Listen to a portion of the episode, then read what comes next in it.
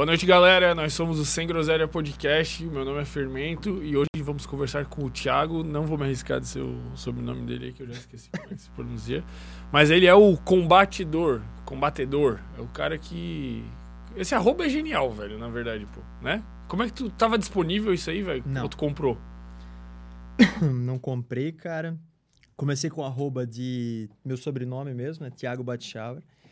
E aí eu sempre usava uns jargõezinhos assim na, nos posts, né? Sempre botava lá, tipo, ah, é, combate sua dor, ou vamos combater a dor. Esse, tipo um, um bordão assim. E eu disse, cara, fica mais fácil, né, bicho? Vou ver se tem o, o nome do usuário disponível, né? E aí, primeira tentativa, putz, liberou. Deu, disse, cara. E tinha alguns arroba do tipo assim, descomplicador, é, redefinador, tudo Instagram relacionado alguma coisa com dor, assim, combatedor tava livre, né? Aí isso acho que faz o quê? Um ano e meio, talvez, né? Pô, que sorte, velho. Aí, mas aí tu já, tu já estudava bastante a, a neurobiologia da dor e aspectos relacionados a isso, daí veio a calhar. É, porque assim, ó, em 2017 eu entrei no mestrado aqui na UFSC, e aí eu estudei 2017, 2018 até 2019. E ali no mestrado, cara, é onde é que eu entrei no universo da dor. Eu trabalhei no laboratório ali chamado LAND, que era o Laboratório de Neurobiologia da Dor e da Inflamação. E aí comecei a ficar fascinado com essa parada aí. Aí comecei a estudar isso e tal. E nessa época, se eu não me engano, eu não. Ou eu recente tinha feito o Instagram, talvez. É, talvez eu recente tinha feito o Instagram, eu nem tinha feito. Coincidiu, É, coincidiu. e aí eu comecei, cara, eu vou tentar divulgar a neurociência da dor pra galera aí, vamos ver se a galera curte, né? Comecei com uma divulgação assim mais técnica, o negócio embromou um pouco, aí depois comecei a dar uma diluída, eu pensei assim, vamos tentar imaginar que é alguém que não entende nada, que está do outro lado ali para consumir o conteúdo, e aí começou a dar uma, uma melhorada, né? Isso foi uma estratégia que eu usei, tipo, recentemente, assim, sabe? Pô, da hora. Antes da gente engatar na conversa aqui, vou mandar alguns recados aí. A galera que tá. O microfone tá ok, ô Gabriel? Finalmente, hein? O cabinho tava difícil aqui. Galera que está nos acompanhando aí, por favor, inscrevam-se também no nosso canal de cortes que está aqui na descrição. Lá você encontra os melhores momentos dessa conversa e de todas as outras que já aconteceram aí com, ah, um monte de gente aí de tudo quanto é área. E vocês já já estão cansados, já estão carecas de saber aí, como diria nosso amigo Wesley Careca, que está sempre no chat.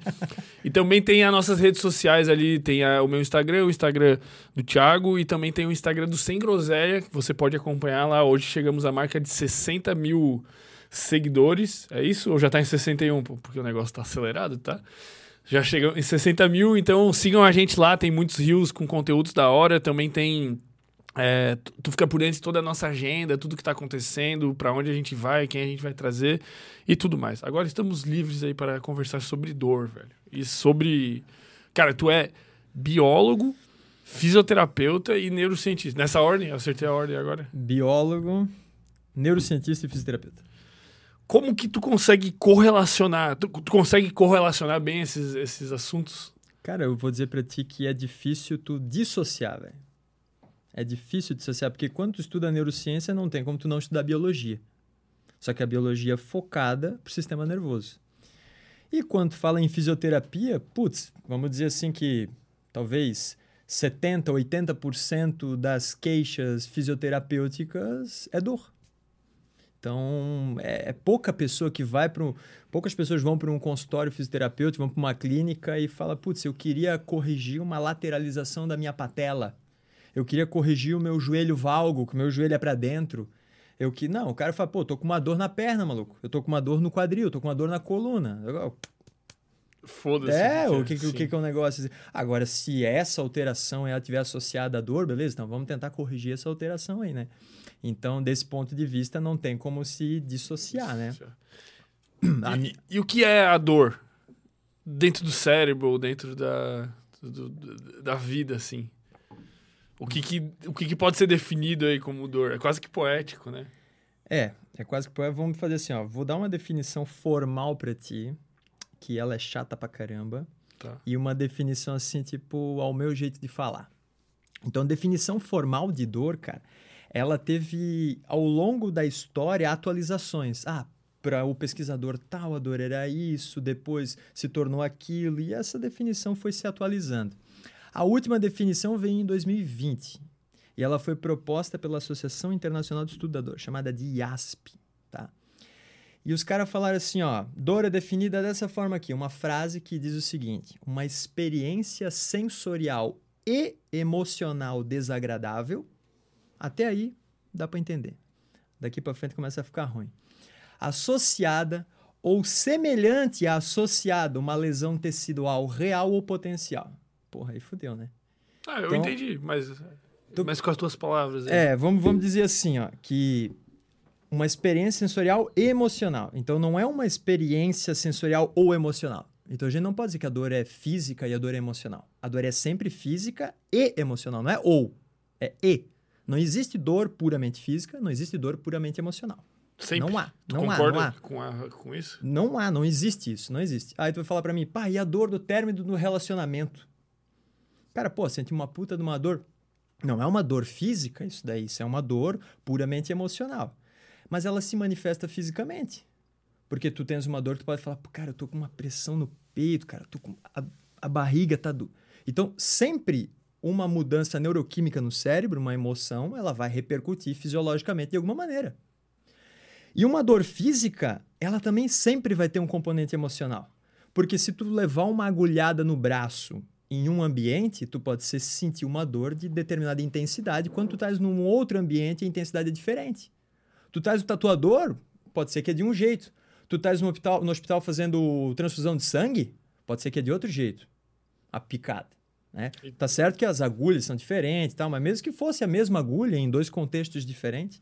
Até, então, até mesmo a intensidade varia de acordo com a emoção. Vai variar de acordo com a emoção. Tu estás com mais medo. Mais é, tu estás com mais medo, estás com menos medo, estás mais preocupado, menos preocupado. Tu estás colocando atenção, não estás colocando atenção.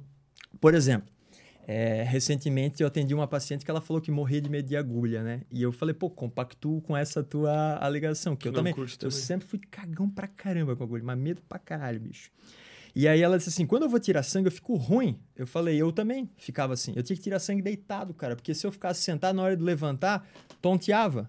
Aí, pô, as, as, técnicas de enfermagem sempre, ah, um homem desse tamanho aí, vai, pô, tá louco? Tá vendo aquele menininho ali que tirou sangue da pouco? Ô, oh, saiu equivalente, soltando teia, achando que era o Homem-Aranha, né? E tudo esse tamanho aí, porra, né? Aí, cara, eu disse assim, pois é, medo, cara, é muito medo, muito medo. Não é dor que eu sentia absurda. Não, não, pela dor não, mas é o medo.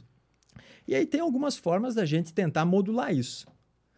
Uma das formas é distração.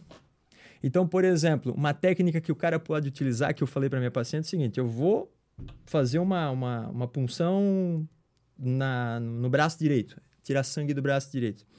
Com a minha mão esquerda, eu dou uma beliscada na minha coxa, do lado esquerdo. Belisco para doer mesmo. Essa beliscada na, na, na coxa esquerda vai desfocar a minha atenção para essa região aqui, e isso vai produzir uma redução da percepção da agulha aqui isso vai conduzir uma melhora para mim. Eu não Tem uma vou... galera que fala que tossir ajuda. Isso aí é viagem? É, é provavelmente mais, menos eficaz, né? Porque, Quando... tipo, ah, bati o dedinho na quina da porta, você tá doendo pra caralho. Ah, começa a tossir que, sei lá, cerebralmente. O que, é, o que, o que acontece é tipo assim, ó, tem aquele ditado que fala assim, pô, tá com dor de cabeça, deixou um tijolo cair no dedo do pé, a dor de cabeça some. né? O cara fala, pô, veio uma dor aí... Isso existe uma explicação neurofisiológica para isso, né? Porque é o seguinte, a gente tem algumas estruturas no nosso cérebro que elas formam o que a gente chama de vias de inibição descendente. Então, via caminho. Uhum. Inibição está inibindo. Descendente para baixo, de cima para baixo. Então, é o cérebro comandando a medula para as informações do corpo que chegam na medula não atingir o cérebro. Bloquear isso. Isso é uma via de inibição descendente. Porque em determinado contexto pode não ser interessante tu sentir dor. Tu saiu daqui, cachorro do vizinho, um pitbull, se elas têm um pitbull brabo pra caralho aí, saiu correndo atrás de ti, tu dispara na corrida. Pisasse num prego. Pô, enterrou um prego no teu pé. Qual é a chance de tu sentir dor no pé quando tá fugindo do pitbull? Nenhuma. Menor. Muito baixa, Muito né, baixa. cara? Por que, que a chance é menor? Porque no contexto que tu estás, o prego, ele não é algo trivial para tua sobrevivência. Fugir do cachorro é. Então, o que, que o cérebro vai orquestrar? Mecanismos neurofisiológicos para tentar inibir a informação que está chegando do pé, a informação de perigo, para ela não atingir o cérebro e dessa forma não ser interpretada como dor.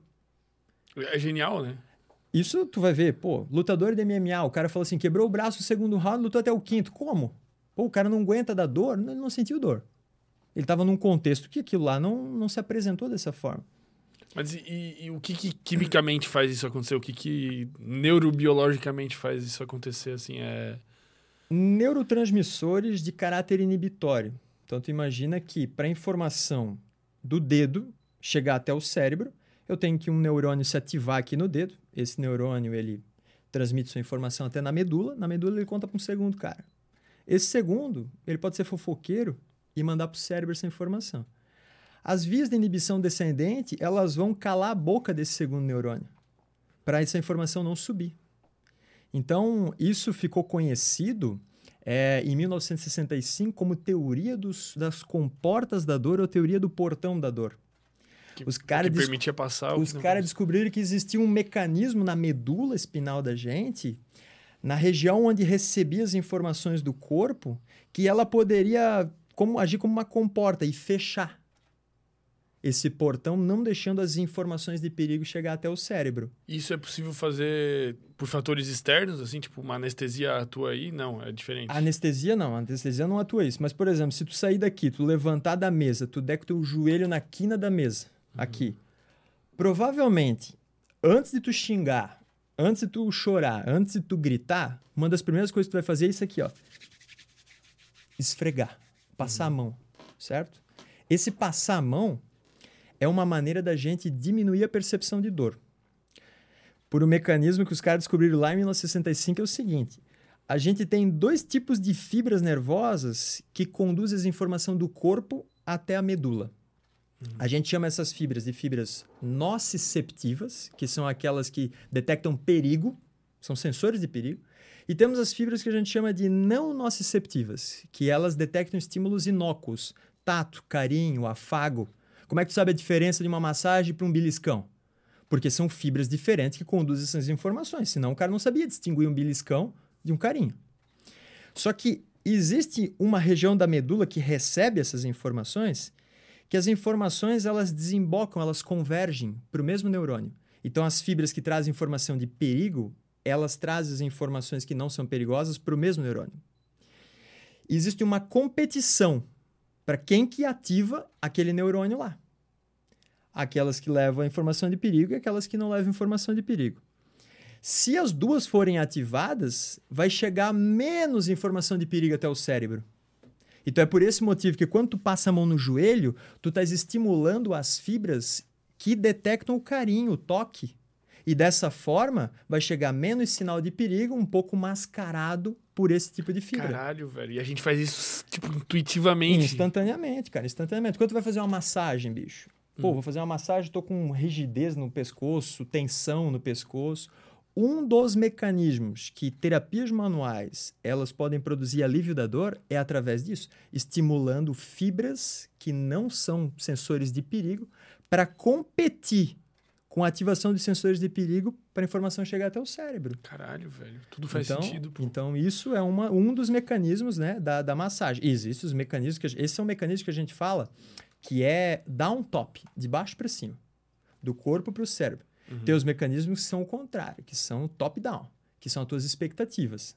Se eu tenho expectativa que a massagem vai ser relaxante, agradável para caramba, então o que, que eu estou falando? Estou falando de um efeito placebo, uma expectativa positiva que aquilo lá vai acontecer.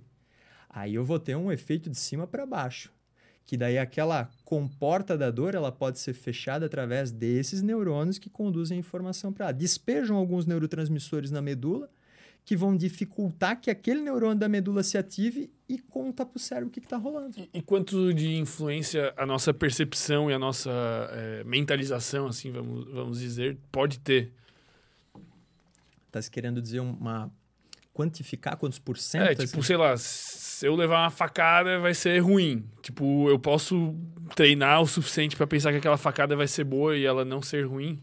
Ah, Qual o limite? Nesse, nesse naipe, cara, é difícil te dizer. Ah, aquela coisa dos, dos monges tibetanos, né? Eu vou andar em cima da brasa quente, me concentrar que aquilo lá é um mar de rosa e os meus pés não vão doer, né?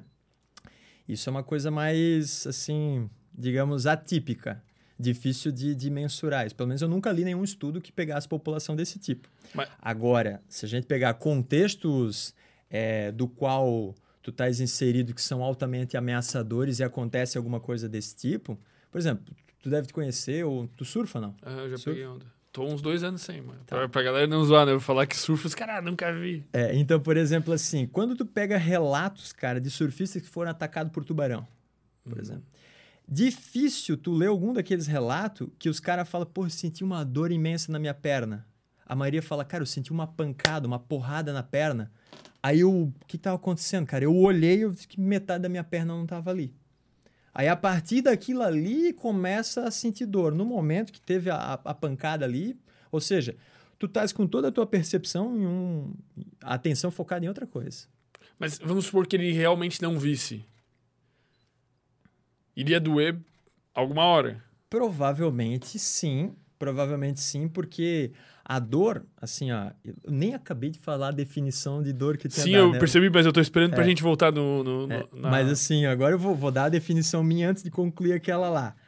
A dor ela pode ser considerada, cara, como uma das possíveis respostas que o nosso cérebro vai dar frente a uma ameaça.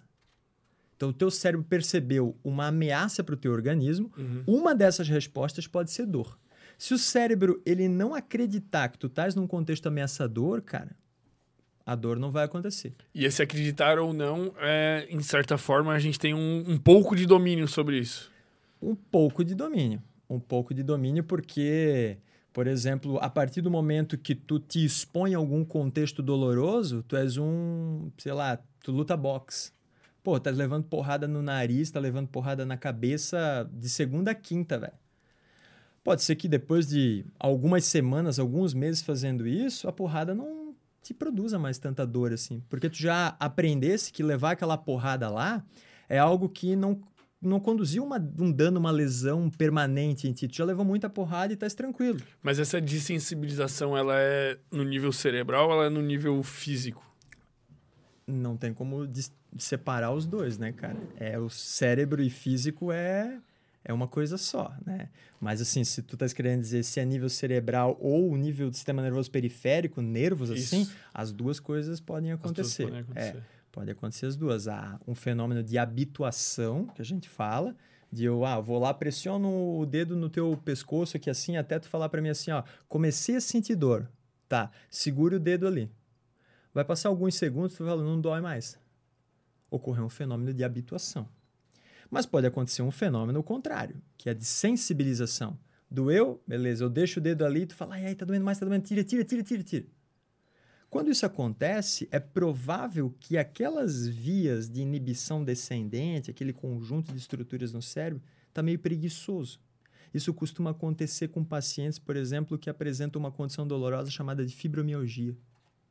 Eles desenvolvem um quadro que a gente chama isso de sensibilização central. O sistema nervoso central deles está hiper responsivo Tipo, qualquer coisa é muita dor. qualquer coisa pode conduzir à dor. É, a- o neurônio do, do dedo, por exemplo, ele vai lá e sussurra pro da medula e fala assim: Ei, tem uma beliscada aqui na tua perna. O da medula conta pro cérebro assim: estão arregaçando a tua perna, maluco, cortaram teu joelho fora. Qual que vai ser a percepção do cérebro? Ameaça, cara. Vamos Ameaça. conduzir a dor, velho. Vamos conduzir a dor. Então, esse é um fenômeno que a gente chama de sensibilização central. É, é quase que uma dor. Ela nunca deixa de ser psicológica, mas ela, essa é mais psicológica. Ela tá descalibrada da realidade, assim, vamos supor. É, pô, no- dor psicológica, na verdade, não existe, né? Não existe, Não porque, existe. pelo É. que eu entendi, tão- tá sempre atrelado. É, e eu costumo fazer a brincadeira até que na numa aula que eu dei lá no RD, que eu costumo falar assim, dor psicológica e dor física não existe, sempre é física e psicológica, é tipo milkshake, cara. Se tu tirar o sorvete, cara, só sobra leite. Tirou o leite, só sobra sorvete. Para ter milkshake precisa ter leite e sorvete. Então, toda dor é leite e sorvete, é física e emocional. Posso ter um componente emocional mais predominando do que o componente físico, ou o contrário, né? Mas sempre vai existir.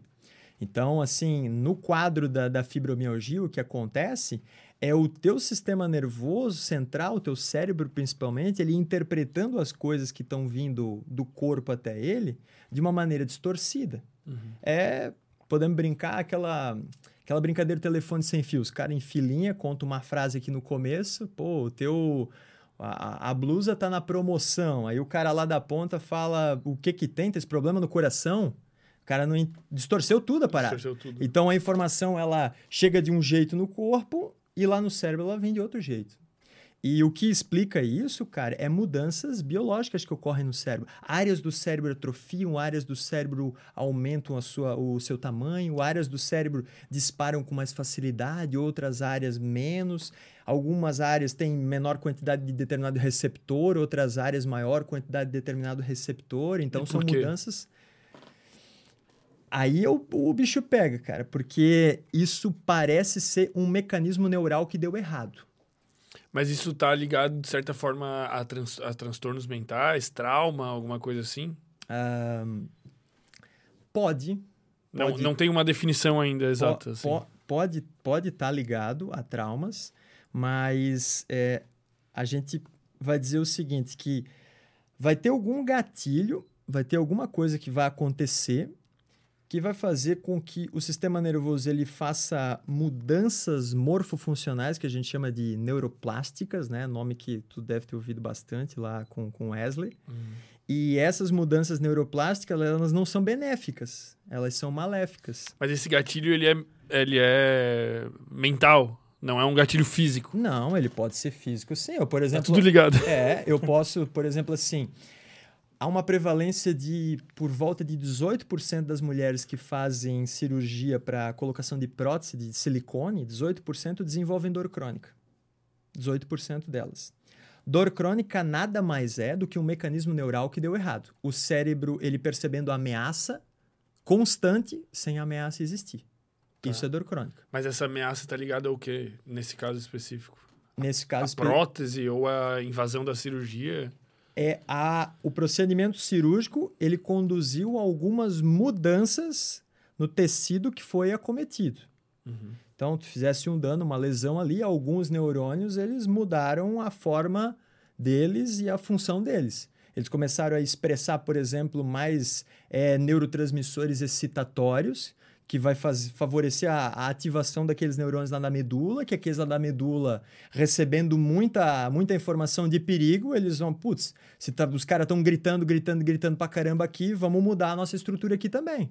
E eles começam a expressar uma maior quantidade de receptores para aqueles neurotransmissores excitatórios. Se eles expressam maior quantidade de receptores, eles ficam mais sensíveis, eles se ativam com mais facilidade. E dessa forma a informação chega no cérebro mais fácil. E vai mudando o cérebro também. E vai modificando o cérebro também. Então Caralho. a dor crônica nada mais é do que um mecanismo neural que ele deu errado. Né? A gente define dor crônica aquela dor que recorre ou persiste por mais de três meses. Tá. Isso seria uma dor crônica. Mas nesse caso das mulheres da prótese, seria qual o tipo de dor elas vão ter? É relacionado aos seios ou no é... local da cirurgia? No local da cirurgia. É, é o mais comum, no local da cirurgia. Isso acontece com várias cirurgias, imagino eu bastante cirurgia, cara. Tanto é que é, existe até um termo que é utilizado para isso que se chama síndrome da falha cirúrgica. Uhum. Eu já atendi vários pacientes, por exemplo, que fizeram cirurgia para hernia de disco, lombar, coluna é o perfil de paciente que eu mais atendo com dor crônica. E os caras falavam, fiz cirurgia, a minha dor não resolveu, agora tá a mesma coisa, tá doendo igual, né? Ou às vezes até piorou a minha dor porque a dor dele não tinha como causa a hernia de disco. A hernia de disco estava presente, concomitante com a dor, mas não era ela que estava causando. Para ter uma ideia, quando se fala em hernia de disco, por volta de 4 a 6% das hernias de disco causam dor.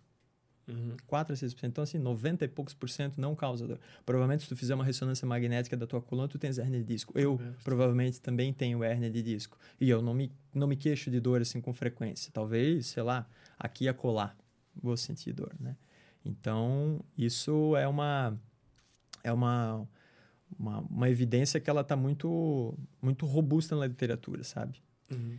Principalmente após procedimentos cirúrgicos que não tem indicação para fazer a cirurgia, né? Vamos voltar naquela definição inicial lá da dor, que falava sobre a parte de lesão de tecidos, alguma coisa assim. Então, a primeira parte disse assim: experiência sensorial emocional desagradável. Então, dor tem que ser desagradável. Aí a segunda parte diz assim: ó, associada ou semelhante a associada a uma lesão real tecidual ou potencial. O que, que ele está querendo dizer nessa parte da frase? Está querendo dizer assim: que eu posso ter dor em decorrência de uma lesão, Uhum. Mas eu posso ter dor em decorrência de não apresentar lesão, mas ter algo parecido como se fosse uma lesão.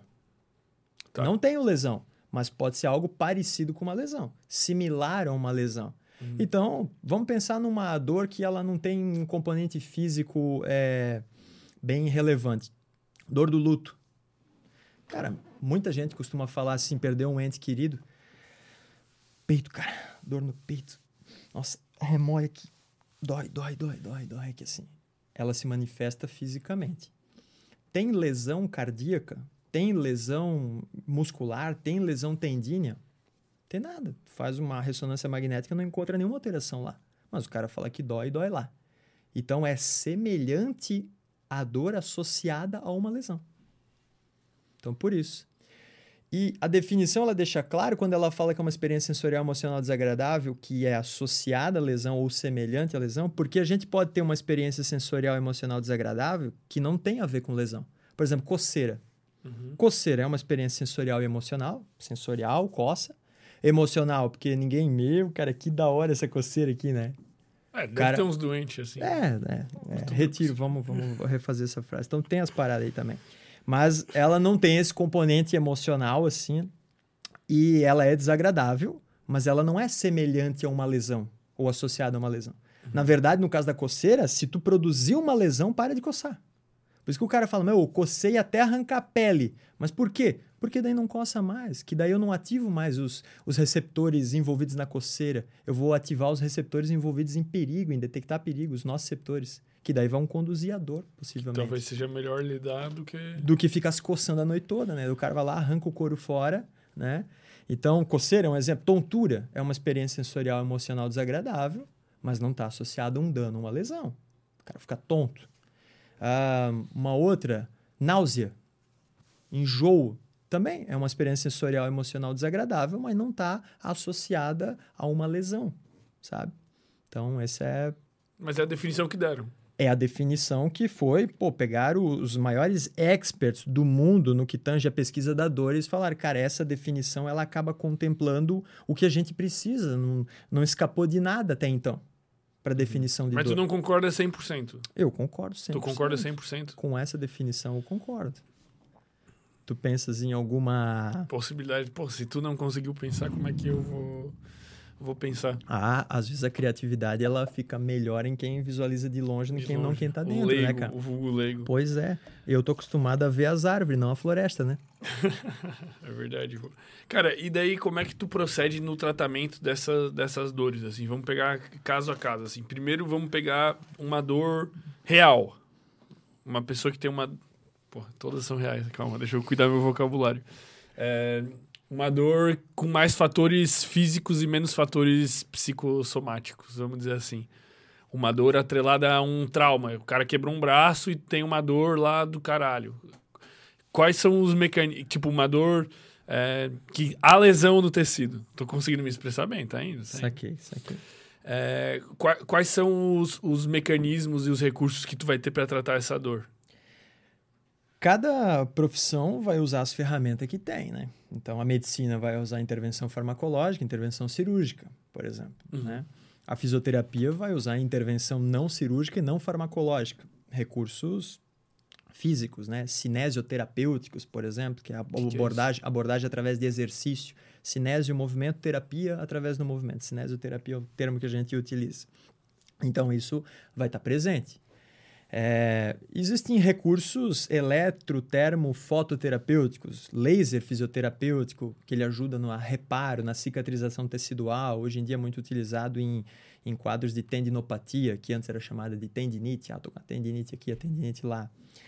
Ultrassom fisioterapêutico, é, eletroestimulação, o famoso choquinho da fisioterapia. Pô, é bom pra caralho, eu achava São, divertido, eu já fiz isso aí. É, o, o choquinho um dos mecanismos também pelo qual ele produz alívio da dor é através de ativação das fibras não nociceptivas, aquelas que levam informação de tato, de carinho, que daí elas competem pelo sinal de perigo na região onde dói e eles diminuem a percepção de dor. Por isso que o cara tá com a dor no ombro, os caras não botam o choquinho no joelho, né? Os caras têm que botar aqui, porque é aqui onde é que estão as fibras que vão conduzir as mesmas informações, sabe? É, é então... quase como se se em alguns casos, tipo assim, aquela dor, ela continua existindo, só que tu põe outra coisa que inibe aquele sinal, assim, vamos dizer assim. Quando a gente fala de uma dor em decorrência de uma lesão, cara, a gente tem uma causa detectável, que é a lesão. Uhum. Então a gente pressupõe que a dor ela vai passar, ela vai reduzir quando houver cicatrização, regeneração, reparo tecidual. Então não tem como tu sair daqui, torcer um tornozelo, romper o ligamento do tornozelo, tivesse dano, lesão, inchou, ficou que nem um pão o teu tornozelo, fofo, não dá para ver o, o, pé direito, cara. E eu falo, não, vou botar um choquinho aqui e depois tu sai daqui não tem mais dor nenhuma. Não, cara, ainda tem dano, ainda tem lesão, precisa reparar. A gente precisa respeitar o processo de reparação tecidual. Uhum. Então a gente consegue otimizar isso. Otimizar é tentar dar uma empurradinha para o negócio ser um pouco mais rápido. Se eu uso um laser fisioterapêutico em algumas condições, eu acelero o processo de reparação tipo, tecidual. Um, uns jogadores assim de alto nível, vamos por lá, o Neymar virou o pé. Os caras têm. É provavelmente alguma tecnologia assim. Cara, tecnologia feijão com arroz eles usam lá. É? é Não fe... é nada do outro mundo? Nada de outro mundo, cara. Feijão com arroz é o que está consolidado na literatura científica sabe? É o que, que se utiliza lá? Utiliza eletroestimulação analgésica, que qualquer clínica de fisioterapia faz, né? Vai se utilizar. Se utiliza laser fisioterapêutico, provavelmente, para ajudar na reparação, redução do processo inflamatório. Provavelmente vai utilizar gelo para também produzir uma diminuição do inchaço, ajudar na redução da dor. Terapia manual, técnicas de terapia manual, de mobilização articular, são umas técnicas que a gente chama que se utiliza ali para também dessensibilizar a, a região, para melhorar a mobilidade do tornozelo, para ele não ficar rígido demais, ele conseguir chutar a bola, né? E depois progredindo para exercícios. Então começa com movimentos sutis do pé, e depois vai botando carga, vai botando tensão, vai, vai aumentando a, a exigência daquele tornozelo para ele chegar no nível que ele precisa para jogar bola de novo, né? A questão é que se a gente pegar o gancho do Neymar, né, que ele teve um voltou para o campo em 10 dias. A última diretriz clínica de fisioterapia para tratamento de lesão por entorse agudo do tornozelo que aconteceu com ele, a diretriz clínica acho que é de 2020 ou 2021, a mais recente. Posso estar falando bobeira, mas acho que é isso ela relata que no mínimo seis semanas para retorno ao esporte. E ele estava lá em 10 dias. Ele estava em 10 dias. Aí pergunta, pá, mas o que, que acontece? Os, o, o, os fisioterapeutas fizeram milagre lá com ele. Os caras são muito bons. Os fisioterapeutas lá, a equipe de fisioterapia é excelente. Né? Não desperdiçaram o recurso com balela. Né? Só que ali tem uma coisa interessante. Os estudos que se basearam esse tempo de recuperação são estudos que avaliaram uma reabilitação de, por exemplo, três vezes na semana fazer fisioterapia. O cara estava fazendo em três períodos, quatro períodos do dia. Às vezes, não sei, talvez três horas da manhã o cara acordava para fazer fisioterapia, sabe? Então, assim, ali tu tens a junção de um cara novo, com potencial de, de regeneração, de recuperação tecidual bem elevado, o cara ativo pra caramba, puta motivado para se recuperar, nutrido com todo o acompanhamento, se precisasse uma intervenção farmacológica para ajudar no alívio da dor e tal, ganhou provavelmente isso daí, uma equipe ali que estava tá 100% atenção no cara, né? E o cara engajado. Porque não podemos tirar o mérito do cara. O cara queria voltar, né, faz cara? o cara que precisasse. Pá, foi tudo que precisa, fazer mais ainda. Provavelmente ele falava pro fisioterapeuta, pá, além disso que nós fizemos aqui, o que, que eu posso fazer no quarto? Ah, pode pegar um elástico, fazer aqui, papapá, né? Com então, certeza, pô. Então, Entendi. isso daí... Tá, e, e, daí se a gente tira essas dores é, de, por, lesão. por lesão de tecidos, a gente pega dores... É, mais, vamos pegar daí, tem as, as dores crônicas, quais são as categorias aí das dores, pô? Cara, a dor ela pode ser dividida assim, é uma classificação temporal, Dor tá. aguda e dor crônica. Hum. Primeira classificação. O que, que é dor aguda? Menos de três meses com dor. Tá doendo há um dia ou tá doendo há dois meses e meio, uma dor aguda. Às vezes a pessoa pensa que dor aguda seria uma dor forte. Não, não, não tem nada a ver com a intensidade. Tem a ver com o tempo que ela está presente. Dor crônica ultrapassou a barreira dos três meses. Isso é classificação temporal da dor. Aí nós temos uma classificação da dor pelo mecanismo que conduz a dor que a gente chama a classificação baseada em mecanismo neurofisiológico. Aí nós temos três tipos de dor.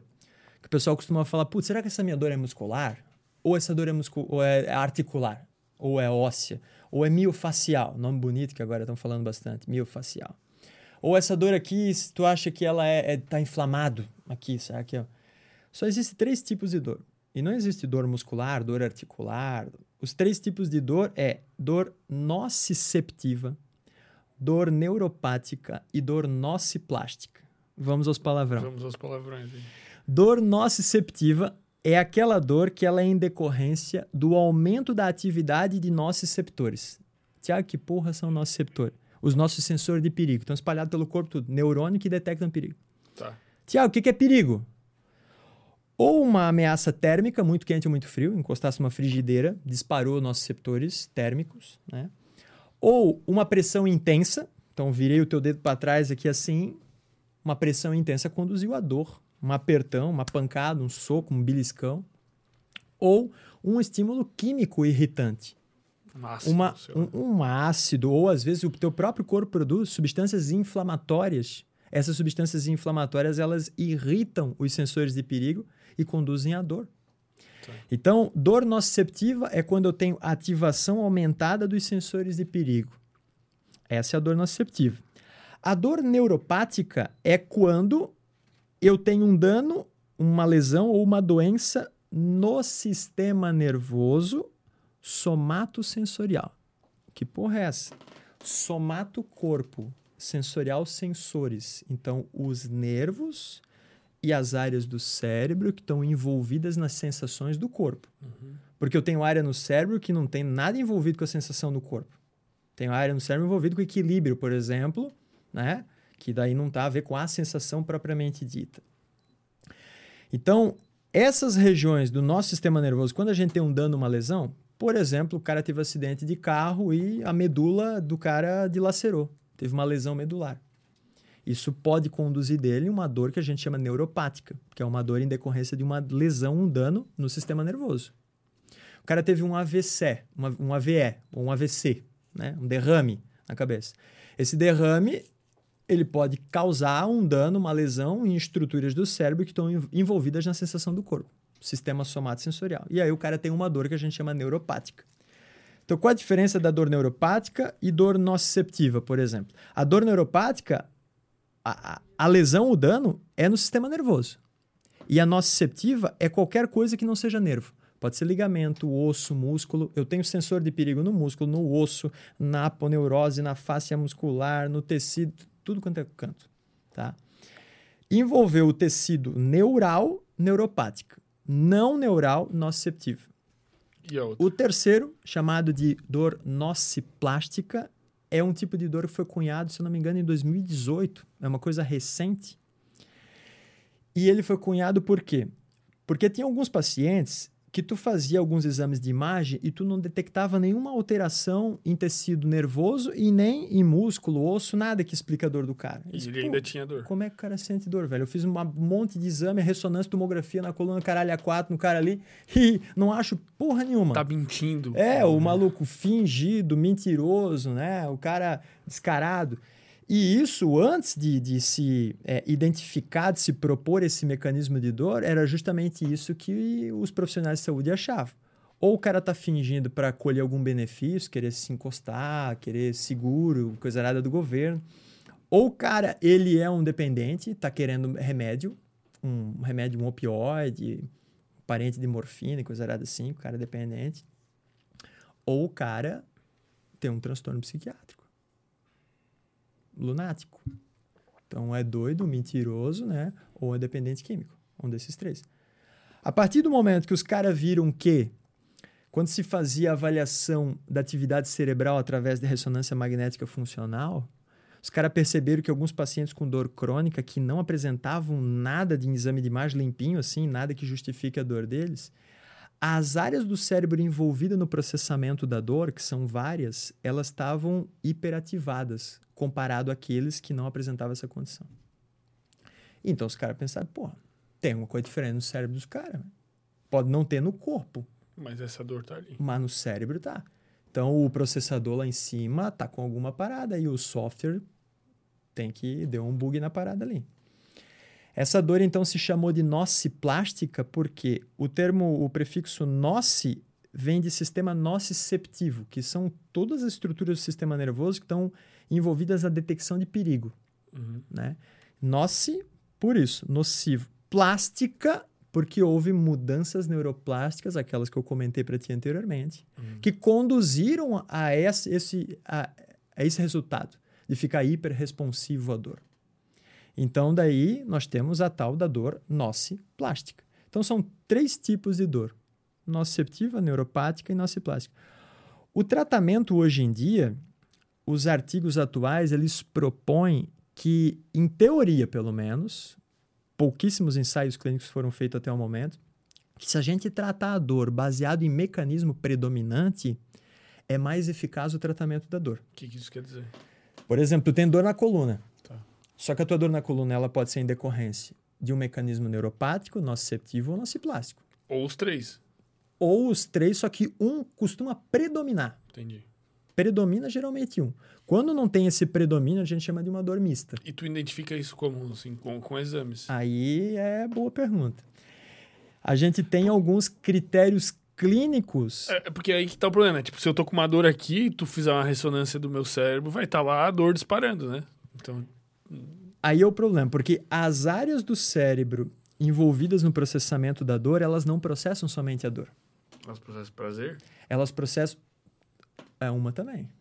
entre outras Exi- coisas. É, existe esse compartilhamento aí de áreas cerebrais. Então, assim, não faz muito sentido tu ter um, um- um órgão tão complexo, né, bicho?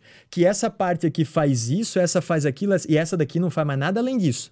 Porra, nós ia ter que ter um cérebro desse tamanho, cara, para processar tanta informação. Então, as atribuições, elas são muitas. Por isso que quando o Wesley veio aqui várias vezes, ele fala, ah, qual que é a função do pré-frontal? Que não dá pra tirar pré-frontal da boca dele, né? É só falar Só pré-frontal. né? pré-frontal.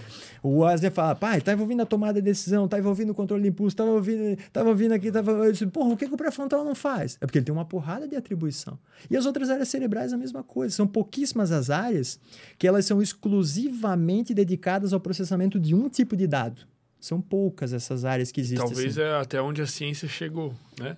Também, Pro- né? Pode ser, pode ser, pode ser que é um, um universo ainda que, que precisa ser explorado, né? Que com certeza tem muito disso daí, né?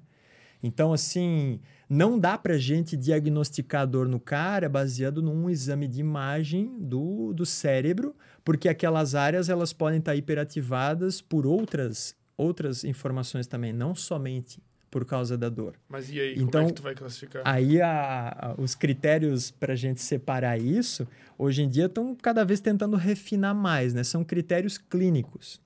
Critério clínico significa o quê? Que é nenhum, não é um exame de imagem, é a história do paciente e o exame físico dele. Então, por exemplo, uma característica que ela é presente em dor do tipo nociceptiva. A dor é localizada na área da queixa. Isso é o maior preditivo de uma dor nociceptiva. Mas o que, que é a dor localizada na área da queixa? Eu pergunto de fermento, tá com dor onde? Isso, tu apontasse com o dedo. Tu apontasse com Tá o dedo. ali. Tu, tu, tu localiza com facilidade, tu sabe onde é que dói. Tá. O cara que tem uma dor, dói aonde? Ele fala, cara, essa parte aqui, eu pego aqui atrás. Ele não sabe dizer aonde exatamente.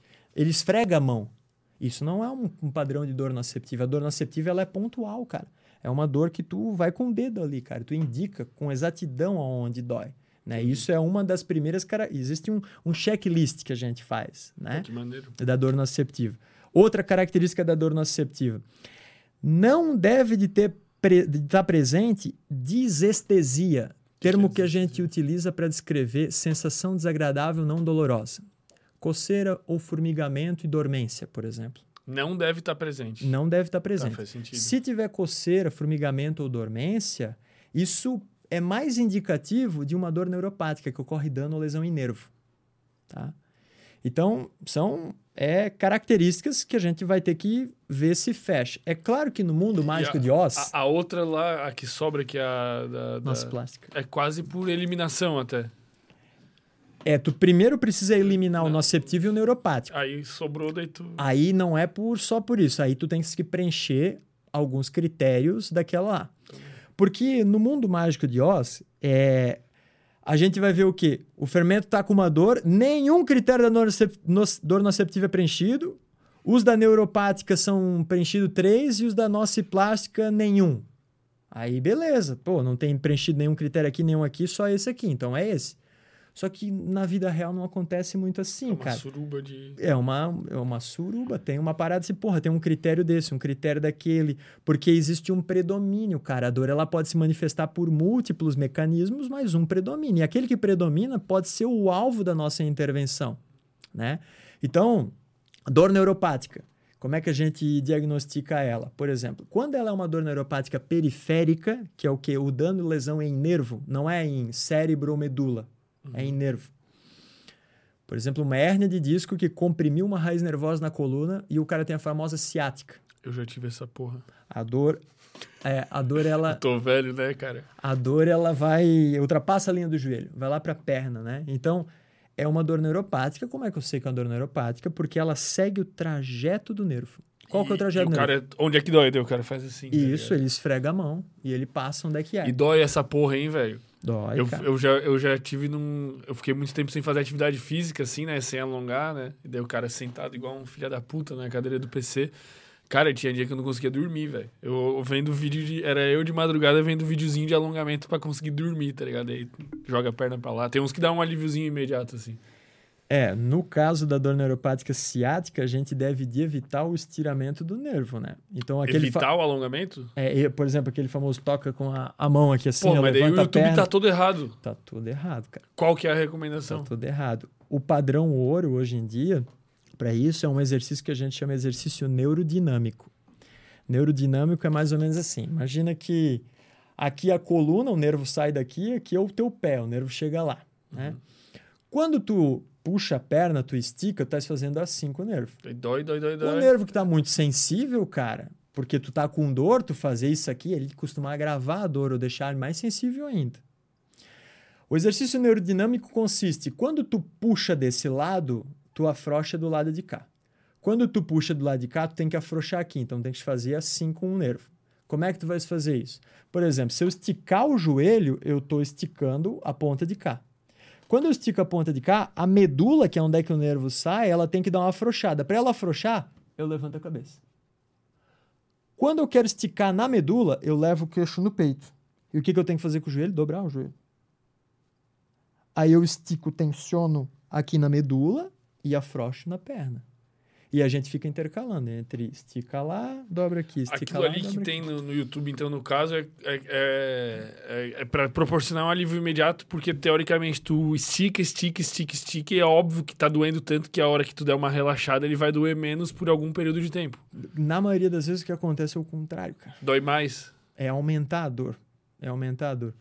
Tanto é que quando tem alguma clínica de fisioterapia que o fisioterapeuta recomenda fazer esse tipo de alongamento e ainda deixa o cara com dois travesseiros na cabeça, que a cabeça fica assim, ó, mais tensionada ainda, esticando ainda mais, o cara costuma fazer duas, três sessões de fisioterapia e não quer fazer mais. Que diz, pô, ela manda fazer um alongamento que a minha dor piora.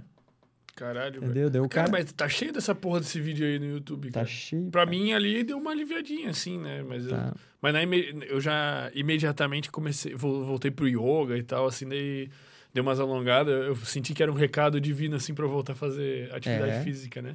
Esse aí tá cheio, velho. Tá, mas e, e daí? Quando tu vê isso aí, tu fica louco porque tem fisioterapeuta passando essa porra. Tem. É profissional formado, não é tipo os coach Zezinho ali passando alongamento de ciático, assim, é, é cara formado, pô. E sabe o que dói mais, cara? O ciático. O que dói mais do que o ciático, mais do que ciático, bicho.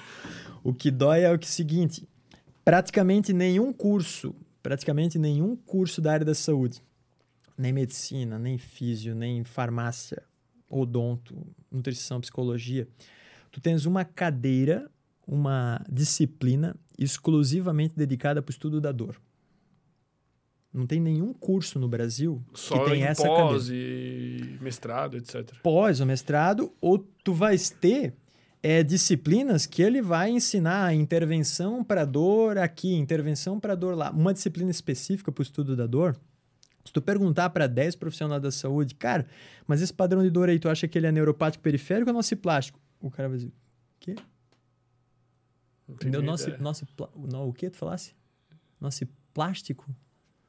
Cara, sei que porra é essa aí não. Muscular. É, não sei que porra é isso aí, não. Então, assim, é, a gente não tem esse, esse, essa, essa- esse substrato, sabe? Então, eu na, na graduação não aprendi nada, cara, disso daí. Né? Se a gente extrapolar para para psicologia, por exemplo, é pior ainda. Não, psicologia tá louco. É, para pior ainda, porque o estudo da, da dor na, na psicologia vai ficar mais. E o Nem só na dor, no resto tudo, pô.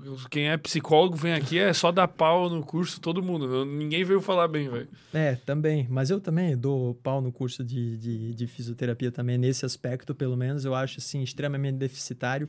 Mas isso no fora do Brasil rola? Cara, muito pouco, velho. Muito Caralho, pouco. pô. É uma, é uma ciência que é, vamos dizer. É, é... Tem, tem até, tem até é, é, papers, tem até estudo que faz o seguinte: eles aplicam um questionário chamado Questionário de Neurofisiologia Básica da Dor com estudantes de diversas graduações. E aí vê como é que é a pontuação do cara. É um questionário que tem 12 questões e tu lê a frase e tu tem que julgar se ela é verdadeira ou falsa. Concorda ou não concorda com tá. aquela frase lá. E aí o cara vai lá, responde os acadêmicos, e aí eles fazem isso nas primeiras fases do curso e depois no final do curso. E eles veem que existem pouca diferença. Os caras pioram. pouca diferença no conhecimento sobre dor, indicando que o quê? Que o cara não está aprendendo ao longo do curso. Ah, tá. É, que o quê? O Wesley tá no chat aí assistindo. Ah, Salve aí, Weslão, querido. Fala, tchê! É, então, existe pouca evolução, cara, no, no conhecimento sobre dor, cara. Pouca evolução ao longo da, do curso. Curso de medicina, curso de física, curso de psicologia, tem uma porrada de paper assim. Tanto é que é uma das, das recomendações da Associação Internacional de Estudador, a IASP, é colocar uma cadeira de dor nos cursos da área da saúde. E tu acha que isso vai acontecer? Eu não sei quando, velho, mas eu acho que Algum vai. dia vai. É. Eu não sei quando, porque... Da, da onde tu, tu bebe? Aonde que, tua, que é a tua fonte de conhecimento, assim? Tu, é esse ASP aí que tu falou? Não, a, o, a minha fonte de conhecimento é a PubMed, né? É o banco de dados de, da biblioteca... Tu vai pegando artigos que estão sendo publicados a respeito disso Isso, e, e, vou lendo. E vou lendo sobre isso daí. Coisa que eu aprendi durante o mestrado, no laboratório que eu, que eu trabalhei também, que era no laboratório de, de neurociência da, da dor e da inflamação. Então ali eu tive contato com alguns fisioterapeuta pica ali que os caras me abriram o olho, que eu cheguei lá, ah, cara, com uma visão muito assim, estrutu é, muito, muito estrutural da dor, assim, sabe? E aí, é, os caras começaram a me, pô, lê esse estudo aqui, lê aquilo lá. E comecei a ler aquilo lá, velho. E eu parecia que eu tava dentro do Mortal Kombat com o Liu Kang vindo frente, frente, triângulo em cima de mim, né, cara? Vindo com aquela voadeira no peito, assim. Essa era a a, a minha percepção, cara. Só, só tô levando patada. Um né, universo né, desconhecido. É, assim. não, o maluco é tudo diferente. E eu disse, cara, velho, aquele discurso que eu fiz que o professor. Porra, gastei dinheiro com aquela merda, o cara me contava isso, o cara me falava isso. Aí comecei a fazer as contas, pá, 800 pila naquele final de semana, não sei, Aí começou a ficar pior a dor, sabe? Começou a remoer, né, maluco? Aí eu disse, tá, cara, tá foda, bicho. Aí é foda, vamos estudar por conta própria. Que e é aí, é, aí é o que eu digo, cara a maior, o maior presente que o mestrado me deu, cara, foi me. Eu aprendi a aprender, velho. Isso que o mestrado me deu, cara, foi a herança que ele me deu. Porque a minha pesquisa primária de mestrado nada a ver tem com dor. Eu trabalhava no laboratório do lado do Wesley. Né? É. Do lado do. Ele lá limpando a bunda dos ratos. Dos camundongos. Ele trabalha com camundonguinho, porque os canga-frouxa trabalham com camundonguinho. Os raiz que nem eu é rato, né? Ele é aqueles camundonguinhos assim, tem medo de bicho grande, não botava a mão na caixa, não, esses ratinhos mortos, essas coisas. Ele pegava os camundonguinhos lá, né? E aí, o filho da puta, ele ainda não tinha uma geladeira que cabia as coisas no laboratório dele, ele vinha no meu laboratório para guardar as amostras de sangue que ele coletava na, na minha geladeira, né? E a minha geladeira, cara, Pensa na geladeira velha, fodida, com uma, uma borracha amarrava a porta para ela ficar fechada, né? A geladeira eu usava para fazer experimento porque eu trabalhei com rato e eu estudava estresse crônico e dieta rica em gordura. A minha pesquisa de mestrado era investigar quais são os efeitos que o estresse crônico, uma dieta rica em gordura hiperlipídica, ela produz em parâmetro comportamental e cardiovascular em rato. Então, o parâmetro cardiovascular que eu estudava era hipertensão. E o comportamental era ansiedade, comportamento tipo ansioso. Então, o que, que eu tinha que fazer com meus ratos? Eu tinha que dar comida para os bichos engordar, deixar eles obesos.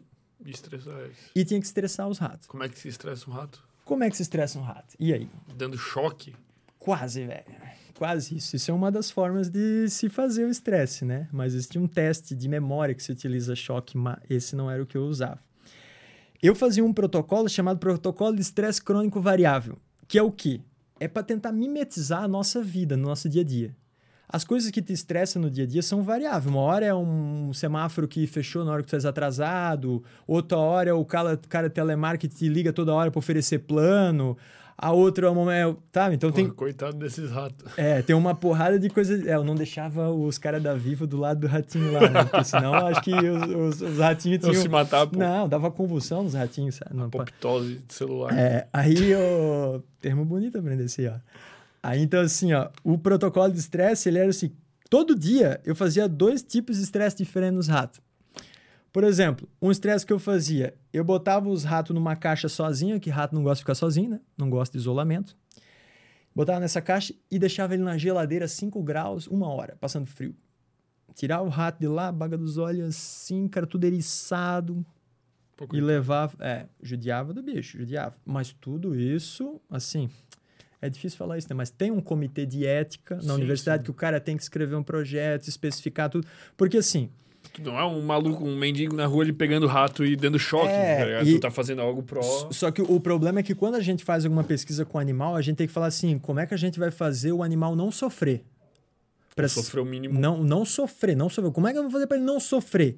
Beleza, se tu vai fazer um estudo na área comportamental, assim, muitas vezes tu consegue fazer isso, né? Se não for com estresse, algo do tipo. Agora, quando tu vai estudar, por exemplo, dor no rato, eu quero testar um composto derivado de uma planta para ver se ele reduz a dor ciática. Primeiro, eu tenho que fazer o rato ficar com dor ciática. Então, eu tenho que induzir dor no cara, no rato. E como é que induz também? Aí eu vou lá, dou um anestésico, um anestésico inalatório para ele lá, um isoflurano, a gente usava lá, um rato. Chapou o rato. a- é, ele dormia, daí dava mais uma anestesiazinha, porque o isoflurano ele é de curta duração, o rato já acorda logo, né, por exemplo. Aí o rato apaga, o rato apagou, faz uma incisão na, na coxa dele aqui assim, abre a coxa dele para expor o nervo ciático, pega com uma pinça e esmaga o nervo ciático umas três vezes assim, ó, tic, tic, tic, aperta. Depois costura de volta. Caralho. O outro grupo de rato, tu dá anestesia, tu abre a perna dele, mas não esmaga o nervo e costura de volta, Só pra ver se. Pra ver se a incisão ou se é o esmagamento que está produzindo aquilo lá, né? E outro grupo de rato, por exemplo, tu não faz nada, o controle, controle, controle puro. né? Depois que os ratos acabam o efeito da anestesia, eles andam em três patas praticamente, a outra fica esticada, Carrenga. é, e o rato vão se arrastando igual o soldado no Vietnã, né? Vão aqui, ó, engatinhando os bichinhos assim. E sentem dor, né? Sentem dor. Então, isso é uma forma. Daí, tipo assim, a gente precisa induzir dor no rato. Então, não tem como tu fazer um negócio sem ele sofrer. Se eu tô testando uma droga para eliminar o sofrimento, reduzir o sofrimento, primeiro eu tenho que induzir o sofrimento. Então, isso é complicado. É por isso que o comitê de ética ele bate muito em cima dos protocolos que quem induz sofrimento em modelo animal, né? E o que, que O tu acha possível. disso? Tu acha. Tu não acha uma puta de uma hipocrisia? Por parte do quê? Cara, porque, tipo assim, ó, é, é, é, a conclusão que se chega é de que quanto menos a gente se enxerga no animal que está sendo testado, mais a gente se sente confortável com a situação. Por exemplo, qual é a diferença real de tu testar algo num macaco e num rato, velho? Os dois não, não são mamíferos com sistemas é, neurotransmissores, neurobiológicos ali de dor tal qual, só que, porra, tu vai sentir muito mais pena do macaco do que de um rato, porque tu olha pro macaco e tu pensa, caralho, velho, eu sou quase um macaco, eu sou um macaco construindo prédio. E o rato, tu olha e tu pensa, não, eu sou muito distante, eu sou muito superior, tudo bem, torturem de leve os ratinhos. Aí tu pega um inseto, só que daí eu não sei como é que é o nível dos animais que sentem dor, né? Acho que é até um assunto interessante pra gente falar. Mas eu quero saber a tua opinião sobre o comitê de ética dos animais. É, eu, eu, não, eu, não, eu não vou ser tão radical do ponto de vista de dizer assim que é uma hipocrisia. Isso eu não sei, né? Não vou fazer esse juízo de valor, assim, mas eu digo que no, na atual conjuntura é um mal necessário, né? Quando tu queres estudar mecanismo, cara, aí tu precisa do modelo animal. Queres estudar mecanismo. Quando tu queres estudar eficácia e efeito, às vezes tu pode fazer em humano, né? sem passar por um modelo animal desde que aquela, aquela droga, aquela, aquela intervenção, ela já foi testada para outras condições e já se conhece os efeitos adversos dela, colateral e tal, então vou aplicar para esse tipo de doença, né? Como a gente pegou no período Covid aí, drogas que eram usadas para outras doenças, tu começou a testar, né? em humanos para ver se, pô, já conheço os efeitos adversos ali, tem uma porrada de estudo publicado a respeito daquilo, então já sei o que pode acontecer de ruim. Vamos ver se quem tá com Covid vai acontecer essa merda aí, vamos monitorar e tal, né? Quanto vai estudar mecanismo, cara, aí não, eu quero saber, pô, como é que ficou a regulação dos receptores de dopamina em determinada área depois de aplicar tal droga, porque essa regulação do, dos receptores de dopamina influencia diretamente numa condição patológica X.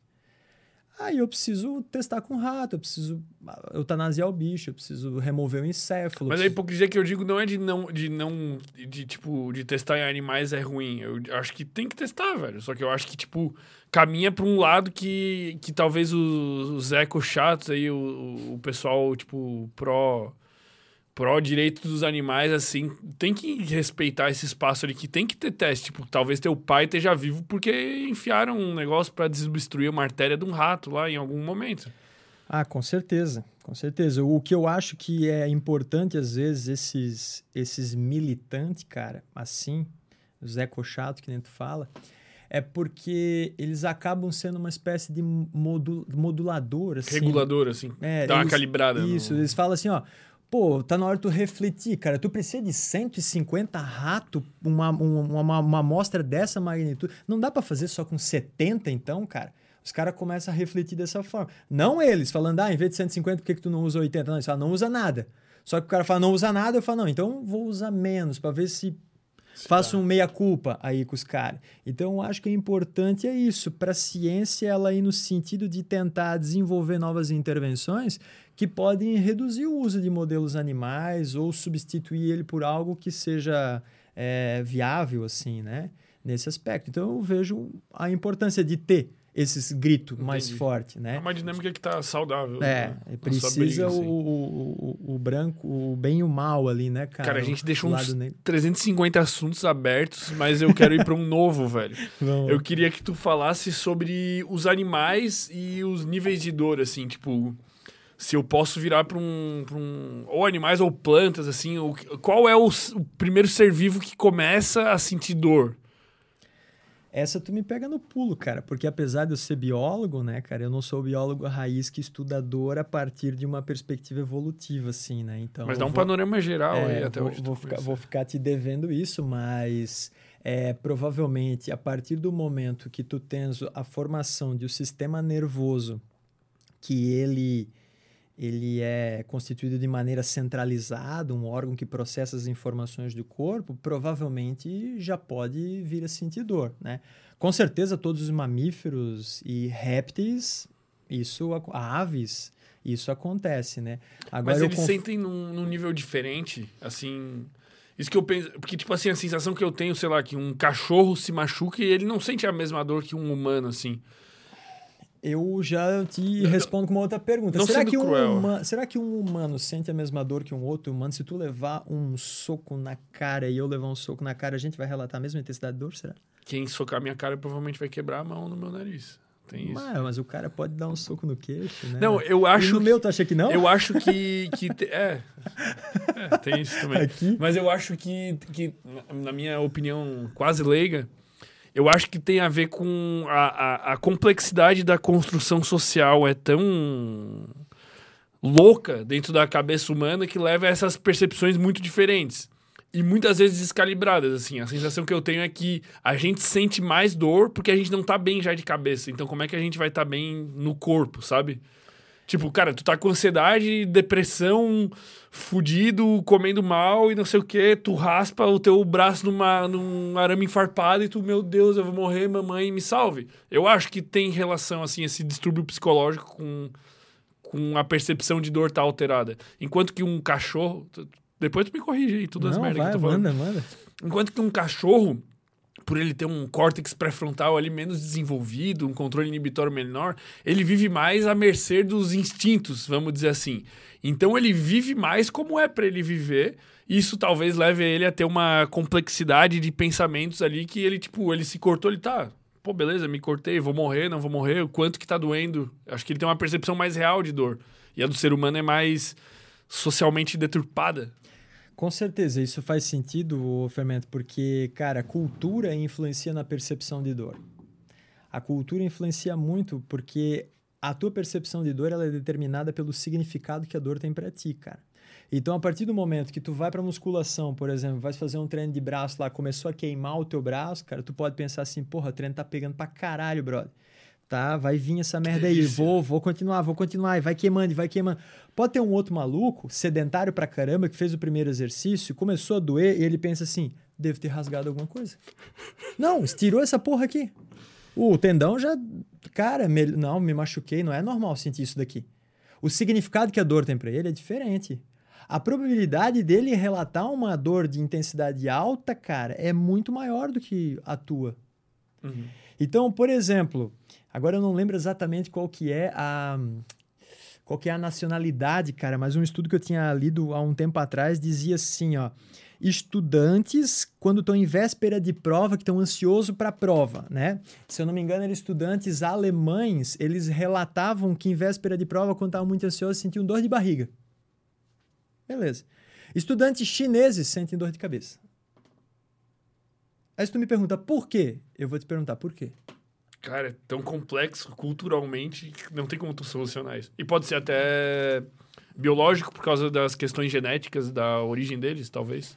É, tem, tem a contribuição. É, biológico nunca tá fora. Tudo, não tem como tu eliminar tudo é biológico, né, cara? Estamos aqui no mundo material, é tudo biológico, né? Mas é muito complexo, né? Como é que Só que isso? a influência da cultura, de alguma forma, cara, muda o significado que aquela experiência tem para os caras. E se os caras têm um significado diferente, a percepção vai ser diferente.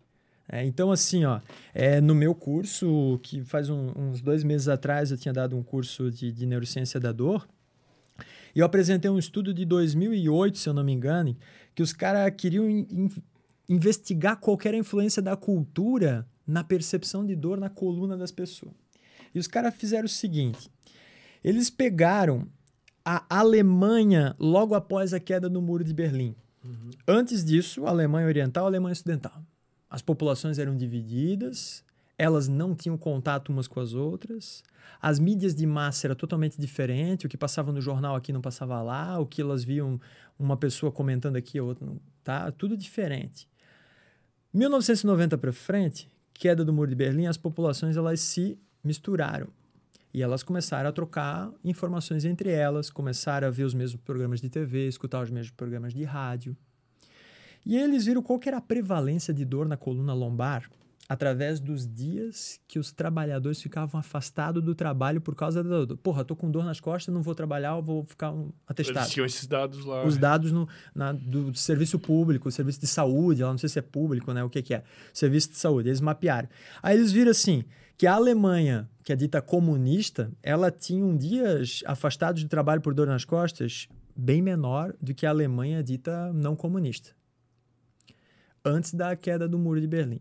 Depois que as populações se misturaram, a prevalência de dor na coluna ficou praticamente a mesma, as duas. Aí os caras falaram assim: título do artigo: Dor lombar, uma doença comunicável? Ou seja, o que que fez, cara? As duas populações, depois que elas se misturaram, a prevalência de dor quase se igualar entre as duas. Os autores sugerem que através dos contatos entre as pessoas, trocando informação, quando tu tava com dor nas costas, vinha falar, porra, tô com dor. Cara, eu fui no médico lá, ele falou que isso aí é por causa da hérnia, cara. Que ela cutuca o nervo aqui assim, porra, meu perna lá puxa, não sei o quê. Se não operar, fudeu, brother.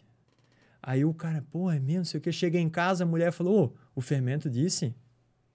E aí começa a trocar, trocar, trocar essas informações vão lá para a internet e digitam. Agora eles estão no mesmo banco de dados, tem as mesmas buscas, tem, tudo é igual. Então isso aumentou a prevalência de dor nas costas na população que era considerada Alemanha comunista.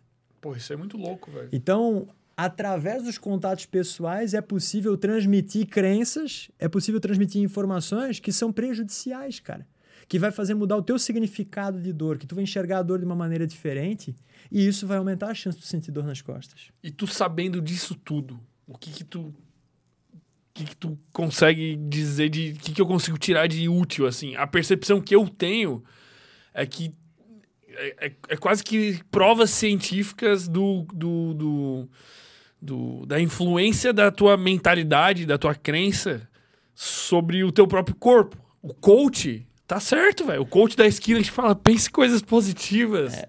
E assim, tu adiciona a palavra que o Wesley gosta muito, né, cara? Ambiente, cara. Ambiente.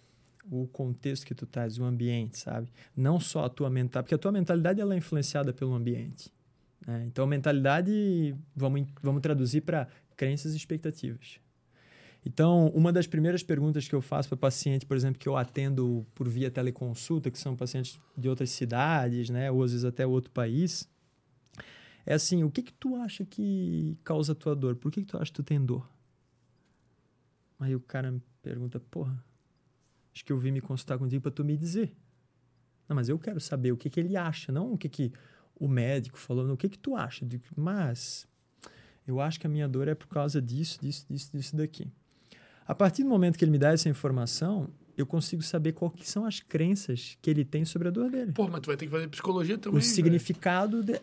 A psicologia, ela, ela tá imbricada, Seria né? útil pra caralho. Ela, ela tá assim, imbricada né? nisso. E, e não é, é, que ela é útil. Hoje em dia, é, dores por predomínio nociplástico psicoterapia através de terapia cognitivo-comportamental. Plástico é aquela no cérebro. Só é, aquela da, da, da, interpretação equivocada, né? Da distorção da percepção de dor, né? Essa daí. Essa dor nociplástica, por esse predomínio, TCC, terapia cognitivo-comportamental, e terapia de aceitação e compromisso, uma outra abordagem psicoterapêutica, são considerados padrão ouro da psicoterapia para tratar a dor crônica. Caralho, velho. Então, assim, não é que o cara ele só vai fazer psicoterapia e a dor só com isso a dor vai passar. Né? O tratamento da dor crônica ele precisa ser multimodal, cara, porque a dor ela é multifatorial também.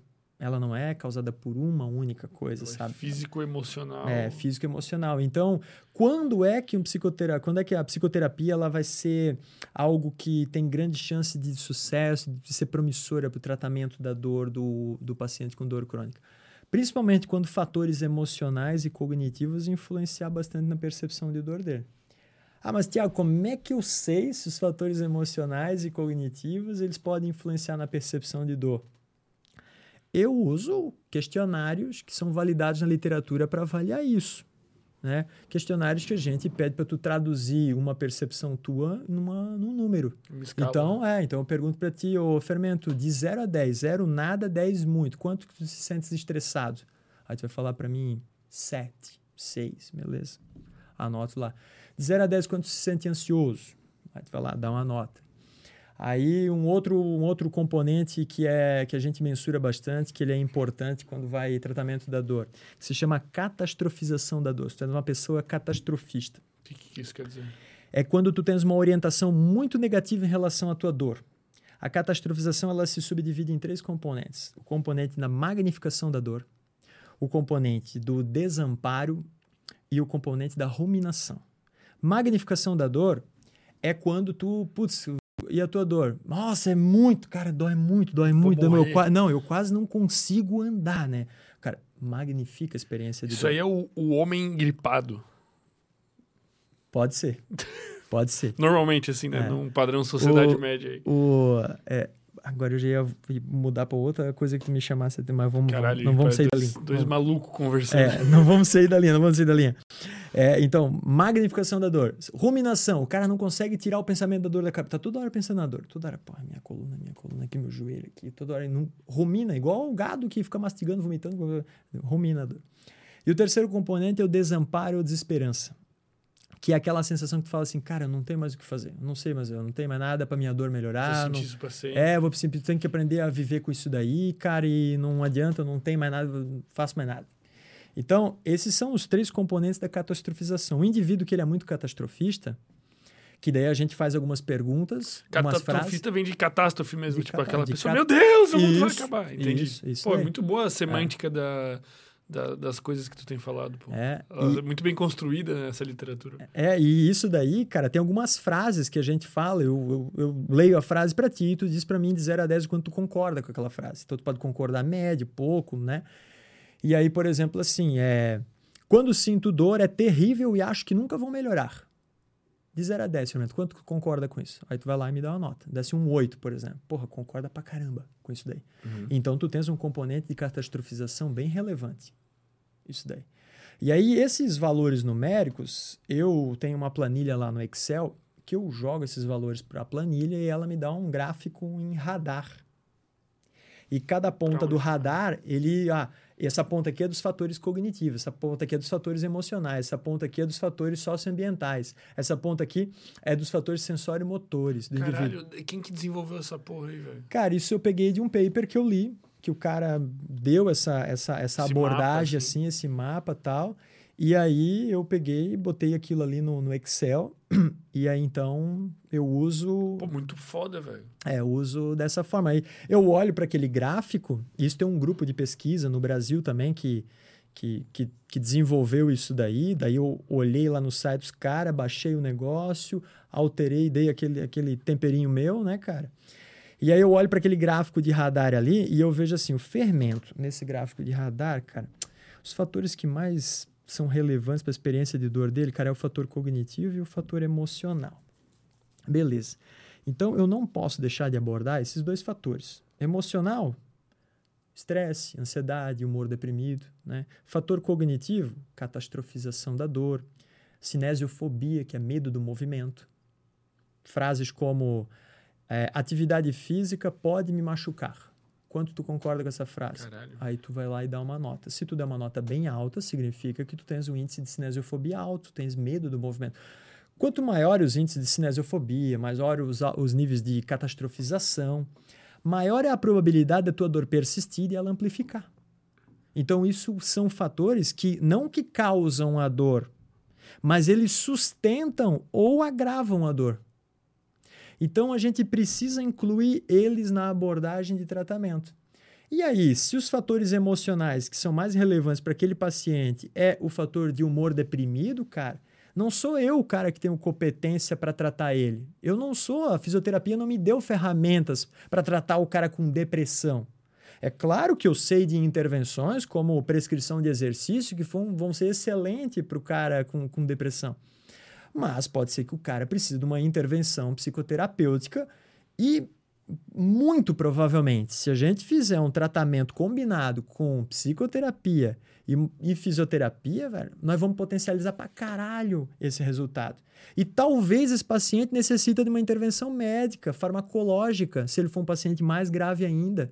Então, psicoterapia, médico e fisioterapeuta. Aí tu me pergunta, porra, qual que é a chance do cara ter esse tipo de serviço, esse acesso hoje em dia no país, na conjuntura que a gente vive? Muito baixa, né, cara? Tu ter esse E- apoio. e é caro pra caralho. Isso É, velho. tu vai pagar um médico e ainda o importante é que esses três profissionais, cara, é interessante que eles falem o mesmo idioma, cara. Que não chega no psicoterapeuta e o psicoterapeuta fala: "Não, cara, essa tua dor aí é psicológica, é da tua cabeça, não tem nada o médico Vai fala: pegar "Não, um sol. é. Abre a cortina. é. Aí o médico, o médico vai lá e fala: Não, cara, tem que operar essa porra aí. Aí o fisioterapeuta fala: Não, não, é só alongar atrás da coxa com elástico e daí já melhora. Aí você, porra, velho. Não tem.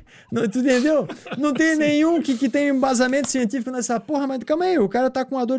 O que, que a literatura diz sobre isso daí, cara? Qual que é a intervenção melhor pra isso aí? O cara pode estar usando uma abordagem psicoterapêutica que não tem evidência nenhuma, o médico tá usando uma intervenção cirúrgica para algo que não tem recomendação cirúrgica, o fisioterapeuta fica gastando dinheiro com um alongamento, às vezes, que, que também não tem. Porra, cara, mas aí é, é perturbador isso, velho. Porque eu olho, eu olho pra ti da mesma maneira que eu olho pro Wesley. Quando eu olhava pro Wesley, assim, um tempo atrás, hoje eu, eu sinto que a palavra dele já se espalhou, né, pelo Brasil, assim. Então a gente já tem. A gente já vê essa, essa revolução da psicologia no Brasil muito por causa dele, né? O pessoal já. Porra, tu vê todo mundo falando de ambiente, todo mundo falando de dopamina não é prazer, dopamina é motivação. E, e Ainda toda- bem, né, cara? Ainda bem. Só acho- que agora eu tô olhando pros outros fisioterapeutas e tô pensando que é um bando de retardado, entendeu? Isso tá me perturbando, velho. Porque antes eu olhava. Eu, eu- o Wesley veio aqui, eu olhei pra todos os psicólogos e pensei, cara, os outros psicólogos são todos uns místicos religiosos que a pessoa vai lá e eles mandam, sei lá, né? E agora eu tô, tô perturbado com os vídeos que eu vi no YouTube pra eu alongar meu ciático, velho. Cara, e, e vou te falar. Com raiva de ti, velho. Tem, tem, tem, tem trabalho. Essa raiva é boa, cara. Essa raiva é boa. Ela vai se tornar em, em, em conhecimento bem, bem vantajoso para ti. E tem trabalhos, cara, que fizeram uma coisa interessante, que é investigar as informações sobre tratamento e diagnóstico de dor na coluna lombar obtidas por busca em Google, por exemplo. Não entendi, O- calma, me perdi. Os caras foram investigar assim, ó. Quando eu digito lá dor lombar, a causa do tratamento da dor lombar, o que que aparece lá no Google, entendeu? Aqueles sites, pegaram aqueles sites lá e vamos ver, será que tem embasamento científico que esses principais sites mostram lá? E adivinha o resultado? Confiabilidade das coisas muito baixa. E um- WikiHow. E um, e um site que ainda que dá de assustar saber disso, que entrou no banco de estudo, cara, é o site do Ministério da Saúde. Até site governamental faz recomendações, por exemplo, o tratamento da dor lombar que estão obsoleto, ultrapassado. Uma das recomendações Mas que, eu- eles, que eles dão lá, por exemplo, assim, é repouso. Fazer repouso para dor lombar. É melhor evitar de se mexer, evitar de fazer exercício e tal. Hoje em dia a literatura é robusta, cara, em cima de repouso deve ser evitado o máximo possível, cara. Agrava. O máximo possível, ele só vai contribuir para a persistência da dor, ele vai contribuir para a dor demorar mais tempo a ir embora. Então, vamos dar um exemplo prático. O brasileirinho médio deu uma dor na lombar, ele chega em casa, caralho, tô com dor na lombar. Toma um, um paracetamol e deito para ver TV. E liga no trabalho e já fala, ó, amanhã eu não vou, que eu tô na merda aqui. Aí piora. Aí ele já fica cinco dias de atestado e é por aí vai. Acontece muito, cara. E daí, na verdade, a recomendação seria justamente o oposto, praticamente. Tu- que seria... evitar o repouso excessivo ali, cara. O repouso ele tem que ser relativo, velho. Não é falar pro maluco, eu tô com uma crise de dor lombar, cara, faz polichinelo, faz umas flexão de braço, mete um burpee aí, over the box, né? E não é isso, né, maluco? Só que o cara assim, ó, eu não vou ficar deitado aqui a manhã toda. Não, cara, eu vou sentar na cama, vou dar uns passos mancando, segurando na cadeira, me locomovendo, vou até na cozinha, aumentou a dor, eu volto mancando, sento mais um pouquinho. Se rolar, dar uma caminhadinha. Se rolar, dar uma caminhadinha, assim, a gente tentar ficar o mais próximo possível do, do nosso normal, cara. Isso que, que é necessário, isso que precisa. Aí onde é que o profissional da saúde vai entrar? Onde é que o fisioterapeuta pode ser útil? Onde é que o médico pode ser útil? O médico pode ser útil em prescrever alguma medicação que pode aliviar o sofrimento dele. Para ele continuar se mantendo ativo com o menor dor possível. Onde é que o fisioterapeuta vai ser útil?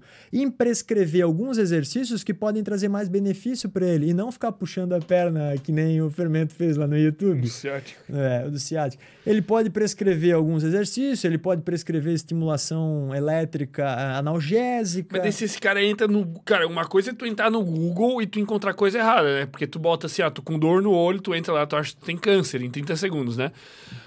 Mas um- outra coisa é tu entrar no site do Ministério da Saúde e tá errado, velho. Aí é perturbador, velho. Só Perturbador. mostra como é que tá o profissional médio aí do mercado brasileiro. Perturbador. E o lado bom, cara, é que, Porra, tipo não assim. tem lado bom, velho. O lado bom é pra ti, que vai não, ficar milionário porque tu sabe mais que os outros. Eu, eu nunca atendi um paciente que falou pra mim, cara, eu olhei no Ministério da Saúde e me dizia, ninguém Mas procura ninguém porra desse site, cara. O cara vê pelo no menos. WikiHow. É, isso, cara, isso é o, esse é o lado bom, velho. Esse é o lado bom. Cara, mas e aí, velho? E aí? E aí? Tu, tu vê, tem, tem mais fisioterapeutas vindo nesse, Tem. nessa tua onda, assim, mas tem bastante, assim? Ah.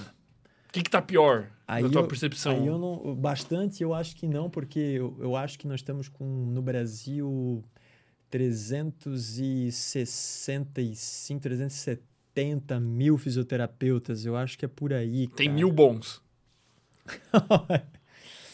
Sei lá, cara. Menos, tá ligado? Não tem um grupo sei, no WhatsApp não com os bons ali, a gente pega a Não, recomendação não, depois. Não, não sei se chega só a mil, se é 10%, se é 30%. Cara, mas que loucura, Né, velho. mas- Isso é perturbador, velho. Mas assusta, cara. Assusta. Cara, antes eu ia falar um negócio do homem lá, que o homem fica gripado e Ah. tu ia falar alguma coisa. Verdade. É porque assim, ó. Agora a gente vai resgatar todos os assuntos, ó. Daqui até o começo do episódio, de trás pra frente, nós É. vamos revirar todas as páginas. né, Vamos, vamos tentar, vamos tentar. é por causa que quando tu falou isso daí, eu lembrei. Isso já é uma, mais de um tempinho atrás, cara, um estudo bacana também que evidenciou uma coisa. A nossa percepção de dor, ela muda é, de acordo com a pessoa que está perto da gente. Nossa, eu, eu tinha certeza disso, velho. Eu É. tinha certeza disso. Então, por exemplo, Porque eu, deixa, deixa eu já. Eu já sabia que isso é científico, cara. Porque eu- a minha irmã, velho, ela é meio. É, ela é meio catastrófica, vamos dizer assim, velho. Se a minha avó tá perto, assim, sabe aquela pessoa que tá perto e, e daí, e daí ela vai fazer uma, uma manha, tá ligado? Pessoa que faz manha, velho. É, eu já sabia que isso era científico, pô. Eu já sabia, é. pô. Por favor, prossiga. Os, os caras viram o seguinte, cara, que quando a gente tem um marido que ele possui uma esposa muito atenciosa, Tipo, o cara caiu, ela, nem, calma aí, não, fica deitado, vou lá pegar um misto quente para ti, um suquinho, não sei o que, eu faço curativo para ti, calma, cuida. A percepção de dor do marido é maior quando a esposa está perto. Quando a esposa ela não está no local do experimento e ele induz uma dor através de uma pressão assim, o cara precisa pressionar mais para ele começar a dizer que dói. Caralho, velho, isso é surreal. Então, cara, isso é, explica o porquê que às vezes a gente vê coisas desse tipo aí. Ah, se, ô vó, se tu não ficar dando tanta bola assim pro vô, ele não vai ficar. Aí ele vai levantar e vai lá buscar a porra da xícara dele lá. Ele não vai ficar pedindo pra ti toda hora, dizendo que tá com dor. Ele faz, porque tu, tu dá muita atenção pra ele. Mãe, tem, mãe, tem, é, é, mãe, mãe, mãe. É, só que assim, a, a mãe é traduzida em neurofisiologia, né, cara? A percepção de dor do cara, ou seja, a atividade do cérebro dele muda dependendo da pessoa que ele Mas tá aí perto. o problema é que a gente já vai ser educado errado com a dor. Porque provavelmente esse estudo deve ter com mãe e filho, por exemplo. Tipo, a criança caiu, não tem ninguém olhando. Pô, a criancinha levanta na mãe, é pá, se, se bobear nem chora, velho. Agora a criancinha cai, a mãe já vem assim, ai, o meu presentinho de Deus. Aí tá, cara. Aí a criança. Tu já, já... percebesse quando a criança cai, cara, antes dela chorar, primeiro ela procura alguém, o pai, não sei o quê, e olha para ver como é que é a reação do pai. Aí se olhou pro pai, por exemplo, e o pai faz assim, ó. Começou a encher os olhos de lágrima. Se olhou pro pai, o pai, olha lá, filha. Dá uma risada, a chance é menor. Não tô dizendo que, pô, decepou a perna da criança pro rio, ela, né? Não nesse naipe aí, né, cara? Mas aquela caiu, bateu com o joelho na, na parada. Mas né? isso, isso, quantas vezes a gente experiencia isso ao longo da vida e a gente não vai tendo uma visão deturpada da dor, de fato? A gente vai reforçando, cara. Reforçando. O tempo todo. Porque essa super proteção, ela é muito comum. Muito. Tipo, o tempo todo. Tipo, porra, uma... é o tempo todo. Se tu for num restaurante, tu vê a criança tropeçar tu vai ver que a mãe tá sendo super protetora, que vai lá, que não sei o quê, que às vezes, é, cara, é normal a criança... É, o que o... o como é que o Wesley chama isso de mimado dopaminérgico? né? Acho que tem a ver com isso, cara. Só que a, a sociedade tá assim, né? É uma, é uma percepção irreal. A gente é. cresce assim. E, e o curioso disso, cara, é que a, essa questão de várias coisas elas se repetirem, elas reforçarem isso, a gente entra numa teoria na neurociência que explicador chamada teoria das neurotags. Neurotags. Essa é uma das teorias mais recentes para explicador. Que ela diz o seguinte: é, a neurotag é um conjunto de neurônios que não necessariamente eles estão próximos. Eles podem estar em locais diferentes do cérebro, mas eles disparam juntos e quando eles disparam juntos, eles se ativam juntos, eles produzem uma resposta. Se, por exemplo, tossi aqui, eu teve o disparo da neurotag da tosse. Uhum. Se eu sentir dor no joelho, eu tive o disparo dos, neurotag, da, dos neurônios que formam a neurotag da dor. Como se fosse um protocolo ali, ativou, vamos seguir tal comportamento, sei é, lá. Esse, essa neurotag, ela se baseia, cara, na teoria de aprendizagem de um psicólogo lá da década de 60, de 50, se eu não me engano, chamado Donald Hebb. Provavelmente o Wesley comentou isso em algum, algum é, podcast que ele foi, talvez aqui. Donald Hebb dizia o seguinte, cara: quando neurônios disparam juntos, eles se conectam, ou se eles estão conectados, as suas conexões são fortalecidas. Quando neurônios disparam de maneira assincrônica, primeiro um se ativa, depois o outro, eles não se conectam, ou se eles se conectarem, se eles estiverem conectados, a sua conexão ela é enfraquecida. Se a gente fosse dar, extrapolar para o mundo macro, a gente dizia, porra, eu tenho dois torcedores que estão vibrando na mesma hora, no mesmo time, eles têm uma tendência a se abraçar, gritar e cantar o hino junto. Uhum. Se um cara vibra quando um faz gol, vibra quando o outro faz o gol, eles têm a tendência a se afastar, se estiver perto, né? Então, mais ou menos isso que Donald Hebb descobriu. Quando esses neurônios eles disparam várias vezes de maneira sincrônica, eles vão fortalecendo as suas conexões. E aonde que a gente enxerga isso, por exemplo, na área da dor? Imagina que eu caí, machuquei o meu joelho, tipo um, um, uma laceração, um corte, alguma coisa no meu joelho. Essa lesão produziu dor, disparou neuroteg da dor. Conjunto de neurônios que, quando se ativam, produzem dor. Uhum. Toda vida que eu me agacho, que eu movimento o meu joelho, a dor ela aumenta. Eu tenho ativação da neuroteg da dor e a neuroteg de agachar. Se a neuroteg de dor dispara junto com a neuroteg de agachar, existe uma tendência desses neurônios se conectarem, se eles não estiverem conectados. Se eu fizer repetidas vezes o agachamento e sentir dor, eles vão fortalecer essas conexões. E aí pode acontecer, numa parcela pequena das pessoas, em torno de 18% a 20%, que Pô, mesmo é depois. É, é não Porra. é pequena, perdão. Que nessa parcela, 18% a 20% das pessoas, mesmo após a cicatrização, a regeneração da lesão, que conduziu a dor. Se eu dobrar o joelho, me agachar, eu vou ativar a neuroteg do movimento de agachar. Como ela está conectada à neuroteg de dor, ela dispara a neuroteg de dor. E aí onde é que a base da dor por aprendizado, por mudanças neuroplásticas características de paciente com dor crônica. Paciente com dor crônica, ele não tem mais o dano, uma lesão ali assim, já passou tempo suficiente para reparação tecidual, mas ele sente dor, velho. Ele sendo toda a vida que ele abaixa. É tipo como se fosse um cachorro sendo adestrado ali. Um aprendizado por aprendizado. associação, cara, né? Puta que bosta, velho. Então, e como é que tu vai dissociar isso, mano? Aí que é a parada. Aí que é a parada. Na psicologia, quando o cara tem medo de, sei lá, de altura, velho, o tratamento que eles usam, se eu não me engano, o termo que eles usam é terapia de exposição, eu acho. É isso aí. É isso, né? O nome que eles usam tu te expor gradualmente à altura para dessensibilizar as regiões do cérebro envolvidas naquela fobia, né, véio? A dor funciona parecido. Ou seja, eu tenho que provar para o meu cérebro que agachar, velho, não tá arregaçando mais o meu joelho, não tem mais dano, mais lesão. Eu, eu, me sinto quase ignorante, porque, tipo assim, eu penso que eu acho que, tipo, quem tem uma fobia, tipo, é uma, é uma parada burra a pessoa ter aquela fobia, vamos dizer assim, num, num, num linguajar esdrúxulo, né? Tipo, cara, é um, um, medo irracional.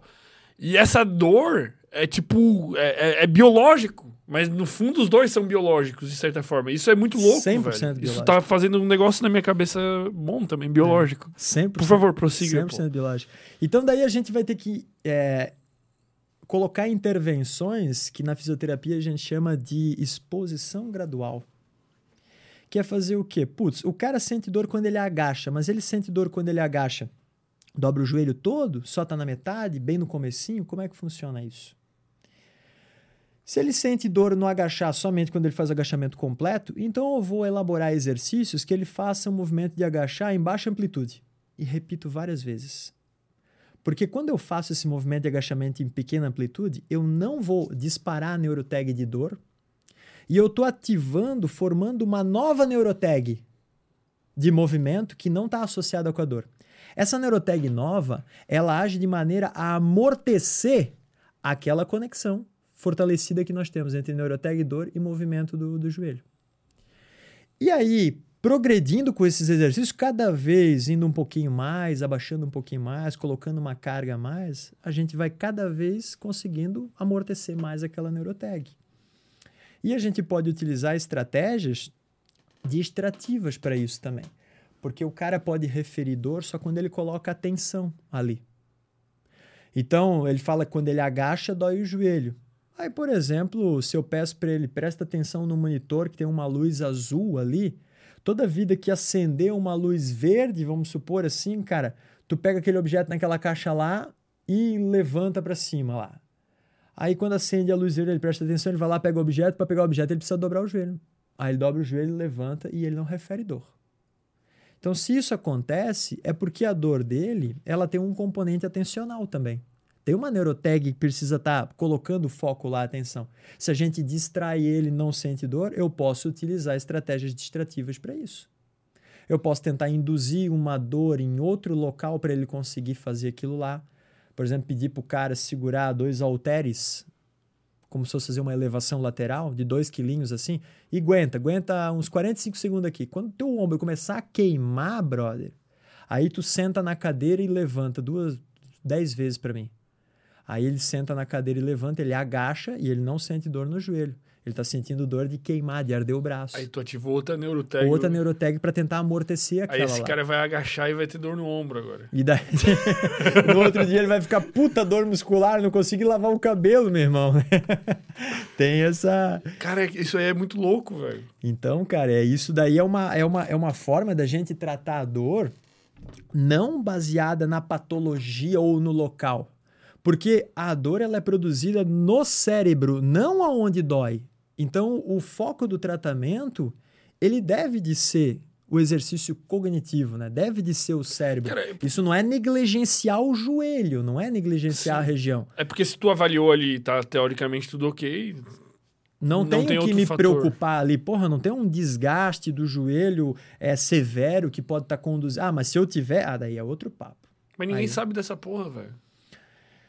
É, de maneira geral, poucos, né, cara? De maneira geral, poucos. Cara, e por que que esses, esses mecanismos foram biologicamente selecionados? Essa é, essa é pesada, hein, Fermento? Por quê? É difícil de responder? Eu Acho que é Essa, impossível responder essa, pô. Essa é Mas de- a dor, por que, que a dor foi selecionada biologicamente? Ah. Ela tem um componente útil. muito, muito. Sobrevivência, autopreservação. Tu enfiou uma estaca no braço. Se tu não perceber. Aquilo ali. Tanto é que indivíduos que apresentam doenças raras, como a insensibilidade congênita, é indivíduos que não sentem dor. Zero. Nada. Tipo, Não ele sente. literalmente não, Não sente. sente dor. Enterra a faca nas costas do cara, o cara vai caminhando Mas até. é, é- é o, o cérebro dele é diferente ou as terminações nervosas? Existem alguns tipos. A insensibilidade congênita, ela causa uma abolição de dor porque há uma mutação num gene, que se eu não me engano é o gene chamado SCN9A. Não lembro exatamente se é essa daí. Esse gene, ele tem a receita para fabricar um receptor que ele fica na membrana do sensor de perigo, dos neurônios que detectam perigo. Esse receptor, ele é um canal iônico. Então ele deixa passar íons, Tá. né? Isso, isso aqui. Isso na, periferia, na no- periferia. é, pelo corpo, pelo corpo. Esse íon que ele deixa passar é o sódio. A gente dá um nome para esse receptor, que é canal de sódio dependente de voltagem ou voltagem dependente, tá? Tá. Para que que funciona esse receptor? Quando entra bastante carga positiva no neurônio, o sódio, o neurônio despolariza. Ele gera o potencial de ação que a gente fala. Ele se ativa, ele conta pro cara o que, que conta pro outro o que, que tá rolando. É fofoca Transmite a informação. transmite a informação, né? Então, os indivíduos com insensibilidade congênita, eles têm uma mutação nesse gene que conduz a uma ausência de canais de sódio dependente de voltagem. Então, tu enterra a faca na mão do maluco, essa informação, ela não é detectada, não tem o sensor ali. Mas ele. ele É o ele alarme sente, sem o sensor. Mas ele sente. ta- Tatilmente ele sente. Tatilmente ele sente. Só que ele não Não sente, sente a, dor. a dor. Não sente dor. Aí, se ele vê, ele vai conduzir algum comportamento que buscar ajuda. Sim, porque daí. ele- Agora, se for num local que não consegue enxergar atrás das costas, ele pode não sentir. E esses malucos se fodem muito na vida, pô. Cara, geralmente a expectativa de vida não ultrapassa 30 anos. Por quê? Por causa que os caras se lesionam, não notam e eles acabam morrendo por alguma complicação. Às vezes, até interna, visceral, o cara não sente dor, tem uma infecção, algo, e daí quando vai pro hospital, cara, o cara já tá todo velho. fudido por dentro, né, Tipo, se o cara tiver apendicite, ele só vai saber a hora que ele olhar e É. tiver preto caindo. Tá, tá, tá. Então, isso é a parada, sabe? Caralho, velho. É. Que bizarro, mano. Isso é cabreiro. E aí, E obviamente, não tem. Não existe um jeito de tu. Modificar a genética do cara? É, é que nesse, nesse seria muito mais fácil se fosse uma modificação cerebral, né? Porque seria pontual, né? Mas a tu modificar toda a periferia seria impossível, no caso. É, até o cerebral é, Mas seria mais fácil, né? Eu penso. é muito difícil uma modificação genética É, que ocorra a nível lá. Modi- Modificação genética, tu, hoje em dia, nós não temos ferramenta para isso, né, cara? Porque quando a gente fala Ou em genética. temos se não divulgam. Então. Pelo, Cara, menos, porque- pelo menos não chega na. Tem, tem essa, tipo assim, clone. É uma- clone a gente fez o primeiro clone em 2002, né? A Ovelhinha Dolly. Dolly. Aí saiu a novela O Clone, Murilo Benício, Inxalá, muito ouro, puta de uma novela massa pra caralho. Mano, a, a- a- a tecnologia capaz de clonar humanos, cachorros, ovelhas, tudo existe. E simplesmente não é feito. Mas é feito no mercado negro. Aí que tá, velho. Tem uns japa, mano, que clonam cachorro, tá ligado? Qu- Quem tem muita grana tem acesso a esse tipo de coisa. E o que, que impede que, se os japa estão clonando, os, os povos orientais, lá, essa máfia tá clonando o cachorro. Pô, eu perdi meu cachorro. Pô, eu quero um cachorro exatamente igual. Eu tinha muito apego a ele aqui, ó. Eu tenho um pelinho aqui, os componentes genéticos aqui congelados, preparados. Ele morreu com 14 anos. Me dá um bebezinho igual ele aqui. Aí vem um- o cachorro lá pro cara, porra, mas o meu não tinha o testículo roxo, né, cara? Começa tu, clonou, pô, esse aqui, a língua era roxa, não Mas- era? Eu acho que tá cheio de clones, cara. Humanos espalhados por aí, velho. Porque rola, velho. Rola. Mano, se a tecnologia existe, rola. Tô começando a ficar com medo de ti, brother. Por quê, Tô velho? começando a ficar com Vamos derrubar o podcast aí, invadir o FBI, O pô. maluco já tá metendo, porra, lá em Varginha, de Varginha. Não, velho, mas isso é certo que tem, velho. Tu não acredita nisso, tu acha que é muita pira da minha cabeça, velho. Ah. Cara, pensa qual tecnologia que existe que não sei o quão difícil é fazer um clone, mas tipo assim, uma tecnologia de 2002, passou 20 anos, os caras devem ter aperfeiçoado esse processo mil vezes. Cara, tu acha que não tem clones humanos por aí? Só que o comitê de ética e o caralho a quatro nunca vão deixar. Mas no, no, no, no- no- submundo da, da máfia oriental e que pra quem tem muita grana, quem tem muita grana tem tudo, mano. Tá rolando vários clones, mano. É, não compactuo dessa crença aí, não. Sério, sério, tu acha que é muita viagem, tu acha que é muita teoria da conspiração isso? Eu Eu acho, já ia vir cara. com outra pior, pô. Eu acho que é porque, porra, quando a gente tem que envolver muita gente, cara. Porque Mas o tipo- quanto, quanto, quanto de gente precisa envolver pra fazer um clone, velho? Cara, eu acredito que um, tem que ter um laboratório com uma galerinha, né? E, bicho, pensa um grupo de WhatsApp com 30 cabeça, 30 cabeça, tá? E tu conta uma parada ali dentro. Mas quanto dinheiro e poder eu tenho sobre eles? Olha, esse pode ser um, pode ser uma, uma um Cara, incentivo pros caras ficar quietos, né? eu, acho, Mas- eu acho impossível que não, existe um labora... não exista um laboratório clandestino no mundo hoje que faça clones humanos. Eu acho impossível não existir, velho. É, eu acredito que possa ter também, mas que isso não. Nós não temos assim uma, uma fábrica de clone assim. Não, não, não tem. Uma galera com passaporte. Mas 8 bilhões de pessoas, tu acha que não tem uns 100 clones por aí? Porra, é impossível não ter, velho. Eu, sou, eu devo ser muito maluco, velho. Tem que ter, É, mano. Com eu- certeza eu tem, acho velho. que se tiver, cara, isso aí seria. Cairia na, em alguma mídia, velho, sabe? Isso aí. Eu acho que é difícil tu.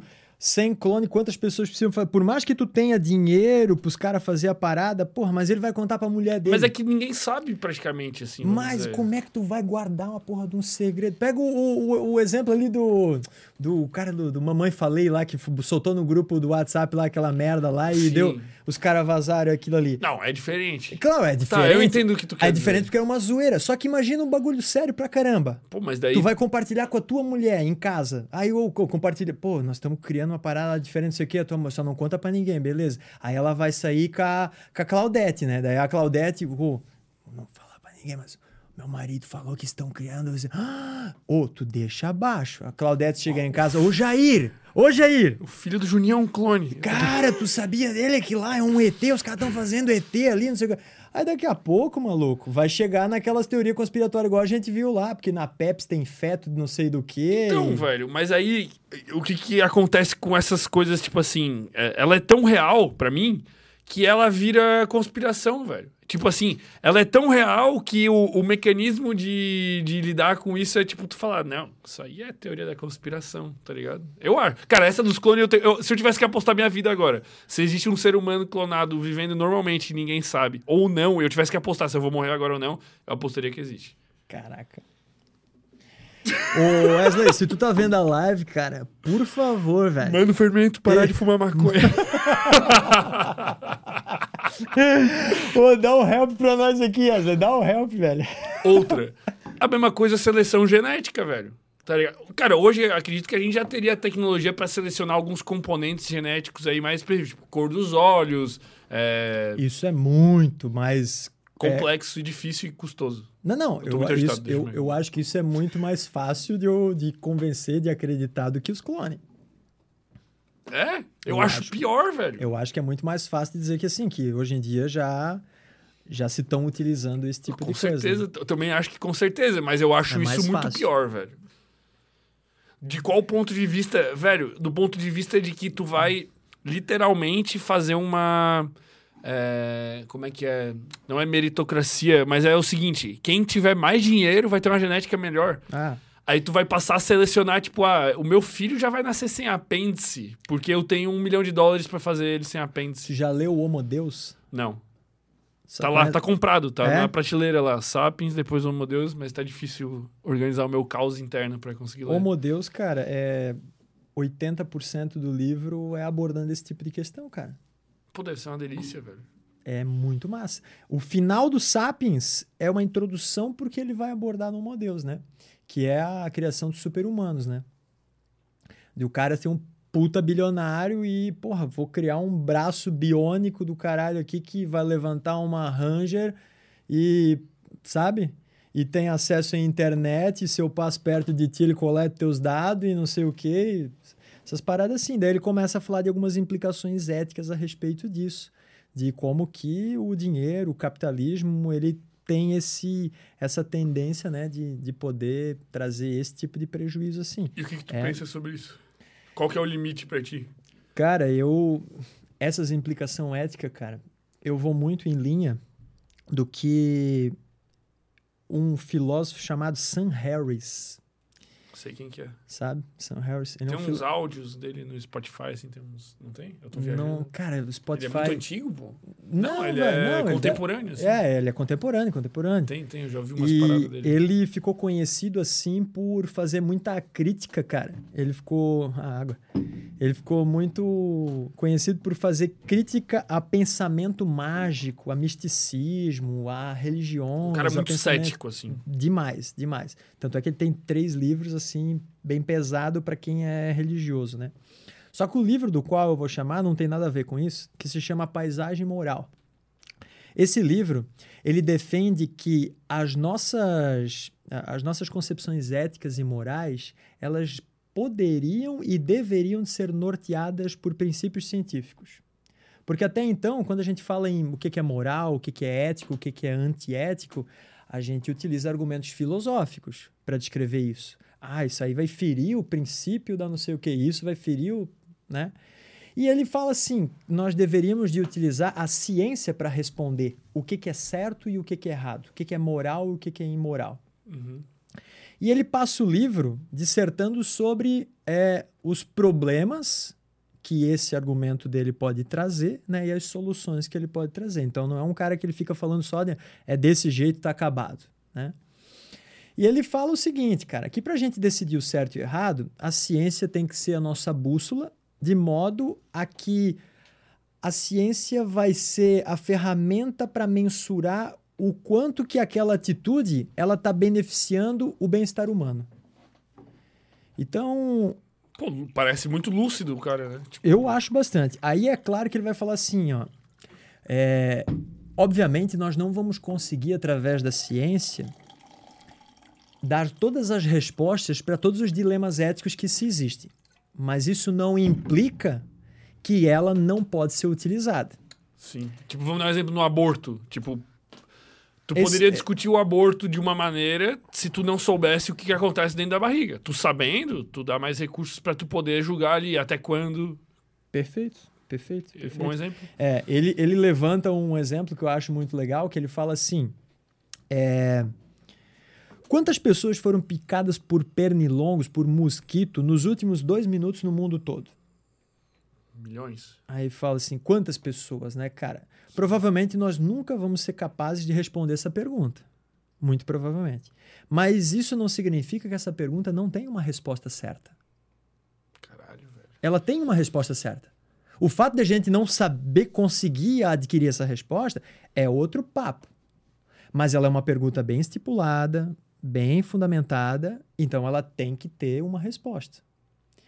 A partir do momento que tu faz, tu, tu, tu, tu traça esse raciocínio, tu vai ver que o método científico ele deve de ser a uma das formas mais eficazes para a gente conseguir chegar nessas conclusões do certo e do errado. E, novamente, não são todos os dilemas morais que vão poder ser respondidos pela ciência atualmente. Mas talvez com a ciência de alguns anos para frente, isso vai ser diferente. Né? Então, a minha percepção dessa, dessa questão ética em termos de super-humanos e tal, eu penso assim, cara, será que se isso acontecer, isso vai conduzir a uma melhora do bem-estar humano, uma piora do bem-estar humano? Ah, o que, que é bem-estar humano? Aí já vai para outra coisa. É, eu sou anti-tecnologia já, velho. Pau no cu da Elon Musk, mentira. É. Mas, mas até que ponto? Até que ponto, tá ligado? Até que ponto precisa tudo essa palhaçada? E com certeza, cara, é, a dosagem ela vai ser uma coisa que vai implicar, né, cara? tudo que é muito extremo, tudo que é. Mas a gente já não vive um, um, o mundo contemporâneo de certa forma já não já não passa por por dilemas causados por isso. É, uma pessoa que tem dinheiro e tem a possibilidade de comprar um celular não tá 100 mil vezes na frente de uma pessoa que não tem dinheiro e não pode comprar um celular. Ah. Só que é diferente tu ter um braço robótico. É, não, mas é indiscutível que isso é verdade, né, cara? Não tem como tu é por isso que a gente fala que a meritocracia é uma utopia na atual conjuntura, né, velho? Porque tu não tem como tu atribuir o mérito pro cara se as pessoas não têm igualdade de oportunidade, né, velho? Mas então, nunca vai ter, né? Improvável, né? Por isso que quem é avesso às, às ideologias, à filosofia liberal, por exemplo, faz críticas árduas a meritocracia, dizendo que ela é uma utopia. Aqueles que já são mais liberais, que já têm essa filosofia, vão fazer críticas ao oposto, né, cara? Então, daí é essa briga boba de esquerda de direita. Mas é que não tem solução se não for, né? Tipo assim, tu não tem como desadotar. É que, é que a meritocracia, tipo assim, se tu for. Sempre vai existir níveis de desigualdade. Perfeito. Porque não tem. Sempre vai existir um nível. Porque se tu for tirar todos os níveis é, sociais de tecnologia, tipo, a gente pega todas as tribos na África, todas as pessoas que passam fome ao redor do mundo e todo mundo vai partir das mesmas condições iguais. Tá, mas aí elas vão ter diferenças biológicas. Aí elas vão ter diferenças da região que ela nasceu, se tem mais sol, menos sol. Isso já. Então desiste dessa ideia de igualdade. A nutrição da mãe durante a gestação vai influenciar o desenvolvimento cerebral do, do filho. E esse desenvolvimento cerebral ele pode implicar em aumentar a predisposição desse filho para ter menor controle atencional, menor controle de impulso, né? Então e isso Exato. vai prejudicar o guri na adolescência, na idade adulta. Então, obviamente, a questão que eu, que eu vejo assim é a gente entender a meritocracia como uma como assim uma um objetivo, mas que esse objetivo ele deve de ser ponderado, né, cara? Então, uma visão estritamente meritocrática é tu dizer assim, ah, se esforçou, se dedicou, premia. Alcançou tal resultado né? Uhum. Dedicação e esforço. Só que o mercado hoje em dia, ele não se demonstra ser meritocrático. Por exemplo, Parcialmente. Eu, eu fiz, eu fiz é, biologia, mestrado em neurociência e fisioterapia. Chega um paciente para eu atender. Esse paciente não, chega, não pergunta para mim assim, tu te graduou onde? Fizesse pós-graduação? Mestrado ou doutorado? Quanto tempo que tu tivesse de estudo tal? Não sei o quê. Uhum. Pergunta assim, quanto é que é a sessão? Aí fala, ah, minha sessão é tanto. Beleza. Porra, mas o cara lá, a sessão dele é tanto mais barato que a tua. Ele é fisioterapeuta, tu é fisioterapeuta. Então, porra, eu vou para aquele cara lá que é mais barato. Alongar o ciático errado. Alongar o ciático errado, talvez, né? Aí quando tu avalia o resultado, eu posso ter um cara que tem doutorado, fisioterapeuta com uma carreira acadêmica fabulosa, mas o cara ele não tem uma conduta baseada em evidência. Porque não pressupõe que o cara tem uma formação acadêmica boa, que ele vai ter uma conduta baseada em evidência. Ele pode ser um cara charlatão que vende uns aparelhos diferentes, umas paradas diferentes lá, porque ganha bastante dinheiro faz e tal. Faz reiki. Faz reiki, faz o que for ali. e aí, então, o cara tem doutorado. Aí tu vai dizer assim, porra, esse cara tem doutorado, velho, ele se esforçou muito mais, ele se dedicou muito mais, então a sessão dele tem que ser mais, mais cara. Só que o outro cara que só tem a graduação, ele entrega muito mais resultado para a pessoa. Então, assim, mas ele se esforçou menos no, na trajetória dele. Sim, eu entendo o que tu quer dizer. Sabe? Então, assim, não é só a questão da dedicação e do esforço. Eu vejo que o, o resultado entregue, ele também é uma coisa que deve ser almejada. Por isso que hoje em dia alguns planos de saúde estão migrando para uma abordagem que é chamada de saúde baseada em valor. Principalmente Isso na quer dizer? gringa. Significa que ela não é baseada em quantidade de sessões. Por exemplo, assim, a requisição do plano de saúde vem lá para tu fazer 10 sessões de fisioterapia. 10 sessões de fisioterapia custa esse valor X aqui, beleza. Se 10 sessões não deu resultado, ele vai lá mais 10 sessões, aí paga para mais 10 sessões, depois mais 10 sessões. Ele paga por quantidade de sessão.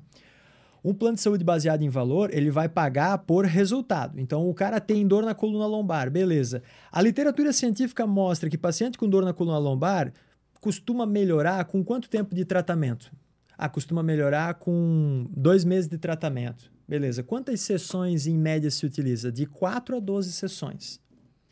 Beleza, o plano de saúde baseado em valor vai falar assim: ó, eu vou te pagar 12 sessões para o profissional, para tu tratar esse cara aí. Um valor considerado bacana. Se tu der alta para ele em quatro sessões, tu ganha os 12.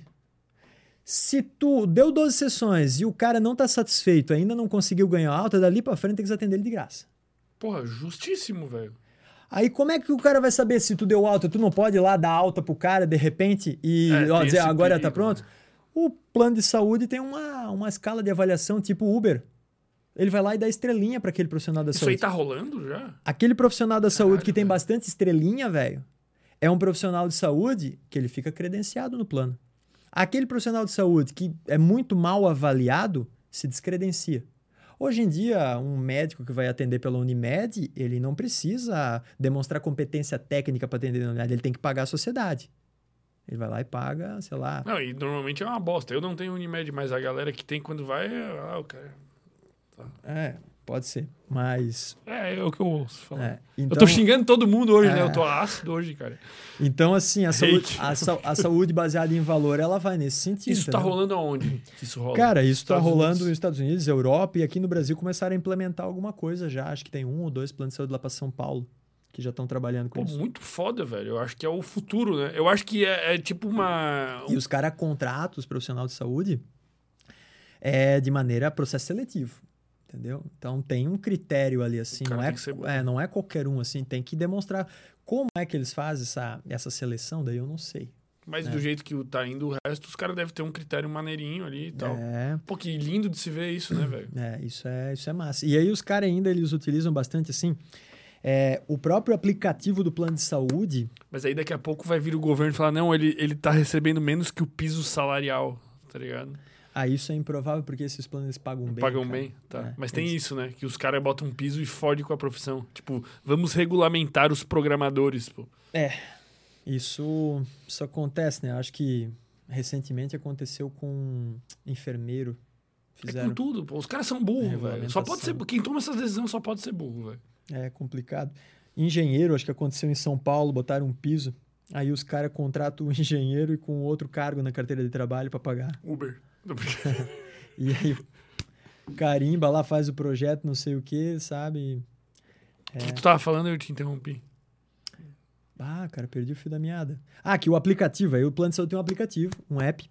E aí, esse app, os caras se preocupam muito em fazer, por exemplo, saúde primária, né? Saúde preventiva. Então, cada profissional de saúde grava vídeos com dicas, tipo assim, médico endocrinologista, ó, pacientes que têm o sintoma tal, não sei o que, cuidar com esse tipo de alimento, cuidar com aquilo, babá, babá, babá. o nutricionista, a dieta da gente tem que se basear nisso, nisso daqui, daqui, daqui, daqui. o fisioterapeuta, é, formas de tu é, reduzir a chance de ter dor nas costas é fazendo isso, isso, tudo vídeos ali no próprio aplicativo, porque vai fazer, através de uma ferramenta educativa, tentar induzir os caras a desenvolver um bom hábito, um bom lifestyle, porque dessa forma os caras pagam o plano e não usam Mas ficam felizes também. ficam felizes, então é rentável. E daí, quando eles usam, eles são atendidos por profissionais competentes Cara, que, que- entregam Que resultados perfeição, melhores. velho. Caralho, eu não ficava tão feliz com alguma coisa fazia tempo. Tu, tu tá tudo bem? Tu precisa ir no banheiro, alguma coisa assim? Tranquilo, Tá tranquilo? tranquilo. Vamos voltar em qual das. Cara, eu queria que tu falasse um pouco. Foi muito bom, eu gosto dessa escapada assim da, da, da, da, temática. Sobre a relação de dor e prazer, assim, como que isso funciona ali no cérebro, é as mesmas áreas, por que, que tem gente que curte ser espancado quase até a morte e tá sentindo prazer com isso, o quanto que isso é cultural. Pois é, começo a te perguntar o que, que será que para ti é a diferença, né? O que, que tem de diferença na dor do sadomasoquismo e a dor do abuso físico? A percepção? É. Isso é um, porque os dois podem ser agredidos durante o ato sexual, né? É, e talvez agredidos na mesma intensidade, dependendo do nível de sadomasoquismo, né? Então, a percepção é diferente porque o contexto consensual, não consensual, ele é totalmente distinto. Mas quando a gente analisa é, neurocientificamente, áreas do cérebro envolvidas no processamento do prazer e da dor, elas se sobrepõem essas áreas. Então significa que quando eu mapeio a atividade cerebral do cara, quando eu dou uma beliscada no dedo dele que ele fala que doeu, as áreas que se ativam é parecida com a área de quando eu faço uma massagem nele que ele acha relaxante, prazeroso, ou quando ele come um chocolate, ou quando ele ganha uma recompensa monetária. Por que será? O que o que distingue isso daí são é, neurotransmissores envolvidos em cada uma dessas percepções. Por exemplo, o prazer está muito associado com moléculas que a gente chama de opioides, por exemplo, endorfina, dinorfina, essas finas aí que a gente tem, liberado nessas áreas do cérebro. Uhum. Essas áreas do cérebro, tu já deve ter visto em alguns podcasts com o Wesley também, que ele fala muito. Ele fala muito de duas estruturas, que é o núcleo accumbens, ou núcleo accumbente. Eu ia falar essa. É, e a área tegmentar ventral, né? Uhum. São áreas que formam o feixe prosocefálico medial, né, o sistema de recompensa do cérebro, né? E ali ele sempre foca muito em dopamina, ele fala muito dopamina. A dopamina é entendida então como um neurotransmissor envolvido no querer, enquanto que as endorfinas envolvidas no gostar. Uhum. Né? Então, uma medeia a nossa motivação, outra medeia o nosso, nosso prazer.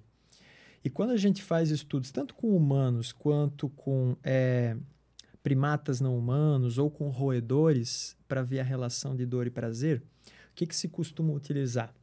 Por exemplo, roedor. Tu induz a dor no roedor, uhum. pode ser a dor induzida através de uma injeção de uma substância química irritante. Uma que é utilizada é, com frequência é um princípio ativo da pimenta. Capsaicina se chama a substância. Quando tu come a pimenta muito ardida, ela tem alto teor de capsaicina. Uhum. Né? E aí injeta isso daí e isso gera dor no animal. Como é que sabe que gera dor? Porque se tu pega um filamentozinho de nylon fininho, chamado filamento de Von Frey, porque Von Frey é o cara que descobriu a parada, que desenvolveu, e tu encosta esse filamento na pele, do, na patinha do rato, que tu injetou a capsaicina, ele recolhe a pata. Se tu encosta na outra que tu não deu injeção, o filamento dobra e ele não recolhe. Ele tá meio que arredio. Então lá, a sensibilidade parte. dele tá maior aqui. Aí ele sente dor. Né? E a expressão do animal, ela também muda quando ele está com dor. Assim como a gente tem as expressões faciais características de determinadas emoções básicas, o, a dor é vista no rato também, o olhinho mais fechado, as vibriçazinhas, os os bigodinhos dele mais levantados, assim, os pelinhos mais eriçados, mais curcundinhos, as orelhas, o posicionamento da orelha é diferente, tudo tem essas, essas características aí. E a gente dá essa injeção, o bichinho tá com dor. Aí quando a gente pega e dá uma comida para ele, tipo um chocolatinho para esse ratinho aí, a gente vai lá, encosta o filamento e ele não recolhe mais a patinha. A gente precisa um filamento mais grosso para ele apertar mais, indicando que quando sente dor, se a gente dá um estímulo hedônico para o rato, a gente dá um chocolatinho para ele, que isso conduz ao prazer, esse prazer atenua a dor. Aí os caras pegam e fazem o seguinte: será que é o, os opioides que estão influenciando nessa, nesse alívio da dor e nessa geração do prazer aí pelos bichos? Aí eles pegam e dão uma injeção no rato de uma molécula que bloqueia os receptores opioides, para não deixar a endorfina se ligar no receptor opioide. Naloxona é uma dessas. Naloxona é uma das, das moléculas usadas. Aí quando eles dão esse bloqueador de opioide, dá o chocolatinho, encosta o filamento e o rato tem a sensibilidade igual de quando ele não ganhava o chocolate. Indicando que o chocolate produz um alívio da dor mediante o sistema opioide. Quando a gente bloqueia o sistema opioide, não dá alívio da dor. Uhum. Quando o animal ele está com o contrário, ele está comendo chocolate, então provavelmente ele está sentindo bastante prazer e a gente dá um estímulo doloroso nesse rato aí, faz alguma coisa para agredir ele, a percepção de dor dele também é menor do que quando a gente dá o estímulo doloroso sem ele estar tá comendo chocolate. Uhum. Então, o que, que a gente conclui disso daí? Que o prazer atenua a dor, mas a dor ela também pode atenuar o prazer. É uma via de mão dupla. Então, quando a gente sente prazer de comer alguma coisa e leva uma, uma, uma porrada alguma coisa, esse prazer ele vai diminuir, ele vai reduzir. Baseado nisso, a gente pode ter em mente que o quê? Que quando a gente, um sadomasoquista, por exemplo, fala assim, cara, ele sente prazer com a dor, né? Na verdade, não é assim, quanto mais dor ele sente, mais prazer ele sente. Não, é o contrário. Ele sente muito prazer, mas ele não sente muita dor. Porque não tem como tu sentir muita dor e muito prazer. É, é um, é um contrabalanceia o outro. O que pode acontecer é que eu preciso fazer uma força muito grande, uma agressão ali sexual grande no, no na, na, na, conduta sexual do cara, para isso afetar alguma coisa o prazer dele. Mas isso não é uma espécie de neurotag, assim, que o...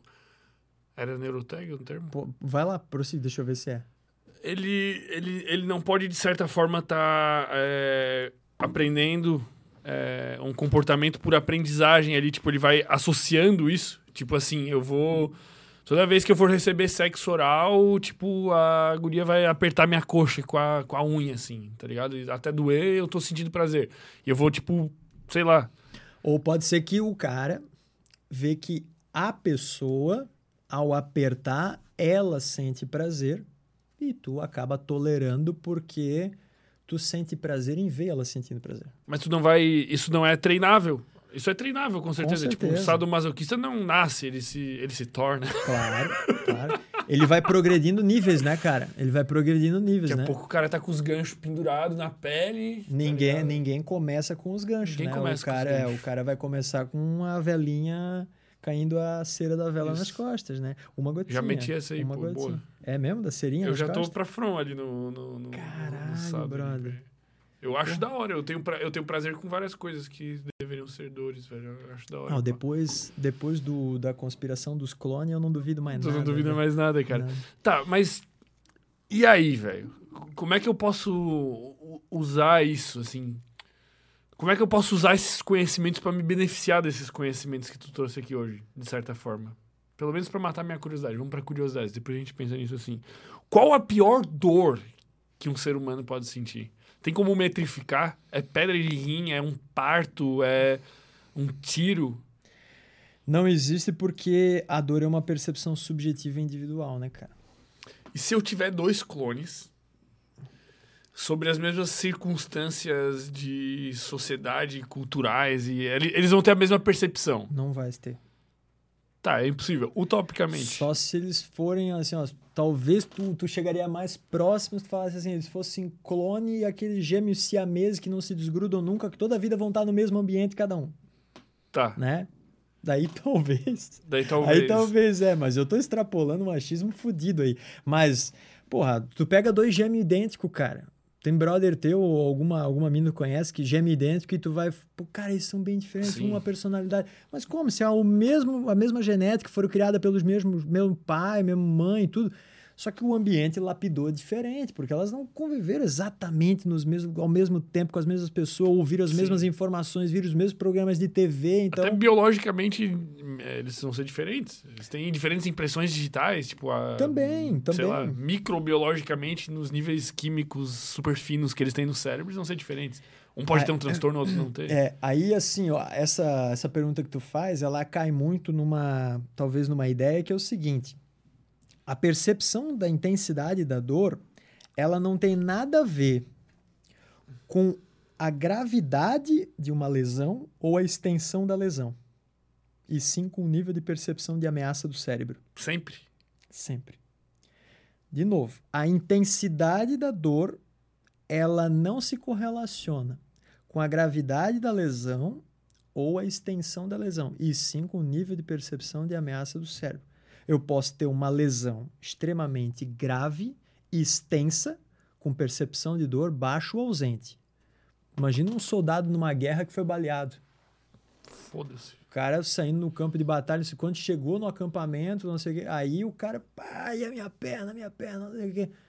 O cara arrancou a perna fora, botou a perna na mochila e foi com uma perna só aqui segura. E aí lá o cara começa a sentir dor, né? Então, o nível de percepção de ameaça do cérebro, ele se desenvolveu a partir do momento que ele chegou lá no acampamento. Enquanto isso, a percepção de ameaça dele maior não era ali a perna, era ele não ser baleado ali e morrer naquele momento. Então, eu vou ativar a dor quando o comportamento do cara beneficiar a sobrevivência dele. Essa é a finalidade da dor, mudar o nosso comportamento. Mudar o comportamento para quê? Para buscar ajuda, para evitar algum dano maior, para fazer repouso. Mas se tu envolve uma, uma maior periferia é, tecidual, assim, vamos dizer, tu pode proporcionar maiores dores. Pode. Por- porque, tipo, teoricamente, vamos dizer assim, Pode. tipo, independente da capacidade de percepção, tipo, sei lá, se tu leva um chute no saco, vai doer mais 90% das vezes do que se tu levar um chute na perna, porque talvez tu tenha uma área com uma distribuição de neurônios e receptores de dor maior.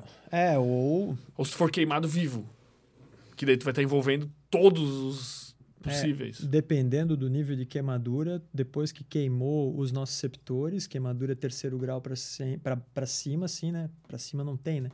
Aí tu não vai mais sentir dor porque não vai mais transmitir nada. Os nervos foram queimados, não chega a informação. Matou. Ah, então talvez esteja aí uma Então, a- o problema morrer. é o sofrimento até chegar nisso, Até chegar, né? deve É. ser insuportável. nesse aspecto. Mas assim, a gente pode ter um quadro do que o indivíduo ele não sente dor nenhuma, tem uma lesão bem grave, né? Por exemplo, tem alguns cânceres que acontece isso, que o cara não sente dor nenhuma. Envolve muito tecido, muita coisa, mas é, é, imperceptível. tá dominado. Quando ele vai fazer uma consulta médica, um exame de imagem lá, ele vê, porra, o cara teve metástases pra tudo quanto é lado, cara. Isso daí, agora começou uma dorzinha, mas isso aí já estava presente há muito tempo. Então, isso é ruim. Isso é um- uma evidência de como o nosso sistema de alarme ele pode falhar. Porque a dor ela devia nos alertar antes. Quando o tumor está pequenininho, já produzia uma dor para nos fazer nos buscar ajuda e buscando ajuda, aumentando a nossa chance de sobrevivência e, e e preservação e, e reprodução. Né? Então, às vezes, esse sistema de alarme ele falha. É, eu, eu, eu arriscaria dizer que ele deve falhar principalmente tipo, em pessoas que não estão tão bem é, psicologicamente e fisicamente, até eu diria. De certa forma, tipo, cara, se é um cara que não sabe o que tá comendo, o que tá fazendo da vida e tá lá com sobrepeso e vai vivendo no automático, assim. Pô, agora imagina um cara que, sei lá, faz yoga, tem uma puta de uma conexão mente, corpo e se alimenta bem. Pô, esse cara, ele vai sentir uma dorzinha, eu acho. Ou sou preconceituoso É. pra caralho, pô. Não, não é questão, não é questão de preconceito, não. Eu acho que já tu tens é um conceito, né? É, a, gente, a, gente, a gente vai avaliar o seguinte, cara. Imagina que a dor, velho, ela é um fenômeno que a gente chama de biopsicossocial. Tá. Biológico, psicológico e social.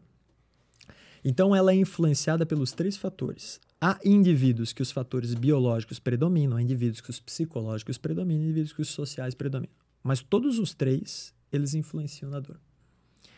Fatores biológicos, o que que são? Alguns exemplos para ti. Sono pobre. Indivíduo que dorme mal, em termos de coluna lombar, por exemplo, aumenta em 3,2 vezes a chance de ter dor lombar. Dormir mal Caralho, sono pobre, tá? Sono pobre, o que, que a gente define como sono pobre? Ah, o cara que dorme menos de 7 horas por noite, o cara que tem um sono muito parcelado, acorda muitas vezes durante a noite, o cara que demora muito para dormir, insônia. Né? Então, classificamos como sono pobre alguma dessas características. Para tu ter uma ideia, levantar peso do chão, levantar uma caixa assim, botar em cima da mesa, levanta a caixa, quem trabalha levantando peso. O que, que é definido como peso nos estudos? Mais de 25 quilos. Pesado mais 25 quilos, o cara levantando toda hora e botando assim. Esses, eles têm um aumento da chance de ter dor lombar de 1.1. Quem dorme pobre, 3.2. Aí eu te pergunto, o que, que as pessoas elas dão mais importância? Para dormir melhor ou para evitar de levantar peso? Evitar de levantar peso, 100% das vezes. Então, já começamos errado. Se Mas porque ninguém sabe dessa porra, velho. Se preocupar mais com o que influencia menos. Tá? Então, levantar peso pode aumentar a chance de ter dor nas costas? Pode, menos do que o sono. Do contrário, o público que teria maior queixa de dor na coluna lombar seria atleta de musculação e levantamento de peso. E não é esses. Quem mais tem queixa de dor lombar? Sedentário. Trabalha em setor administrativo, sentado todo dia, programador, advogado. Um não dorme, bebe toda sexta-feira. É, pendrive na boca toda hora fazendo fumaça. Vai somando fatores, né? Então, assim. Quem fuma pendrive. Fator, fator biológico, fator biológico, sono, é, carregar peso, principalmente peso que tu não estás preparado para carregar. Né? Outro fator biológico, permanência prolongada na mesma posição. Quem trabalha muito tempo na mesma posição, seja sentado, deitado, em pé, sei lá, andando, de cócoras, ajoelhado, seja lá, muito tempo na mesma posição, aumenta a chance da gente sentir dor, tempo prolongado. Então, partindo desse pressuposto, uma outra curiosidade, não importa muito para dor na coluna lombar qual é a posição que eu adoto quando eu estou sentado. Por exemplo, um dos mitos que são mais é, enraizados na sociedade é o mito da postura. Que o indivíduo que tem a postura curvada, ele tem mais chance de sentir dor na coluna lombar e prejudicar a coluna dele. E aquele que está retinho, ele tem menos chance. Então, melhor por, melhorar a tua postura, porque senão a tua dor não vai melhorar. Mito. Isso, mito, robustamente rebatido. O que importa? O que importa é tu variar a posição. Tu, a tua articula, as tuas articulações, a tua coluna, o teu sistema nervoso, ele não gosta de muito tempo na mesma posição, ele gosta de variação. O ser humano foi feito para se movimentar. Para se movimentar, cara, para se movimentar. Então, assim, quando a gente parte disso daí, o que, que a gente vê? Estudos que avaliam indivíduos assim, um ano, dois anos, três anos, e dividem eles em três grupos. Um grupo apresenta uma hiperlordose lombar, a curvatura da lombar aumentada, aqui assim, curvado, aquela pancinha aqui para frente, aqui assim. Aqueles que apresentam retificação da coluna lombar, reta coluna lombar, e aqueles que apresentam a curvatura da coluna lombar normal. Divide os caras em três grupos. Acompanhe eles durante um, dois anos e meço a incidência de dor lombar nos caras. De tempos em tempos, chamo ele lá na, no, no, no, no, laboratório lá e questionar, nesse último mês aí, quantos episódios dor lombar tivesse? Ah, eu tive tanto, eu tive... No final da pesquisa, comparem os grupos. Quem teve maior queixa dor lombar? Na média, todos eles iguais. Se aqueles com excesso de curvatura ou falta de curvatura, eles apresentassem maior incidência de dor lombar, a gente poderia dizer que existe uma associação entre dor lombar e a posição da coluna. Isso não é evidenciado. Então não existe nem sequer associação. Se existir associação, ela pode ser ou não causal. Mas isso é um senso comum total. Né? Muito, muito. E não só comum, cara. Profissional de saúde. Fisioterapeuta, a cada 10, ah, sei lá, 8, vai falar para o paciente: senta direito. Senta direito, não senta torto que, que é ator? Ah, sentar desleixado? Sim, cara. Pô, isso aí vai acabar com a tua... Também, tu reclama da coluna, olha como é que tu tá sentado. O cara fala assim, né? Aí eu questiono meu paciente quando ele vem com essas crenças, eu falo assim, mas o que é uma postura certa para ti? Aí ele fala, como assim? Como é que tu acredita que deveria te sentar? Aí ele pega e faz assim, ó. Joga o ombro para trás fica reto aqui assim. Aí eu disse, esse é um jeito que tu acredita que é o certo, o bom pra coluna? Ele disse, é. Aí eu disse, tu pô, consegue ficar nessa posição para mim? Enquanto que a gente está conversando assim, durante uns 15 minutinhos, 20 minutinhos, ele fala: Ah, não. Eu disse: Por que não consegue? Ele disse assim: Ah, porque começa a doer aqui a coluna. Eu disse assim: Faz sentido para ti a posição que te ensino a ficar com a coluna para aliviar a dor é a posição que a dor começa mais rápido? Ele vai falar, mas é porque eu não tô acostumado. Faz sentido? Aí ele vai dizer assim: é, não faz muito sentido. Não faz muito sentido. Mas será que eu preciso me acostumar? Que nem tu dissesse. Talvez. Como é que tu vai fazer para te acostumar? Eu vou ter que ficar. E toda vez que tu ficar, tu vai sentir dor. E daí quando tu sente dor, o que, que tu faz? Aí tu diz, porra, tá confortável. Agora. Então será que o problema é mesmo é a tua posição? Ou é a variação da tua posição? Ficar reto assim não tem problema nenhum. Como também não tem problema nenhum tu ficar desleixado. Mas qualquer Desde, estratégia... desde, que, desde que tu varia a posição. Vamos supor para um, pra um, uma pessoa média aí que trabalha oito horas por dia na frente do computador. Então, esse tipo de paciente, eles apresentam, costumam apresentar uma dor é, lombar, que a gente chama de dor nociceptiva, né? isquêmica. Eu falei para ti que tem três tipos de dor: nociceptiva, neuropática e nociplástica. Uhum. Só que elas têm algumas subdivisões, que eu não me aprofundei nelas elas ali. se misturam? Não, elas têm subdivisões. A dor nociceptiva, ela pode ser mecânica, isquêmica ou inflamatória. Tá. Ou seja, os sensores de perigo se ativarem por mecanismos diferentes. O que é uma dor nociceptiva mecânica? É quando eu exerço uma pressão mecânica muito grande e isso conduz ao disparo dos sensores de perigo. Por exemplo, eu torço o dedo para trás, vai chegar um momento que se eu torcer mais eu sinto dor. Dor nociceptiva mecânica. Aumentei a atividade de sensores de perigo por pressão mecânica. Alivia a pressão mecânica, some a dor. Uhum. Quando o cara tem uma dor lombar de caráter nociceptivo mecânico, é aquele que ele fala para mim assim: putz, quando eu faço algum movimento, fico hum, muito tempo em pé, sei lá, alguma coisa desse, desse gênero aí, ou aperto, a dor aumenta. E quando eu faço repouso, ela alivia. Então, aumenta quando tu faz o movimento e quando tu faz o repouso, ela alivia. O repouso está tirando a carga mecânica, está tirando a compressão da coluna, está tirando o peso do corpo, da gravidade dela. E isso produz um alívio da dor. Então, significa que os sensores de perigo estão disparando por causa de um estímulo mecânico. Uhum. Aí o segundo... Nesse caso, o Ministério da Saúde estaria correto.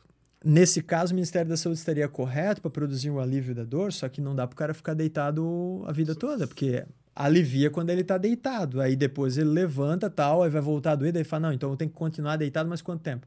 Três dias? Quatro dias? Não, a gente tem que conseguir usar a estratégia para dessensibilizar a coluna dele, fazer com que os nossos receptores não disparem frente à pressão mecânica. Beleza. O segundo tipo seria a dor nociceptiva que a gente chama de isquêmica. Isquêmica ou também chamada de química não inflamatória. O que, que significa isso? A gente está sentado aqui na cadeira, porra, a pressão da, do corpo maior está no glúteo e posterior de coxa. A gente está sentado em cima dessa região. Tu concorda comigo que o sangue que ele está fluindo na nossa perna, ele flui com muito mais facilidade na parte da frente da coxa do que embaixo. Porque embaixo eu estou sentado, estou apertando os vasos sanguíneos, estou esmagadinho. Se o vaso sanguíneo está esmagadinho, menos sangue está cruzando pela perna. Células do, dessa região que eu estou esmagando estão recebendo menos oxigênio. Quando ela recebe menos oxigênio, ela começa a ter uma redução do pH, ou seja, ficando mais ácido. Uhum. A redução do pH é algo irritativo para os sensores de perigo. Sensores de perigo disparam quando o pH baixa muito. E aí, como é que a gente nota isso? Tu tá sentado aí conversando comigo, daqui a pouco tu fala assim, ah, deixa eu dar uma ajeitada aqui. Começou a queimar minha bunda. É, aí tu dá uma inclinadinha para um lado. Uhum. Aí tu dá uma inclinadinha para o outro lado. Acho eu fiz isso no episódio inteiro. Tu se movimenta para cá. Por quê? Porque tu estás encontrando uma posição que ela é mais confortável. Por isso que a gente tem um jargão na neurociência da dor que a gente fala assim: a melhor postura é a próxima. Sempre a próxima. Porque aqui tá confortável. Só que vai passar uns 10 minutos, eu dou uma ajeitada. Daqui a pouco eu me inclino para frente, daqui a pouco eu me inclino para trás. Daqui a pouco não tem mais para onde eu me inclinar, eu tenho que levantar e me dar uma espreguiçada. Esses pacientes que apresentam esse tipo de dor nociceptiva isquêmica, eles vão falar para mim assim, ó: a dor piora depois de muito tempo sentado ou muito tempo em pé, e o que me alivia é me movimentar, não é o repouso. Eu me estico, daí falar, ah, depois que esquenta, cara, depois que eu me dou uma alongada, eu mexo, vou para lá, vou para cá, aí alivia, cara.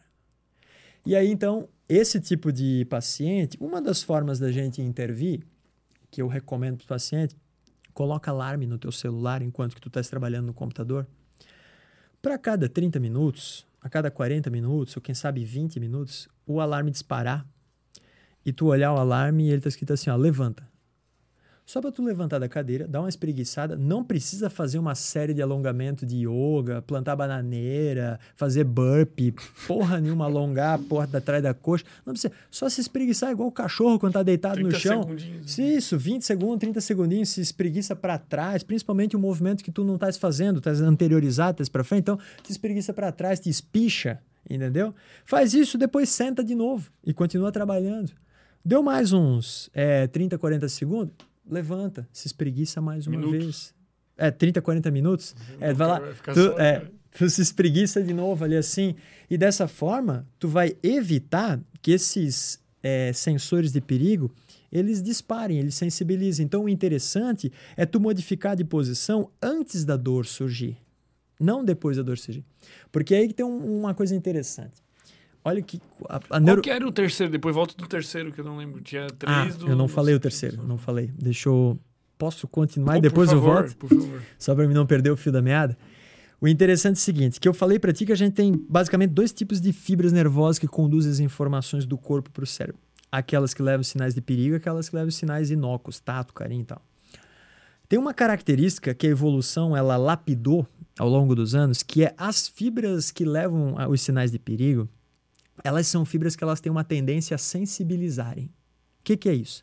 Com a repetição ou a sustentação de um estímulo que, que ativa ela, a, a percepção de dor produzida ela aumenta com o passar do tempo.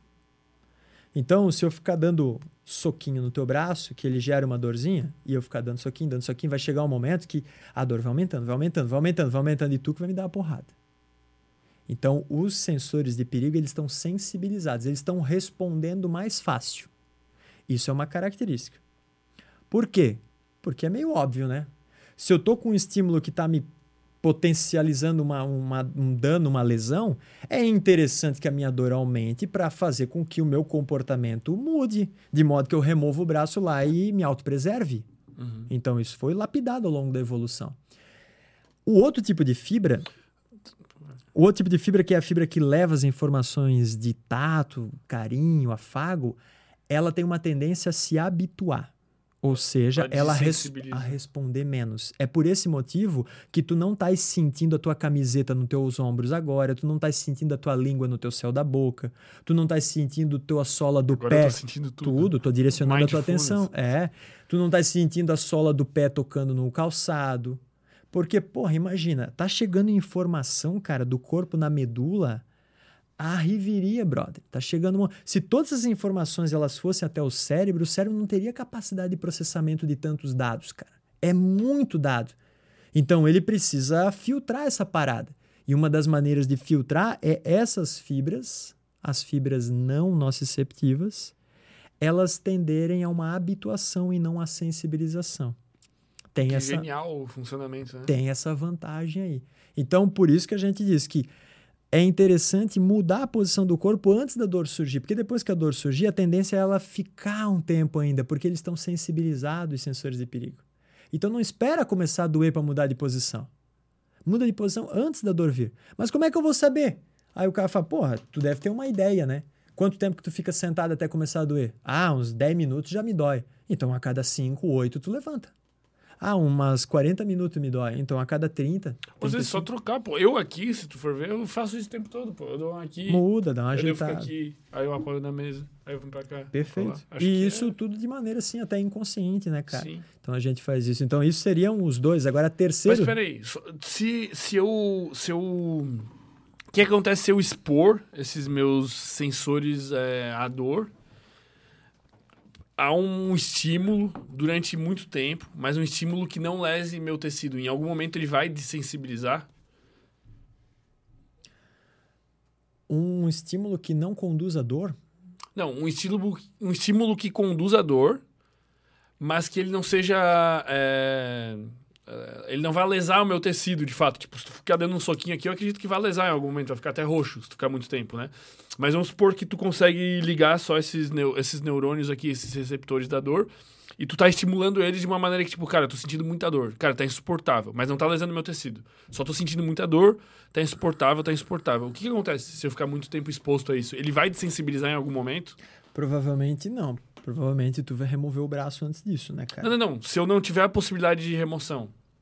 Eu sou É. o cachorro preso na gaiola lá do, do experimento científico. Tá. lá. É, é improvável que isso aconteça porque com a repetição de um estímulo que ele conduz à ativação dos nossos receptores, ele gera um fenômeno que a gente chama de somação temporal. Somação, soma vários. Tá. Temporal ao longo do tempo. Então, o mesmo estímulo ao longo do tempo, ele aumenta a nossa percepção de dor. Então, a Mas não percepção pode de- ser infinito isso. a percepção Cara, se eu, se eu, ela vai ela vai aumentar até um nível a se tu me percepção de pluga dor. um chip aqui na perna agora, ele vai ficar dando um choque aqui pra sempre. Eu- uma hora eu vou conseguir viver com ele. Tipo, vai ter que desensibilizar em algum momento. Não é possível. Isso é o que acontece com o paciente com dor crônica, né, cara? O cara, tipo, aprende a viver com aquela dor. Às vezes sim, mas às vezes o cara com dor crônica, a dor ela não, ela é ininterrupta, ela é contínua. Ela tá sempre ali presente. E aí vai gerar um quadro de sofrimento enorme, né, cara? Entendi, entendi. E aí esse sofrimento enorme vai conduzir ele a procurar alguma ajuda. Ninguém vai ficar sofrendo com um monte de dor e não vai tentar uma medicação, não vai tentar um procedimento cirúrgico, não vai tentar uma estimulação, sabe? Então hoje em dia tem algumas intervenções dentro de uma área que é chamada medicina intervencionista da dor que se utiliza para tentar ajudar esse tipo de paciente. Então, há formas da gente tentar aliviar a dor através de estimulação magnética transcraniana, que é umas bobinas que se coloca assim na, em cima da cabeça do cara, emite uma onda eletromagnética e dependendo do local onde é que tu direciona essa onda mag- eletromagnética e qual é o comprimento, a frequência que tu utiliza nessa onda que tu emite, quantos hertz, ela pode fazer com que ative eh, neurônios inibitórios ou pode fazer com que ative neurônios excitatórios.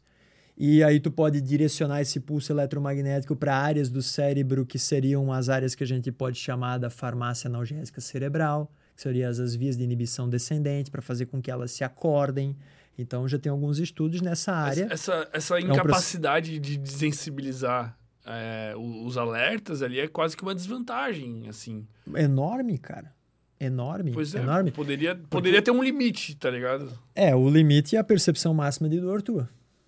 É, Esse é o, esse é o limite. Não, mas deveria ter um limite que, de, de, de senso temporal ali que tu falou assim, deveria soma, soma, Somação temporal. soma- deveria ter um limite que que para, velho. Deveria ter. É, que para não, não acontece, né? Tipo, da Vai. mesma maneira que tu sensibiliza o, o- Os outros, os outros, deveria ter um limite na dor, né? Seria mais inteligente se eu fosse construir o humano perfeito. o- só se tu... Só o meu se tu- filho, quando eu for milionário, eu vou selecionar a genética dele ali, ele vai ser um clone de alguém.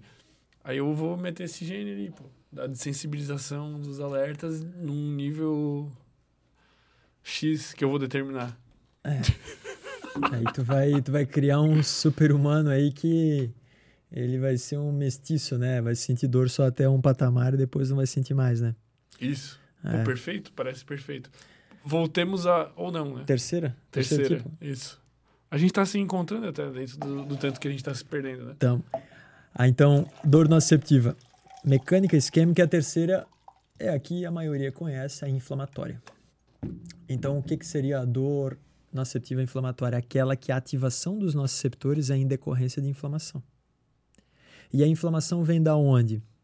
Sistema imunológico nosso produzindo moléculas que a gente chama de citocinas pró-inflamatórias. Algumas proteínas que conduzem à inflamação.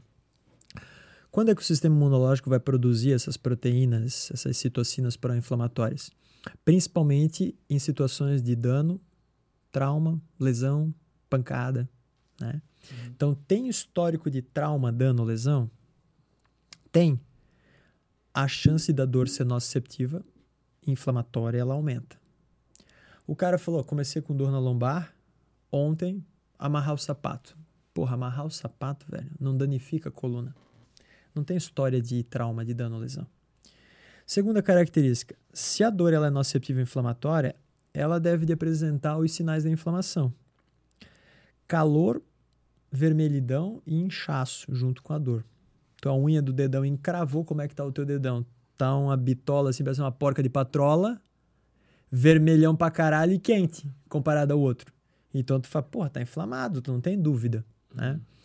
Quando isso acontece de uma maneira mais interna, pode ser que ela não externalize esses sinais da inflamação. Mas, se não tem histórica nem, história nenhuma de trauma de dano ou lesão, já é bem improvável que a dor seja de caráter inflamatório. Se o indivíduo ele não responde a medicamentos anti-inflamatórios comum, a chance da dor nociceptiva inflamatória reduz mais ainda. Porque tu estás tomando remédio para inflamação sem ter inflamação. Se a dor não é sustentada pela inflamação, então não tenho que tomar remédio para anti-inflamatório, que é o que acontece na maioria dos quadros de dor lombar. O cara toma anti-inflamatório e fala, cara, foi a mesma coisa que farinha, não ajudou nada. É porque aquele perfil de dor lombar que tu tem não é nociceptivo inflamatório. Sabe? Então, é... Mas existe algum medicamento que desliga toda a percepção de dor, tipo uma morfina da vida, assim? Não. Não, por um- exemplo, morfina não ajuda a reduzir enxaqueca. O cara toma morfina, não ajuda a porra. Na... Dipirona, o Novalgina, contribui mais para a redução da enxaqueca que a morfina. E a morfina é um analgésico extremamente potente. A morfina, ela age em qua- quais dores dessas que tu mapeou ali? Cara, a morfina, na verdade, ela, ela, a atuação dela é em receptores opioides. Né? Então, mais ligado aos os, recep- mecânicos. os receptores opioides eles são expressos em praticamente tudo quanto é canto do, do nosso sistema nervoso, tá? Receptor opioide. Só que a questão é que tem algumas dores que elas não têm relação nenhuma com o sistema opioide. Tanto é que tem quadros, por exemplo, fibromialgia, já ouviu falar dessa doença? Sim, a gente até comentou um pouco. Ah, falei. A fibromialgia, ela, os pacientes apresentam uma disfunção do sistema opioide endógeno. Então, o corpo também produz substâncias opioídicas, a endorfina é uma delas, né? Então, os pacientes com fibromialgia não produzem quase nada de endorfina, muito pouca endorfina. E aí, provavelmente, eles também têm menos receptores opioides. Aí, se tu toma medicamento opioide com pouco receptor, ele produz um efeito pífio. Entendi. Então, não vale a pena esse tipo.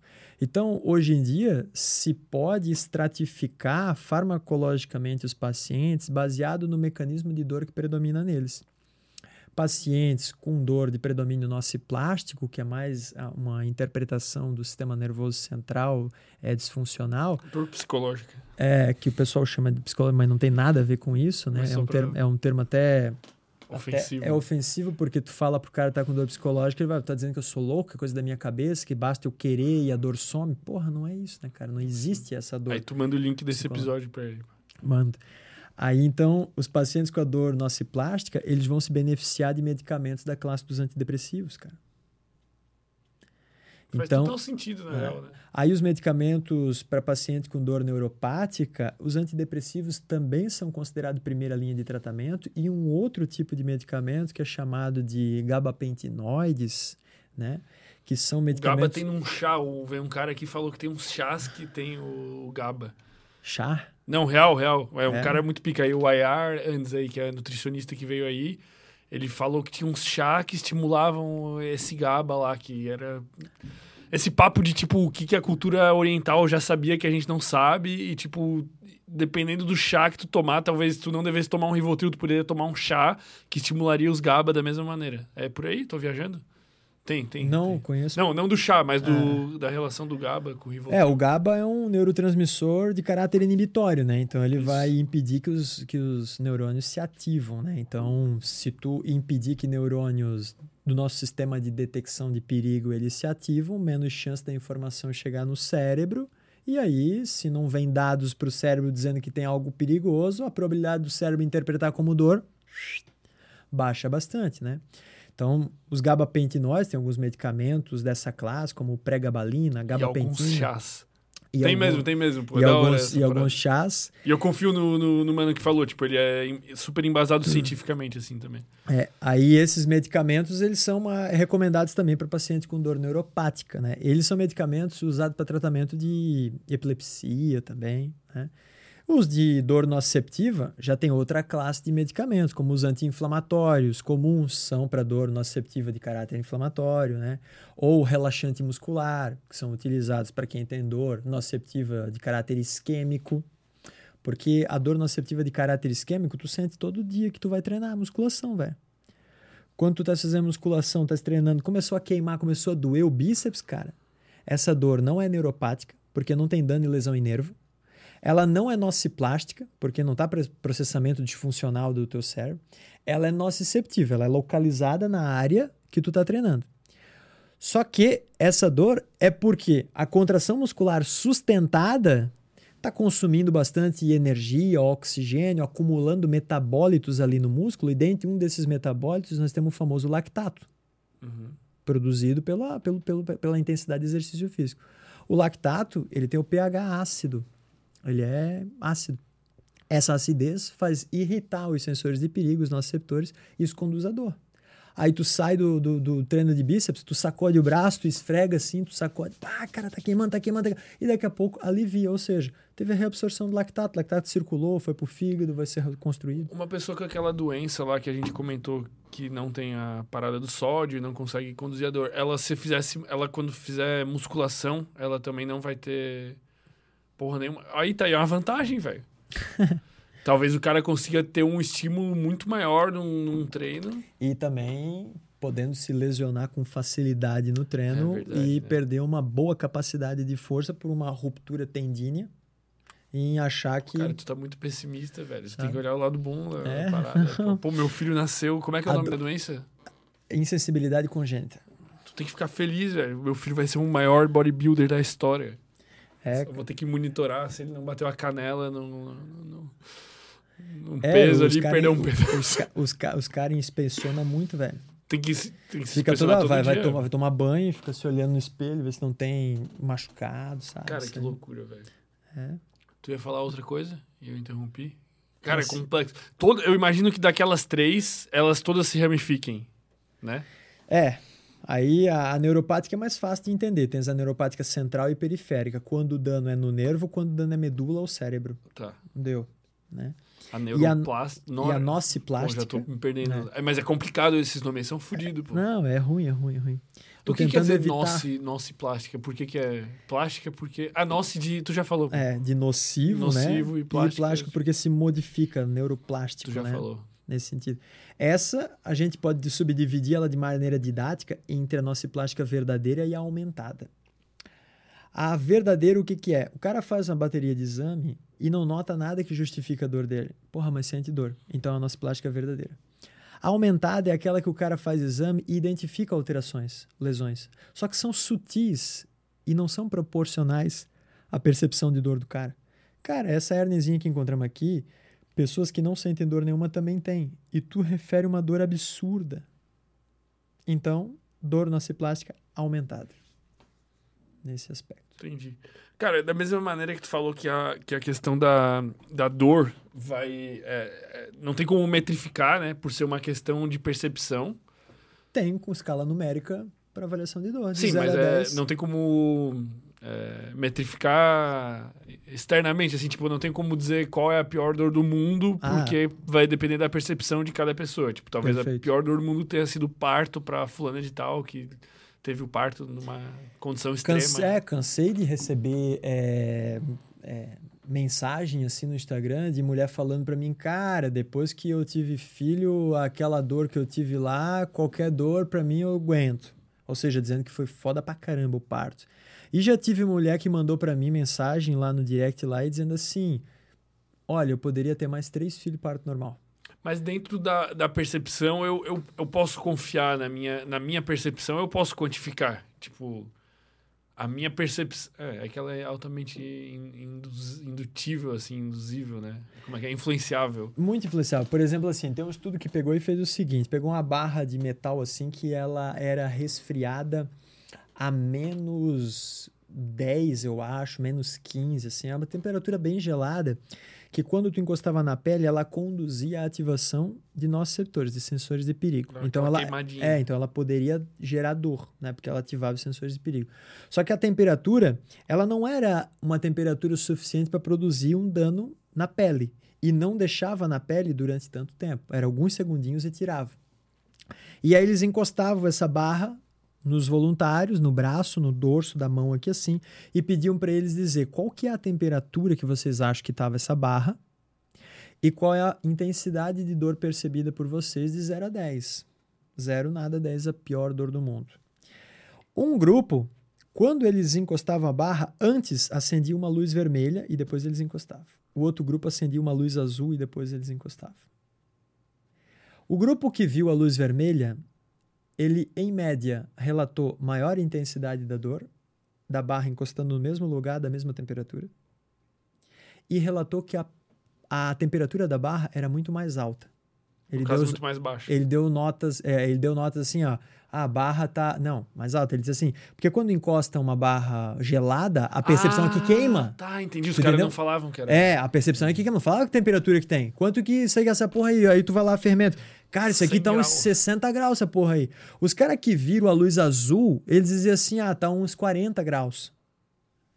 Então, tu vê uma cor, cara, influencia na tua percepção de dor e a tua na percepção de temperatura. Porque a gente foi moldado ao longo da evolução a associar vermelho a algo quente, que queima, Perigo. nocivo, entendeu? Perigoso.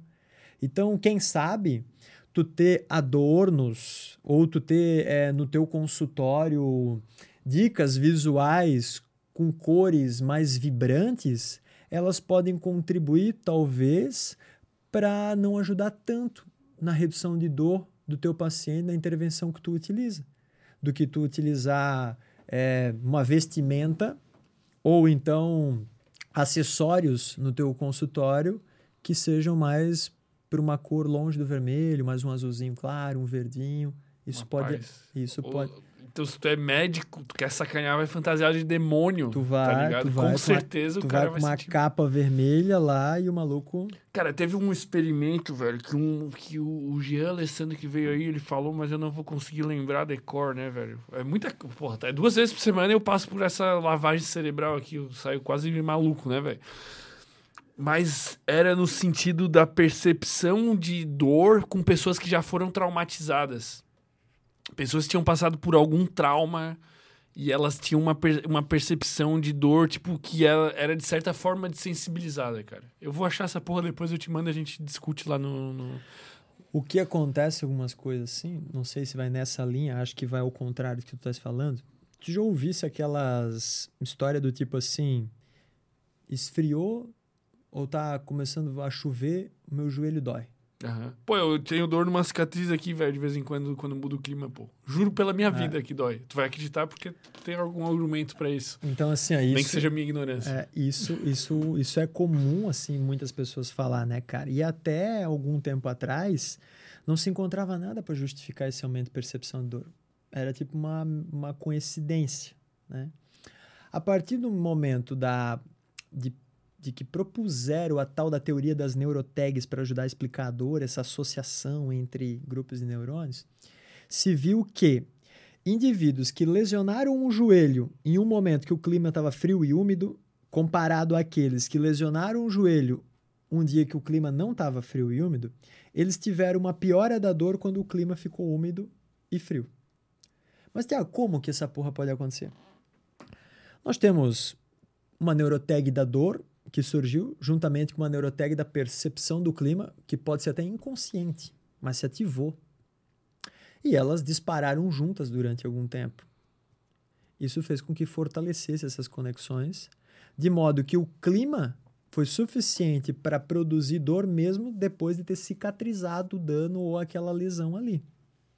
Mais ou menos, ah, vou querer entender o negócio mais fácil. Porra, tu passou na frente de uma casa, tu sentiu um cheiro de bolo, cara. Um bolo de cenoura com cobertura de chocolate que tu curte pra caralho, porque quando tu era pequeno a tua avó fez pra ti. E tu sentiu aquele cheiro e tu fez assim, ó. tu riu, te deu uma emoção positiva. Ele pergunta, mas por quê? O cheiro do bolo ativou a neurotag para o cheiro de bolo. Que aquela neurotag, ela disparava junto quando tu via tua avó. Então, a lembrança da tua avó. E aquela lembrança, ela sempre veio carregada de uma emoção positiva, alegria. Então, tu tens uma imbricação de neurotags, que a gente chama na neurociência da neurotag primária, neurotag secundária, neurotag terciária. A neurotag primária seria da dor, que ela se imbricou com do cheiro do bolo, com a lembrança da avó, com a emoção positiva, tudo se conectaram.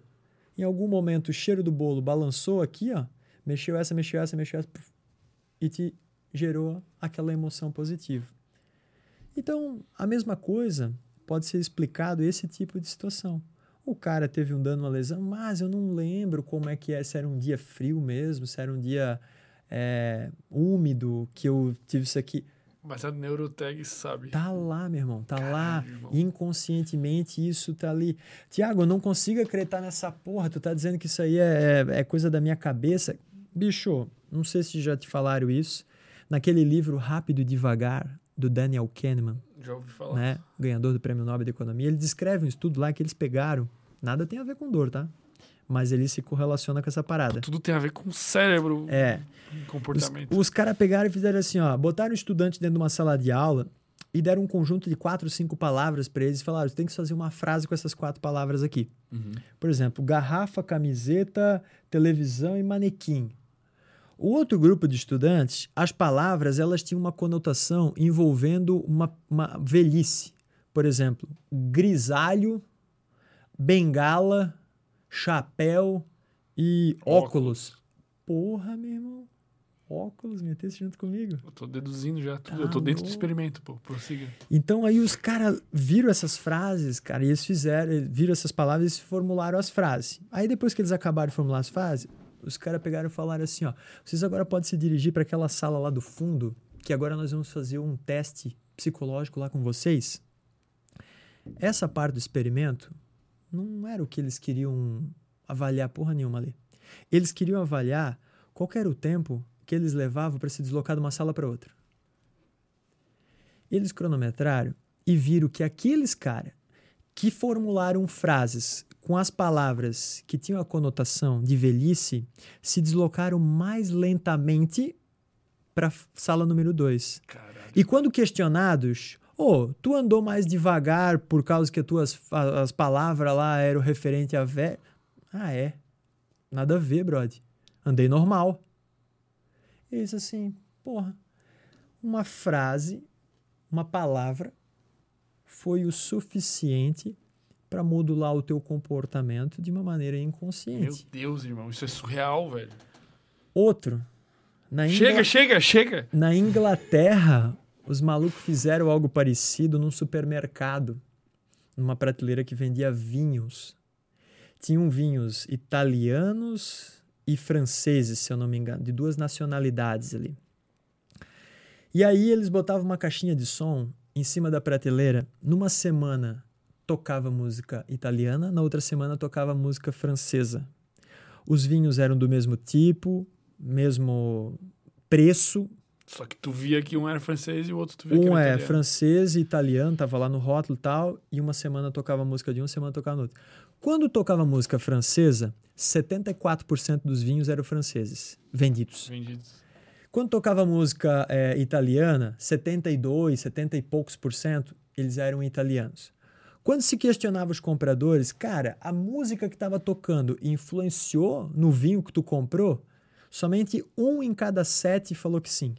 Os outros nem percebiam que tinha música, sei lá. É, ou falaram, não, eu escolhi porque eu queria.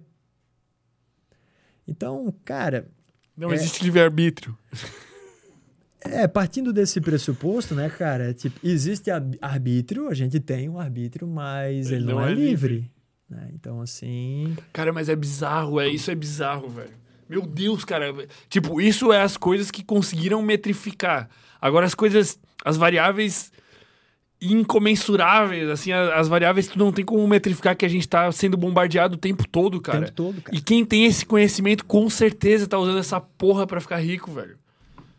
Com certeza. E, Cara, tem, tem outros que os caras citam, velho, até referente a algumas outras questões comportamentais que eu acho interessante, que os caras botam um voluntário numa sala e botam uma cadeira do lado dele e fala assim, ó, vai chegar um outro cara aqui, tu vai entrevistar ele e fazer determinadas perguntas. Aí tu coloca essa cadeira aqui para ele sentar na tua frente, deixa as duas do lado. Aí ele só tem que pegar a cadeira e botar na frente assim. Só que essa sala tem uma TV e essa TV tem uma proteção de tela passando imagens, imagens aleatórias. Um grupo, a imagem que passava era cédulas de dólares. O outro grupo era uma paisagem, uma praia, uma parada assim. Aí entrava o cara, sentava na cadeira na frente dele. Só que o cara, quando entrava, ele era um tipo figurante do experimento. Uhum. O cara que estava sendo testado. Um ator tava, pago. É, um ator pago. Ele carregava tipo um estojo com algumas canetas e coisa arada assim, borrachas, coisas assim, papel. E aí ele tinha que, quando entrar, ele deixar cair aquilo. E eles queriam ver se aquele participante ele ajudava a coletar as canetas ou não ajudava ele a juntar as paradas ali. E eles queriam ver a é, distância que a cadeira era colocada. Da TV. Ou da... De um para o outro. Tá, de um pro outro. De ti para mim, aqui assim. Tá. Aí eles viram que aqueles participantes que a proteção de tela eram dólares, eles, em média, ajudaram menos a juntar as canetas e eles colocaram uma distância um pouco maior para conversar com o cara comparado àqueles sem essas dicas aí. Conclusão que os caras citam: dicas visuais de dinheiro, monetária, podem acabar contribuindo de alguma forma para te induzir a apresentar um comportamento um pouco mais egoísta, menos altruísta. Competitivo, assim. Competitivo e ter menos proximidade com uma pessoa. E quando eles colocaram esses caras para desenvolver uma tarefa depois, tipo um problema, tipo uma uma palavra cruzada, um bagulho assim que tem que estourar a mente do cara pro cara fazer e ele não tinha como resolver. Os caras sabiam, não tem como resolver, vamos ver. O sudoku bugado. Isso, vamos ver como é que os caras, quanto tempo que os caras tentam essa parada aí. Aqueles que viram as imagens de dinheiro, eles foram muito mais persistentes. Eles tentaram muito mais tempo resolver. E aqueles que não, eles desistiram mais rápido. Então. Cara, é muito louco isso aí, velho. Porra, alguém podia pegar todos esses experimentos assim, ó, bacana e fazer um documentário, pô. Poderia alguém que tá assistindo aí, pô, fazer um na Netflix lá bem produzido, porra. Aí filmagem, aí o cara derruba. Imagina que negócio gostoso de assistir, velho. Massa. Que conclusão tu chega quando tu vê essas porra aí, velho? Cara, eu vejo que. É, eu, uma, eu parce que... uma parcela muito grande da nossa vida, ela é modulada pelo nosso inconsciente, né? Então, assim, uma parcela muito grande, tu acreditas que tu tens domínio e, na verdade, tu não tens domínio completo. Tu és. Tu não se sente perturbado com isso, de certa forma, assim? Tu não se sente dentro de uma matrix, tá ligado? Tipo, com coisas influenciando o teu comportamento o tempo todo e tu nem tem consciência. Cara, essa é muito sutil, cara. É um, é um plano de fundo. É. Eu penso isso e, por um outro lado, eu penso no, no aspecto de, assim, de eu ter consciência que isso acontece isso te dá um eu, poder. eu ser um pouco menos manipulável. E que não sou porra nenhuma, né? Mas eu parei. A... Vamos ter que fazer um experimento, cara. É, Se eu- quem tem esse conhecimento é menos manipulável de fato ou não. Pois é, dessa forma. E a partir do momento Eu que tu tens. pensar que sim. É, e a partir do momento que tu tens esse conhecimento, é, vai ter mais probabilidade de, ao longo das tuas situações, ao longo da tua vida, tu refletir. Quando tu passar na prateleira do supermercado, tu vê a parada, tu. Calma aí. Por que, que eu tô escolhendo o que eu tô escolhendo? É. Tu te pergunta. É claro que tu não vai fazer isso, tipo. 100% do tempo. Provavelmente não, porque tu ia ser um cara muito chato, né, não, velho? chega no mercado, tem É. um cara assim olhando pros vinhos, assim, daí É. olham pra ele, assim, as velhas já escutam, ó, aquele ali assiste o Sem Groselha. É. Eu lembro de uma palestra que eu fui do Mário Sérgio Cortella. O Mário Sérgio Cortella ele falava assim: porra, na Idade Média, aqueles caras, aqueles sentinelas que ficavam vendo se tinha um inimigo, não sei o que e tal. Nunca poderia ser um filósofo aquele cara lá, né? Porque se o sentinela tivesse ali e alguém perguntasse, aí, tá vindo um inimigo? O filósofo ia perguntar, defina inimigo. Como que eu vou saber? É muitas Pronto, variáveis. invadiram a porra do castelo, mataram todo mundo. Não dá pra deixar um cara que questiona tanto, né? Então, assim, é, se o nosso inconsciente ele, ele, ele tá presente assim em, porra, em variadas facetas da nossa vida, significa que ele nos trouxe uma vantagem evolutiva. Então a gente não pode desprezar isso e olhar como uma coisa prejudicial, cara. É que é quase como se fosse um, um, um processamento subconsciente. Que ele é, ele já foi útil. Hoje em dia. Não, ele é ainda, cara. Ele é, é, ainda mas útil. ele é explorado Porque de maneira se, inútil. Se, se... Aí é de- Tipo, tu acha que a grande indústria não sabe dessas porras? Ah, claro, não, e- claro, claro. Com certeza, os caras fazem, fazem inúmeros experimentos nessa área de neuromarketing que os caras chamam para ver assim, como é que eu vou conduzir o cara a comprar, né, velho? Como é que eu vou conduzir o cara a fazer isso aí? Como é que as propagandas podem induzir isso, né? Aquela... O- será que os, os, os animais têm isso também? Esse, esse, é como se fosse um, um, um processamento subconsciente. Podemos chamar assim. Cara, os animais Qual que é o eles, termo os, isso? é, os animais eles têm eles têm os animais tipo não humanos, né? Os, os, Os primatas não humanos. É, e, e roedor e por aí vai. Que o que faz o cérebro ele ter essa parcela consciente e inconsciente seria, digamos assim, a arquitetura cerebral. Uhum. Porque quanto mais primitivo o cérebro, ou seja, mais para dentro nas camadas dele, maior é o processamento inconsciente dele, instintivo. Então, nós seres humanos temos camadas mais externas que a gente chama de córtex, que em latim significa casca, por isso que é externo, casca, que ela está relacionada com as funções de tomada de decisão, está relacionado com processamento consciente, seja lá como se define essa porra aí, né? Uma, que... uma maior complexidade comportamental, eu É. diria assim. Mais, mais... E essa área, ela é influenciada pelas áreas internas. Então, o cérebro tipo é uma cebola que quanto mais para dentro, mais primitivo é. E quanto mais primitivo, mais regido pelo inconsciente é. Então, um pardal, quando vai fazer a, a, a casinha dele lá, o ninho dele, ele não pensa, porra, mas se der um furacão nessa merda que eu não tenho que reforçar com um galho de erva daninha aqui ou com as.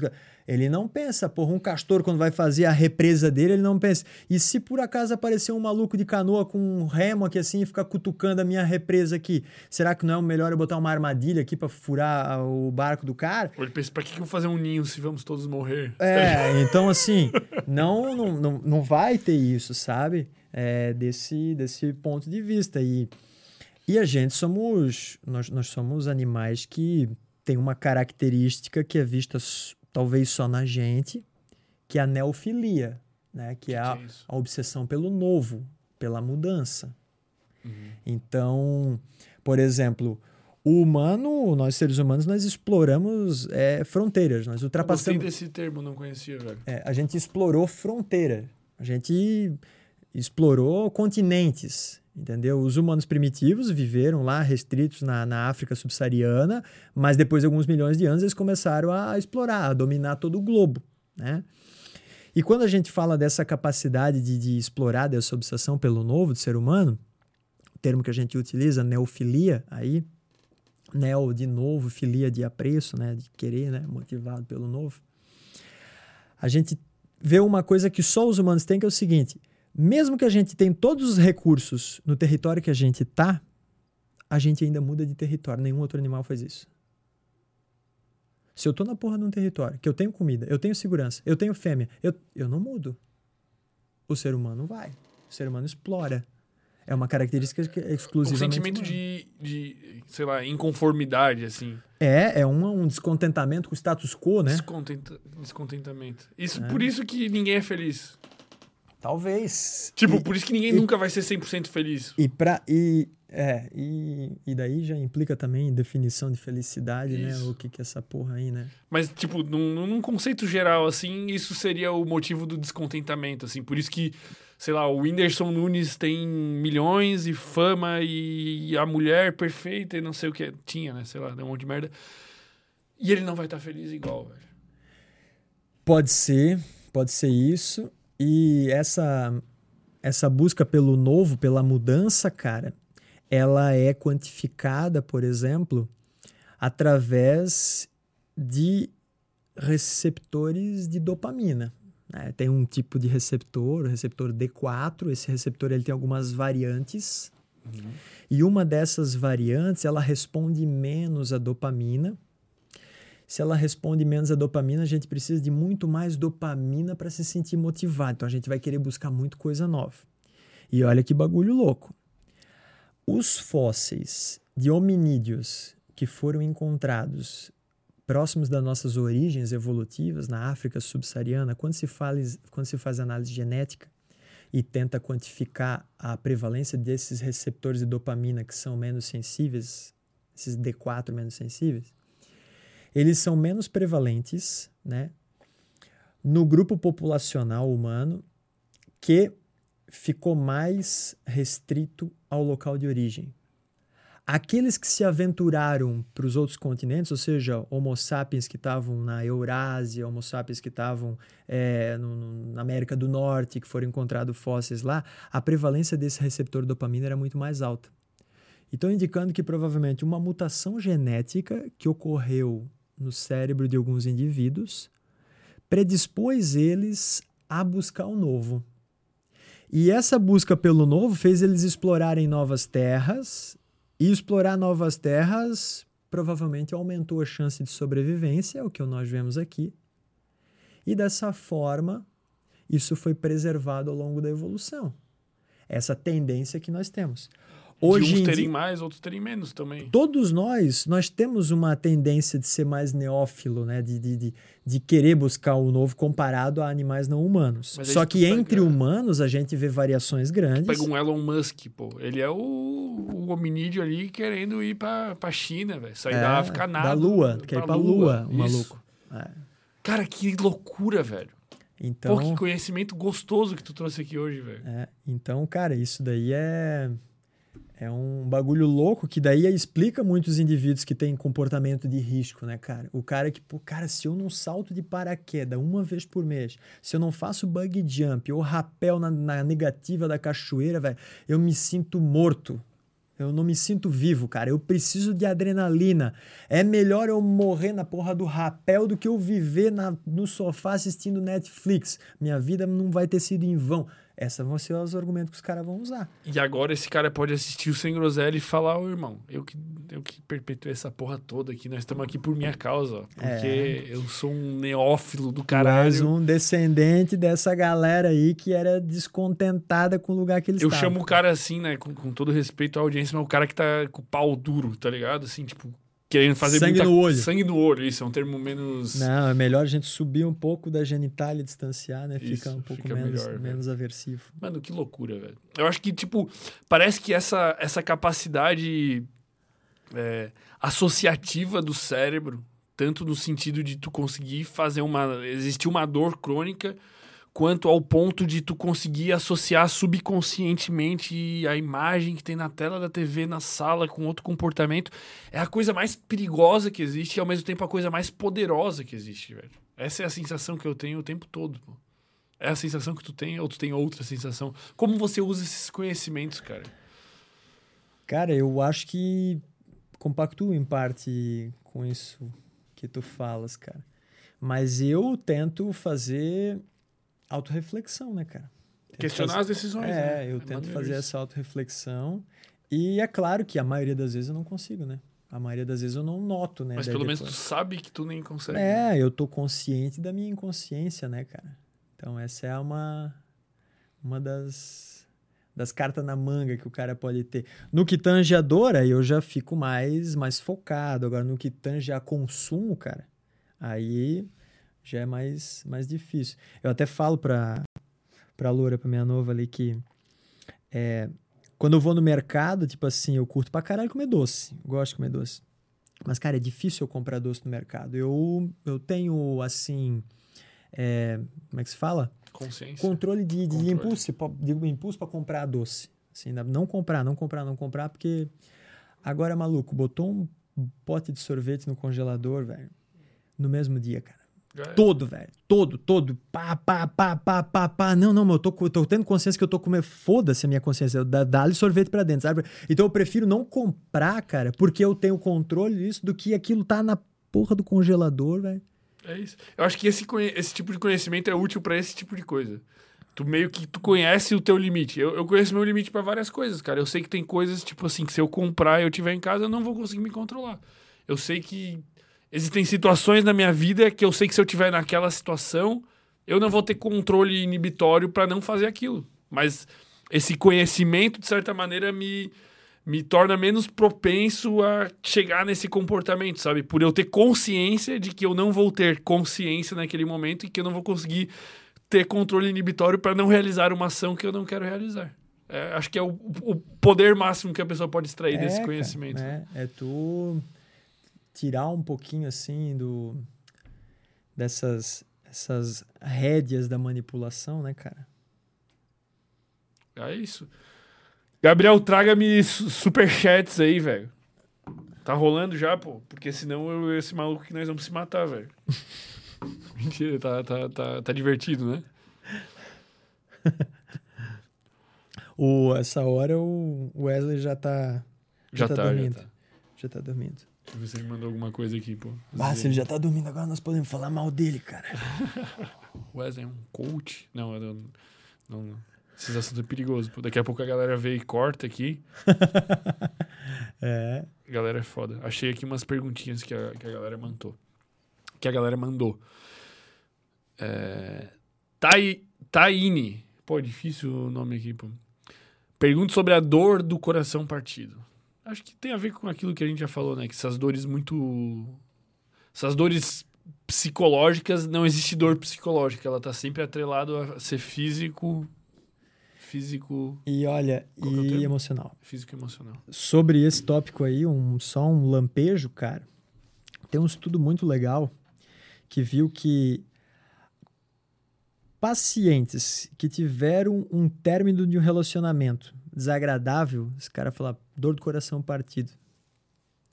As áreas do cérebro envolvidas no processamento da dor física, dor física foi definida no estudo como uma alfinetada no dedo eram as mesmas áreas ativadas do que quando mostrava-se uma imagem do eixo enquanto estava na ressonância magnética funcional. Caralho. As mesmas áreas se ativavam. E aí eles viram que quando dava um medicamento, isso é meio perigoso falar, mas eu vou corrigir no final. Quando dava um medicamento para dor, medicamento comum chamado É paracetamol, muito perigoso falar isso, pô. paracetamol para essas pessoas reduzia a percepção de dor delas e a atividade das áreas envolvidas no processamento da dor daqueles que tiveram o coração partido. Tu deu um medicamento que é para dor física, né? E reduziu a percepção de dor que eles chamam de social, essa dor do coração partido. Cara, que porra louca, velho. Parece que o paracetamol ele é um medicamento que ele ultrapassa a barreira hematocefálica, então ele age no sistema nervoso central. E se existe um compartilhamento de áreas cerebrais envolvidas na dor física e na dor social, então provavelmente o que aumenta a chance do cara ter dor física também aumenta a chance de ter dor social. Então, aqueles indivíduos que mais são mais sensíveis à dor física, quando eu faço uma análise de sensibilidade no cara, eu pego um equipamentozinho chamado algômetro de pressão. Um equipamento assim, uma ponteirinha, eu aperto no braço do cara, por exemplo, e vou apertando e falo assim, ó, me diz quando começar a sentir dor. Não é até onde é que tu aguenta, quando tu começa. Aí ele falou, deu. Aí eu olho no equipamento e ele me diz quantos quilos que eu apertei. Apertei 6 quilos. Então eu digo que o limiar de dura-pressão dele é de 6 quilos. Ou seja, o menor estímulo que eu tenho que pressionar ali para isso gerar uma resposta dolorosa é 6 quilos. Uhum. Os indivíduos que apresentam esse limiar de dura-pressão mais baixo, ou seja, eu tenho que apertar pouquinho e já começa a doer, Mais que eles são, são mais sensíveis, né?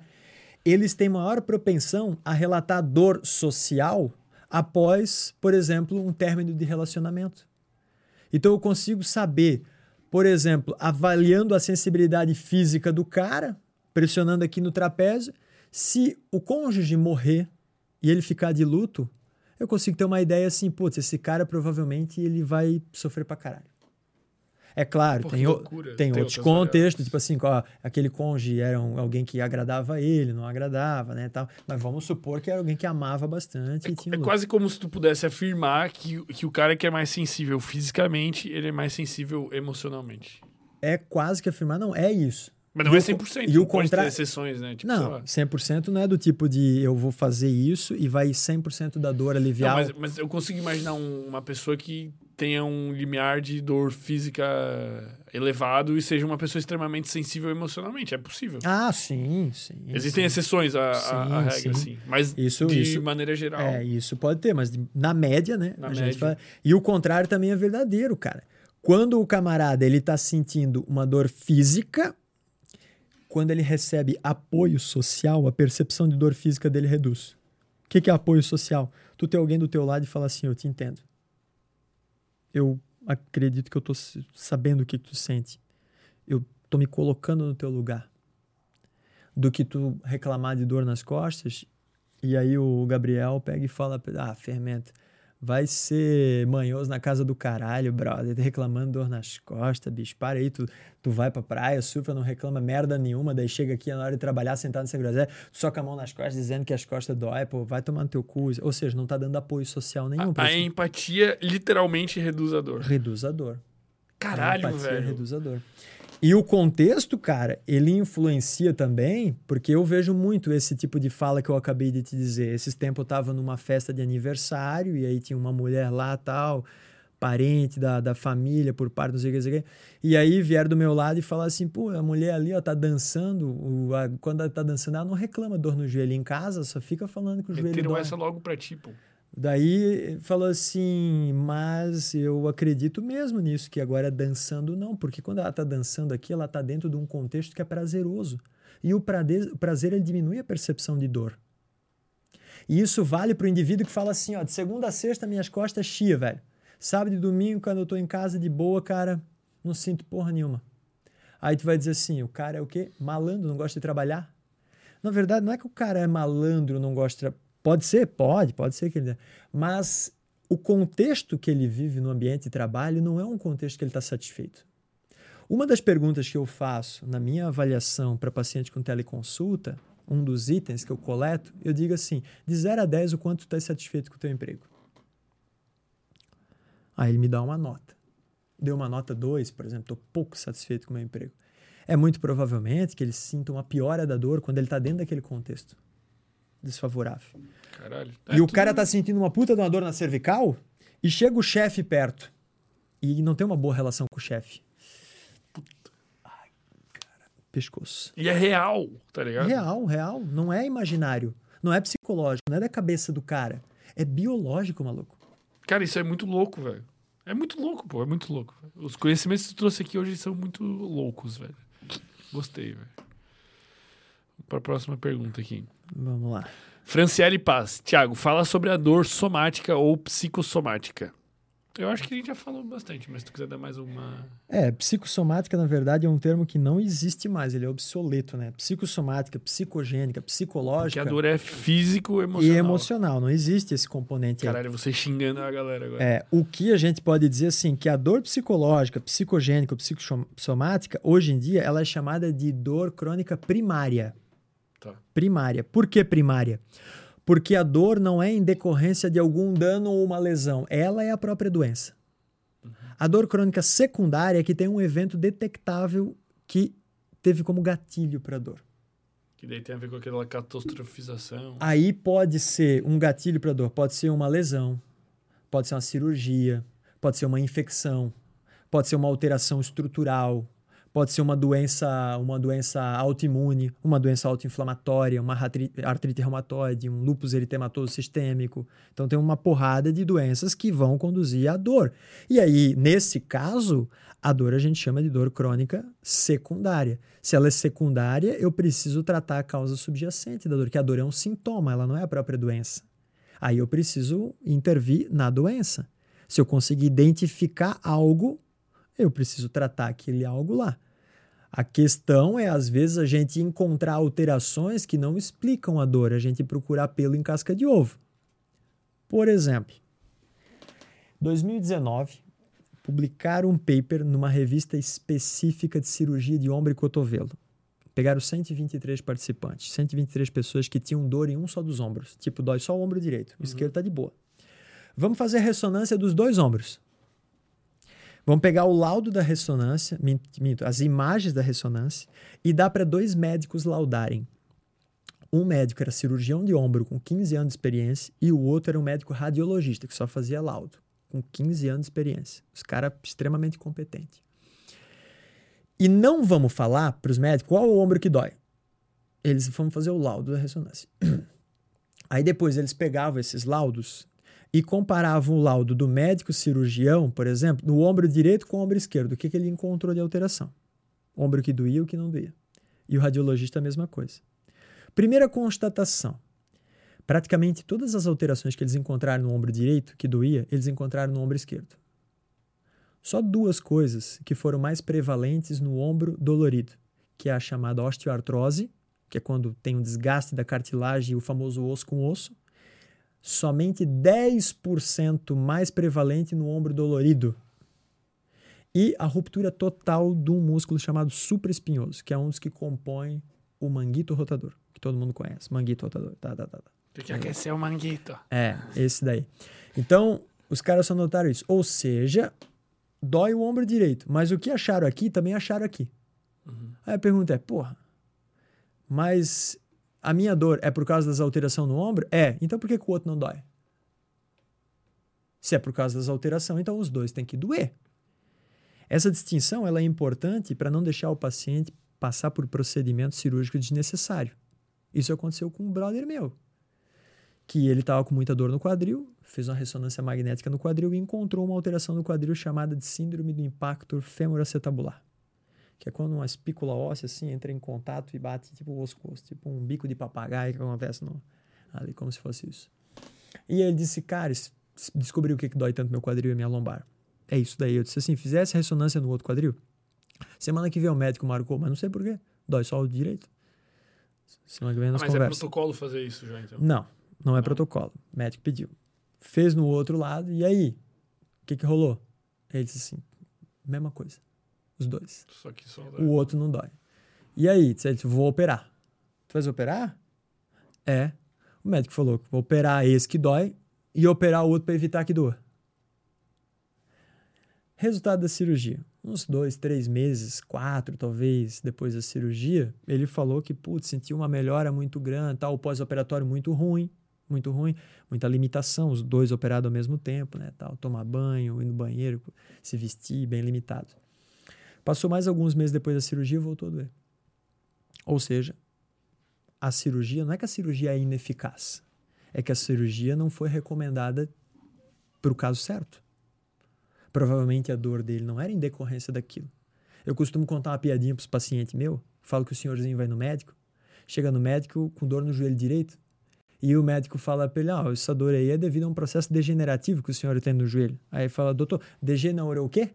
Um processo degenerativo? O que, que, é isso, doutor? Ele disse, ah, isso aí é que vai ocorrendo um desgaste ao longo do tempo. Tá, então tá dizendo que o meu joelho tá doendo por causa da velhice? Aí ele disse: é, isso daí. Eu disse: não, não concordo com o senhor, não. Eu disse, por que não? Porque o outro joelho tem a mesma idade e não dói. Então, às vezes, cara, as alterações é, elas acontecem nos dois, um dói e o outro não dói. Então, será que aquele lá vai doer daqui a pouco? Ou será que esse que dói, dói, mas não por causa disso que a gente encontrou? E como é que a gente responde isso, cara? A gente precisa da ciência para nos embasar, velho. A gente precisa fazer ressonância magnética em populações sem dor, para ver o que, que é um dado normativo, o que, que é o normal, o que, que é a referência. Tu pega a porra do exame de sangue, tu pode não entender nada do que está escrito lá tu vai ver uma coluna escrito todas as coisas que encontraram no teu exame. Na outra coluna, os valores normais. Aí tu vai aqui, ó, esse meu aqui tá 110, o que, que é normal? É do 100 até o 130. Ah, então beleza. Esse aqui é de 90, esse aqui tá, tá, tá tudo certinho. Tu tens os valores. Da onde é que saiu aqueles valores normativos? De vários estudos que viram que as populações que ficavam naquela faixa provavelmente tinham menor incidência de alguma doença, de alguma disfunção.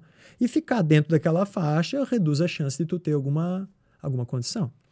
Quando tu faz uma ressonância magnética ou uma tomografia, tu só tens uma coluna, que é os teus achados ali. discopatia degenerativa em L4 e L5, artrose facetária, não sei o que, não sei o que, é, nódulos e blá, blá, blá, blá, blá, tudo aquilo ali. Não Aí tem um parâmetro. Aí assim, tá, isso daí é normal ou não é normal? Será que isso é um processo natural do envelhecimento? Será que para eu, com 40 anos sedentário, isso não é compatível? Será que para mim, com 60 anos, atleta de Ironman, isso não é? Então, a gente precisa saber o que que é o normal, o que que é o comum. E nesse estudo, os caras viram que a prevalência dos dois era um parecido, dos dois ombros, e o outro, que é o que mais preocupa. Eles pegaram e compararam os laudos dos dois médicos para ver o nível de concordância dos médicos. O que que um achou, que o outro achou. no caso. Não, assim, ó, o que que eles eles pegaram o laudo, eles botaram o laudo assim, ah, esse daqui tem uma bursite subacromial, esse aqui tem uma tendinopatia no, no subescapular, esse daqui tem, o que que eles escreveram? Eles escreveram a mesma coisa ou não? Porque eles olharam os mesmos ombros, as mesmas imagens. E aí eles mensuraram a correlação das respostas através de uma de uma de uma análise estatística que ela vai de 0 a 1. Um. Quanto mais perto do 1, um, maior é a correlação, o R que a gente chama. Então, 01, 02, 03, 04, 09, né? A correlação entre os dois médicos foi de 0,3. Nossa. É considerada uma correlação de baixa, no máximo moderada. Indicando que o que um médico enxergou, o outro não enxergou dessa forma. Ou seja, a avaliação das imagens, ela não parece ser tão objetiva assim de todos eles olhar, bater o olho e já dizer, não, isso é grau 2, lesão, não sei o quê. Isso é grau 1, isso não é lesão. E outros estudos vieram corroborando a mesma coisa, velho. Teve outros estudos que fizeram isso com ressonância da coluna dos caras, que pegou um camarada que fez exames de ressonância magnética e em duas semanas ele fez em 10 centros de imagem diferente. E eles compararam os laudos dos 10 centros. E eles viram uma correlação bem baixa do que, que foi encontrado naquele laudo lá. Então, a gente precisa ter um pé atrás com os exames de imagem, porque tem uma frase na medicina que é muito bacana, que os médicos dizem assim: a clínica é soberana. Ou seja, os exames de imagem são complementares ao raciocínio clínico. Eles não podem tratar o paciente baseado no exame de imagem, eles têm que tratar baseado no exame de imagem junto com o histórico do paciente, com a clínica, com o exame físico que eles fizeram com o paciente. Mas tu não acha que eles têm uma tendência a querer operar, por exemplo? Sim, muitos, muitos têm, principalmente os cirurgiões, né? Os clínicos têm a tendência a fugir da cirurgia, e os cirurgiões têm para todo é, martelo, qualquer problema é prego, né? A gente tem isso. Como o fisioterapeuta tem uma tendência a dizer assim, não, esse é um quadro que pode ser levado conservadoramente. Né? Então, o fisioterapeuta tem os seus viés também em relação a isso. Não, isso aí não, já um monte de gente que eu peguei disso aí e não precisou de cirurgia, consegui tratar, pode vir para cá. Então, cada um com suas com as suas especificações, né? Mas de qualquer forma, velho. Isso aí serve pra, tipo assim, cara, é, busca, busca opiniões, né? Tipo, É, busca opiniões embasadas cientificamente e outra coisa, né, cara? É, tu olhar um exame de imagem e tu nem examinar o cara, tu pelo exame de imagem, tu dizer qual vai ser a tua conduta, velho. É complicado, porque quem trata a imagem é Photoshop, profissional de saúde trata paciente, cara. Sabe? Então, assim, o exame de imagem, eu costumo dizer, cara, ele mostra o que tu tens, não o que tu sente. Exame de imagem é uma foto da tua coluna, por Eu tô falando muito de coluna porque é uma área que eu, que eu mas tu nem tá falando muito. Não? Mas eu é, acho que não. tá, por que tava seja. no ombro até agora, pô. Pô, pode ser, é, fica perto, né? Aí, o exame de imagem eu costumo dizer assim, cara, é uma foto, velho, que ela mostra o que que tava, o que que tinha no momento que ela foi tirada. É que nem tu chegar na casa do brother teu, tu olhar um porta-retrato lá, tu vê a foto dele com a mulher, os dois sorrindo em Bariloche, e tu fala, brother, casamento teu tá pica, né, velho? A mulher sai e ele fala, fermento, não aguento mais essa jabiraca, meu irmão. Não aguento mais, cara. Não sei como é que eu vou fazer, tem que separar. Porra, mas a foto ali, velho, tá mó felicidade. Cara, foto, brother. Foto mostra aquele momento, como é que eu estava no momento da foto, não o que eu sinto, cara. O exame de imagem ele não mostra a dor, ele mostra a alteração. E às vezes essa alteração não se correlaciona com dor. Então, saber separar o joio do trigo Aí que tá o pulo do gato. é, Tá bem respondido, hein? Franciele Paz, novamente. Qual o motivo de tanto fascínio em estudar sobre a dor? Putz. Eu acho que a complexidade que é, porque todo mundo que tu vai trazer para cá, pelo menos quem um pouco mais sensato, vai dizer assim: quanto mais eu estudo, mais eu sei que eu não sei, né? Porque tu vai vendo brechas, lacunas que precisam ser preenchidas. Então, acho que isso é uma coisa que me motiva. Outra coisa que me motiva é que quando eu estudo mais sobre a dor, eu tenho mais, palavra que o Wesley gosta, repertório para mim intervir, para mim tratar o paciente e eu tenho maiores chances de sucesso. Tendo maior chance de sucesso, me agrada tanto financeiramente quanto me agrada em satisfação em ver o paciente melhorando. Sim. De modo que ele fez quatro sessões comigo, apresentou uma melhora aí de 60%, 70%, enquanto que ele foi lá com o profissional B, fez 15, 18 sessão e melhorou 10%, 20%. Né? Então, ele estava alongando o ciático errado. Pode ser. Acho que essa é uma, da, uma das justificativas para isso. E outra pela questão de que, cara, no mundo, no mundo todo, de todas as doenças e distúrbios que mais causam incapacidade, que deixam as pessoas, por exemplo, afastadas do trabalho, do serviço, de fazer atividades físicas, de se divertir, todas as causas de incapacidade. A maior delas é um tipo específico de dor chamado dor lombar. Sério? É a maior quantidade de anos vividos com incapacidade no mundo.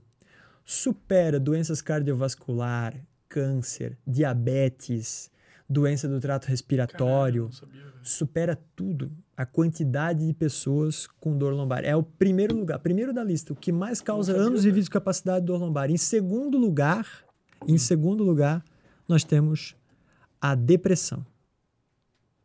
Em terceiro lugar, enxaqueca. Caralho. Então, em primeiro e terceiro são duas condições dolorosas. E em segundo, uma condição psiquiátrica com alta correlação com a dor. Cerca de 30 a 60% é uma variação grande, porque os estudos que avaliam isso, eles não têm muitos critérios de metodologia iguaizinhos, né? De 30 a 60% de indivíduos depressivos apresentam alguma dor crônica. Seja enxaqueca, lombar, E aí, o que causou a dor? O que causou a depressão foi a dor ou o que causou a dor é a depressão? Eu falei certo? É, é isso, né? É um. Como a gente conversou aqui hoje, é a conclusão que a gente chega, né? A depressão aumenta o risco de desenvolver dor e a dor crônica aumenta o risco de desenvolver depressão. Triste, velho. Vamos se animar aqui com o comentário do Weslão aqui. Ele mandou: Tiagão, cabeça de lata, tá no shape. ah, cara, esse bicho aí, cara. Ele é o mais criativo pros, pros apelidos. Tinha um brother que treina, que estudava com a gente no, no mestrado ali na UFSC. E, pô, um fisioterapeuta amigo meu, não vou falar o nome aqui, mas o cara, muito gente boa. Ele é careca, o cara. E ele tinha barba. Aí o Wesley queria falar, porra, o. Ah, cara, o. Aí eu disse, quem é? Quem é? esse? O Rolão Barbado. Aí eu disse, o quê? Ele parece um desodorante Rolão com barba. Meu que filha da puta. Eu disse assim, ah, não, tu, o mestre Splitter, falando aí pra mim, né? Não, o cara é doente, velho. Cara. Cara de lata, velho. Eu acho engraçado. Tá, ele mandou: Tiago, o que você acha sobre o livre-arbítrio? E risadinhas, risadinhas, risadinhas. Meu Deus do céu. Tu quer opinar? A gente discutiu de certa forma, né? Mas se tu É, quiser eu opinar. Acho que, eu acho que bastante, né, cara? Eu acho que bastante. Eu vou, acho que eu, eu vou na linha dele, né? De acreditar que existe arbítrio, mas que não é livre, né? É, os exemplos que eu dei acho que foi suficiente, Sim, né? Da é questão do vinho, da questão do, do caminhar, isso tudo influencia sim. E na percepção de dor não é diferente, né? Quanto que as mídias de massa vão modular a forma que a gente enxerga a dor, o significado da dor e, consequentemente, a nossa experiência de dor vai ser diferente. Né? O exemplo que eu costumo dar, cara, para esse tipo da, da coisa é o seguinte: a partir do momento que um paciente meu ele é informado sobre dor, eu explicando neurofisiologia da dor para ele de uma maneira lúdica, didática, ele fica mais tranquilizado. Tranquilizado se traduz em quê para o cérebro? Uma menor percepção de ameaça. Se esse paciente ele é tranquilizado de modo a explicar para ele que a dor dele não tem relação com dano, uma lesão, porque eu fiz uma avaliação e consegui constatar isso, porque ele trouxe uma montoeira de exame e também constatou que não tem dano, lesão grave. E eu explicar para ele como que ele pode sentir dor mesmo não tendo dano, lesão, ele fica mais calmo e isso aumenta o engajamento dele com a dor. O engajamento do tratamento em que sentido? Que ele vai falar assim agora, putz, já que não tem nenhuma lesão grave, então eu vou voltar a fazer exercício. Porque quando eu fazia, aumentava a dor, eu pensava, então eu estou me machucando, eu estou me lesionando. Então eu vou ficar parado, ainda não é o momento. Aí ficava um tempão sem fazer exercício. Por desuso, cara, a dor ela tende a aumentar. Mais um que eu vou te deixar louco agora. Ah, não. Foi embora, o pô, último. assumi aqui o Gabriel. O último. Dois grupos de ratinho. Hum. A gente dá anestesia para um grupo, quebra a pata do rato, crack, ingessa a pata do rato. Outro grupo, anestesia para o rato, não quebra a pata dele, mas ingessa a pata dele. Deixa ocorrer o tempo de consolidação óssea. Remove o gesso. Vamos fazer análise de sensibilidade na pata do rato, com aqueles filamentozinhos. A gente cutuca na pata que ele quebrou do ratinho, ele remove um filamento bem fininho. Cutuca na outra pata? Não, é precisa de um filamento grosso. Então a pata que teve a fratura está mais sensível. Nada surpreendente. O outro ratinho, que não quebrou a pata, mas engessou, acontece a mesma coisa. A sensibilidade dele é aumentada na pata que ele foi engessado. E a contrária, normal. Indicando que o que parece estar tá influenciando mais na percepção de dor não foi a lesão prévia no caso desses ratos, e sim o desuso. Engessar fica parado até se consolidar. Mas isso tem a ver com o desuso ou tem a ver com, tipo, a, a, a mentalidade, sei lá? A mentalidade do rato. É, pois é, né? Mas, tipo, O ele, rato, ele, ele será tem uma que ele, mas ele, se questionou, esse gesso aqui, botaram pra me sacanear ou tá quebrado essa porra? Mas ele é incapaz de acreditar que quebrou, sei lá? Não tem essa capacidade de raciocínio, assim? eu acho que a gente Vamos não, eliminar isso. Eu acho que a gente não tem como mensurar isso também, né? O Tá, quanto mas- que ele acredita nisso, né? O rato, né? É que no ser humano já seria um fator muito a ser levado em consideração. Com certeza. O cara sabe que fraturou porque ele vai no hospital, fez um raio-x e falaram pra ele. Isso, a Não pode, não pode esconder uma Isso. fratura pra ele, né? Não, Mas, mas, de qualquer forma, a, o rato ficar engessado, cara, o Aumentou. desuso dele aumentou a sensibilidade, indicando que no ser humano, corroborando com o ser humano, que quando a gente reduz o nível de atividade física, fica mais sedentário, desuso, isso faz com que os nossos sensores de perigo, eles começam a aumentar a sua sensibilidade, um estímulo que antes não era doloroso, agora passa a ser. Por que será? Uma das, das possíveis explicações que eu dou é que seria, eu acho, uma forma de tentar nos induzir a se movimentar. Porque a partir do momento que tu fica muito tempo parado, tu começa a sentir dor e tu se movimenta e a dor alivia, tu vai começar, putz, quando eu dava a caminhada, eu não sentia tanto essa dor. Uhum. Que corrobora toda essa questão biológica da neofilia e tudo mais, né? Também. O ser humano é, ser feito pra- Entrelaça tudo, né, meu irmão? Entrelaça tudo. Então, assim, é, é, o, o cara que ele tem uma menor percepção de ameaça da dor, eu consegui reduzir isso através de, de conversa com ele, que não é conversa, a gente chama essa abordagem de educação em dor baseada na neurociência. Explicar a dor para o paciente de uma maneira A simples. psicoeducação. É, o psicólogo chama de psicoeducação, né? A gente na fisioterapia chama de educação em dor, né? Mas é a mesma coisa, é uma intervenção é, baseada em um discurso socrático. Eu tento plantar pulgas na, na cabeça do cara, do tipo, porra, a postura sim, então é bom, mas se tu relaxar não é mais confortável, te faz sentido o que é mais confortável ser prejudicial e o que é, né? O cara, ah, não sei, aí ele te questiona. Aí o quanto que ele vai te questionando vai conduzindo a tua, a tua abordagem. Putz, esse cara aí tem uma crença muito enraizada.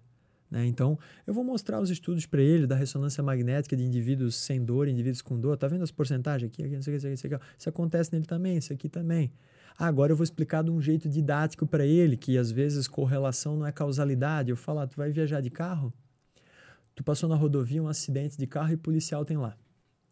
Polícia lá. um acidente de carro. Tu vai mais uns quilômetros pra frente, novo acidente, polícia lá de novo. Mais um quilômetro pra frente, outro acidente e a polícia. Tu fala, caralho, a polícia tá fazendo esse acidente. Tudo, cara. Os policiais que estão causando esse acidente. Todo acidente que eu vou, os policiais estão lá. Aí o cara vai rir pra mim, vai dizer, ah, tá um idiota, né, cara? A polícia chegou lá antes, tu que não viu. Eu disse, pois é, essa alteração estrutural aqui no teu exame chegou antes, a tua dor veio depois. A tua dor é o teu carro. A polícia é o teu exame. E tu é um idiota. Brincadeira. Então, aí o cara começa a. Não, é, faz sentido pra ti isso? Aí o cara faz, velho. Pô, muito Tá, massa. faz velho. sentido. Quando a dor faz sentido, velho, tu chegou no que tu queria. Porque se a dor faz sentido, velho, tu criou aliança terapêutica com o cara. A partir dali, o que tu propor pro cara, ele tem grande chance de executar. E aí eu não tô dizendo para ser um profissional autoritário, fala e ele tem que fazer. Não, não, não. Tem que ser uma decisão Tem compartilhada. que confiar em ti. Tem que ser uma decisão compartilhada. Tu prescreve, tu indica, ele faz, me passa o feedback, não gostasse disso, vamos tentar adaptar então pra gente continuar fazendo isso e tal. Sabe? E o que, que tu acha de hipnose para tratamento desse tipo de coisa? Tu já trocou uma ideia com o Felipe? Alguma coisa? Sabe quem que é? Felipe. Tem um Felipe aí que é amigo do Wesley. Ele é de Itajaí ali. É quase Aqui do lado, porra. aqui do lado, pô. Ele é hipnoterapeuta e tudo embasado em evidência científica, assim. Ele é aquele cara ultra cético científico, assim. Com... E daí ele, ele já veio aí faz um tempão, tem que trazer ele de novo, pô. Mas ele traz a hipnoterapia baseada em evidências científicas. né? hipnotizou não? Não, ele não faz hip- hipnose de, De palco. de palco. Ele era Só contra na época, só clínica. Mas veio um outro cara aí que, que fez, que é trata, também, daí fez aí, foi umas memórias loucas aí, foi loucura, velho. É. Porque essas, essa relação toda que a gente tem conversado, a gente tá mostrando muito forte, cara. O que é muito interessante é uma, essa conexão corpo-mente, que mente nem existe, mas conexão cérebro-corpo, assim, né? Com certeza. E essa relação de, pô, existir uma dor que ela é física e emocional e tal. E eu acho que a hipnose entraria em algum lugar aí que poderia ser muito benéfico. Por exemplo, quando tu pega uma pessoa que vai fazer uma cirurgia e não precisa de anestesia porque ela tá hipnotizada. Velho, isso não é bizarro. Pô, isso é bizarro, pô. É, e tem bastante regi- registro disso. Tem- não, e é- acho que é usual até assim, é tipo... É, aí eu já. Não já- sei também, é, né? Eu já tiro o meu, meu, meu filhote de equino da precipitação pluviométrica, né? Mas. Aí, assim, ó. é, a hipnose hoje em dia, ela tem evidência, bicho, associada a uma terapia padrão, por exemplo, para dor em coluna. Um grupo que faz exercício e um grupo que faz exercício mais hipnose. Então, parece adicionar um benefício, né? Nesse aspecto. Então, não é algo pseudocientífico desse ponto. Sim. Agora, se tu me perguntar a hipnose para dor, como é que ela é conduzida, Porque deve não- ter, vou perguntar isso se ele não faço ideia, né? Não faço ideia. Eu só Deve ter umas evidências do caralho. Eu, Eu eu, só- eu imagino, né? Eu, só não tenho, não tem uma diretriz clínica para tratamento de nenhuma condição dolorosa das músculo-esquelética, que é o que eu estudo mais, que recomenda hipnose.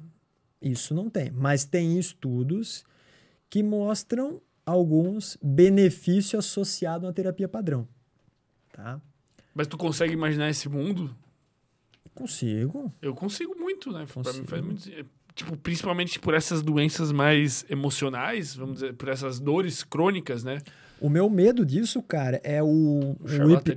É o hipnoterapeuta, cara, ele ser um cara que para tratar paciente com dor, ele não conhece nada de dor. Ah, sim. Daí o cara realmente tem uma lesão ou um. Ou às vezes não isso, mas o, o paciente pergunta para ele informações, mas por que que tu acha que dói, não sei o quê? E ele não fica restrito a fazer hipnose. Não, fica quietinho que eu vou te hipnotizar para ajudar a melhorar a tua dor. Ele vai tentar responder o E paciente ele não quando vai ele- saber. E aí ele pode passar informações que não vão ajudar.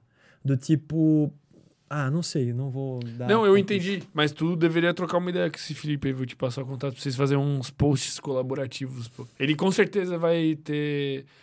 Ele vai trazer artigos e coisas tal que. Isso aí. Ele é, ele, é, ele, é, ele é o cara chato científico, muito chato científico, tá ligado? Tipo, o mais cético possível, assim, sabe? Tipo, muito. Mas eu acho que vocês vão trocar uma ideia, vocês vão curtir. E Ele é amigo do Wesley também, tá todo mundo aí. Da hora. Bonde dos malucos aí. Do... Bonde dos caras no mercado olhando pro vinho e Ah. não decidindo, tá ligado? É... Wesley mandou aqui. Tiago foi meu colega de mestrado. Saudades da professora Marta gritando no corredor e estragando os experimentos, hein, Tiago? Filha da puta. Era uma professora filha da puta, assim, que afacalhava com os experimentos. Tu quer falar mal dela aí? Não, não, não quero falar mal, não. Mas, mas ah, rolava essas paradas aí porque quando tu vai fazer experimento comportamental em animal, cara, é tudo. Tem que ficar silencioso porque afeta o comportamento do bicho no, no teste. Daí, porra, afetou o comportamento do bicho no teste, o resultado teu pode ser distorcido, né?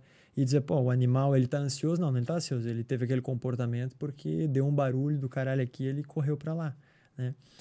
Isso acontecia também, tinha um colega do laboratório do Wesley. O cara curtia muito uma verdinha, né, velho? E o bloco que a gente estudou ali, o CCB, CCB velho, velho, era o atrás era o maconhódromo, né, cara?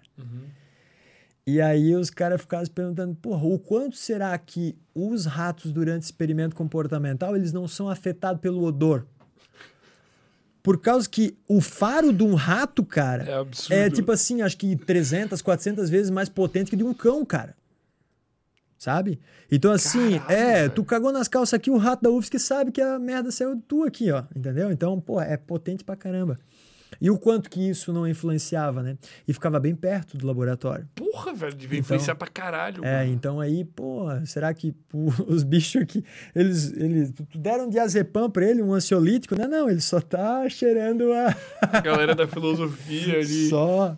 Puta, velho. E ali é sinistro, é 24 horas por dia Né? de maconha. pô. E eu, cara, eu fazia um- uma, uma avaliação cardiovascular nos meus ratos. A Lorela foi umas, umas, umas duas vezes lá comigo, eu acho. Ela acompanhou. Eu tinha que fazer uma cirurgia no rato que se chama é, canulação da artéria femoral. Já ouvi falar em cateterismo, Uhum. né? Os caras cortam a perna aqui, botam um catéter no- no- na artéria, que assim, sobe até para ver as veias estão entupidas, as artérias e tal, os vasos. Eu fazia aquilo ali em rato. Caralho, deve ser dificílimo. A artéria do rato é muito pequenininha, né, cara? É- A espessura dela é.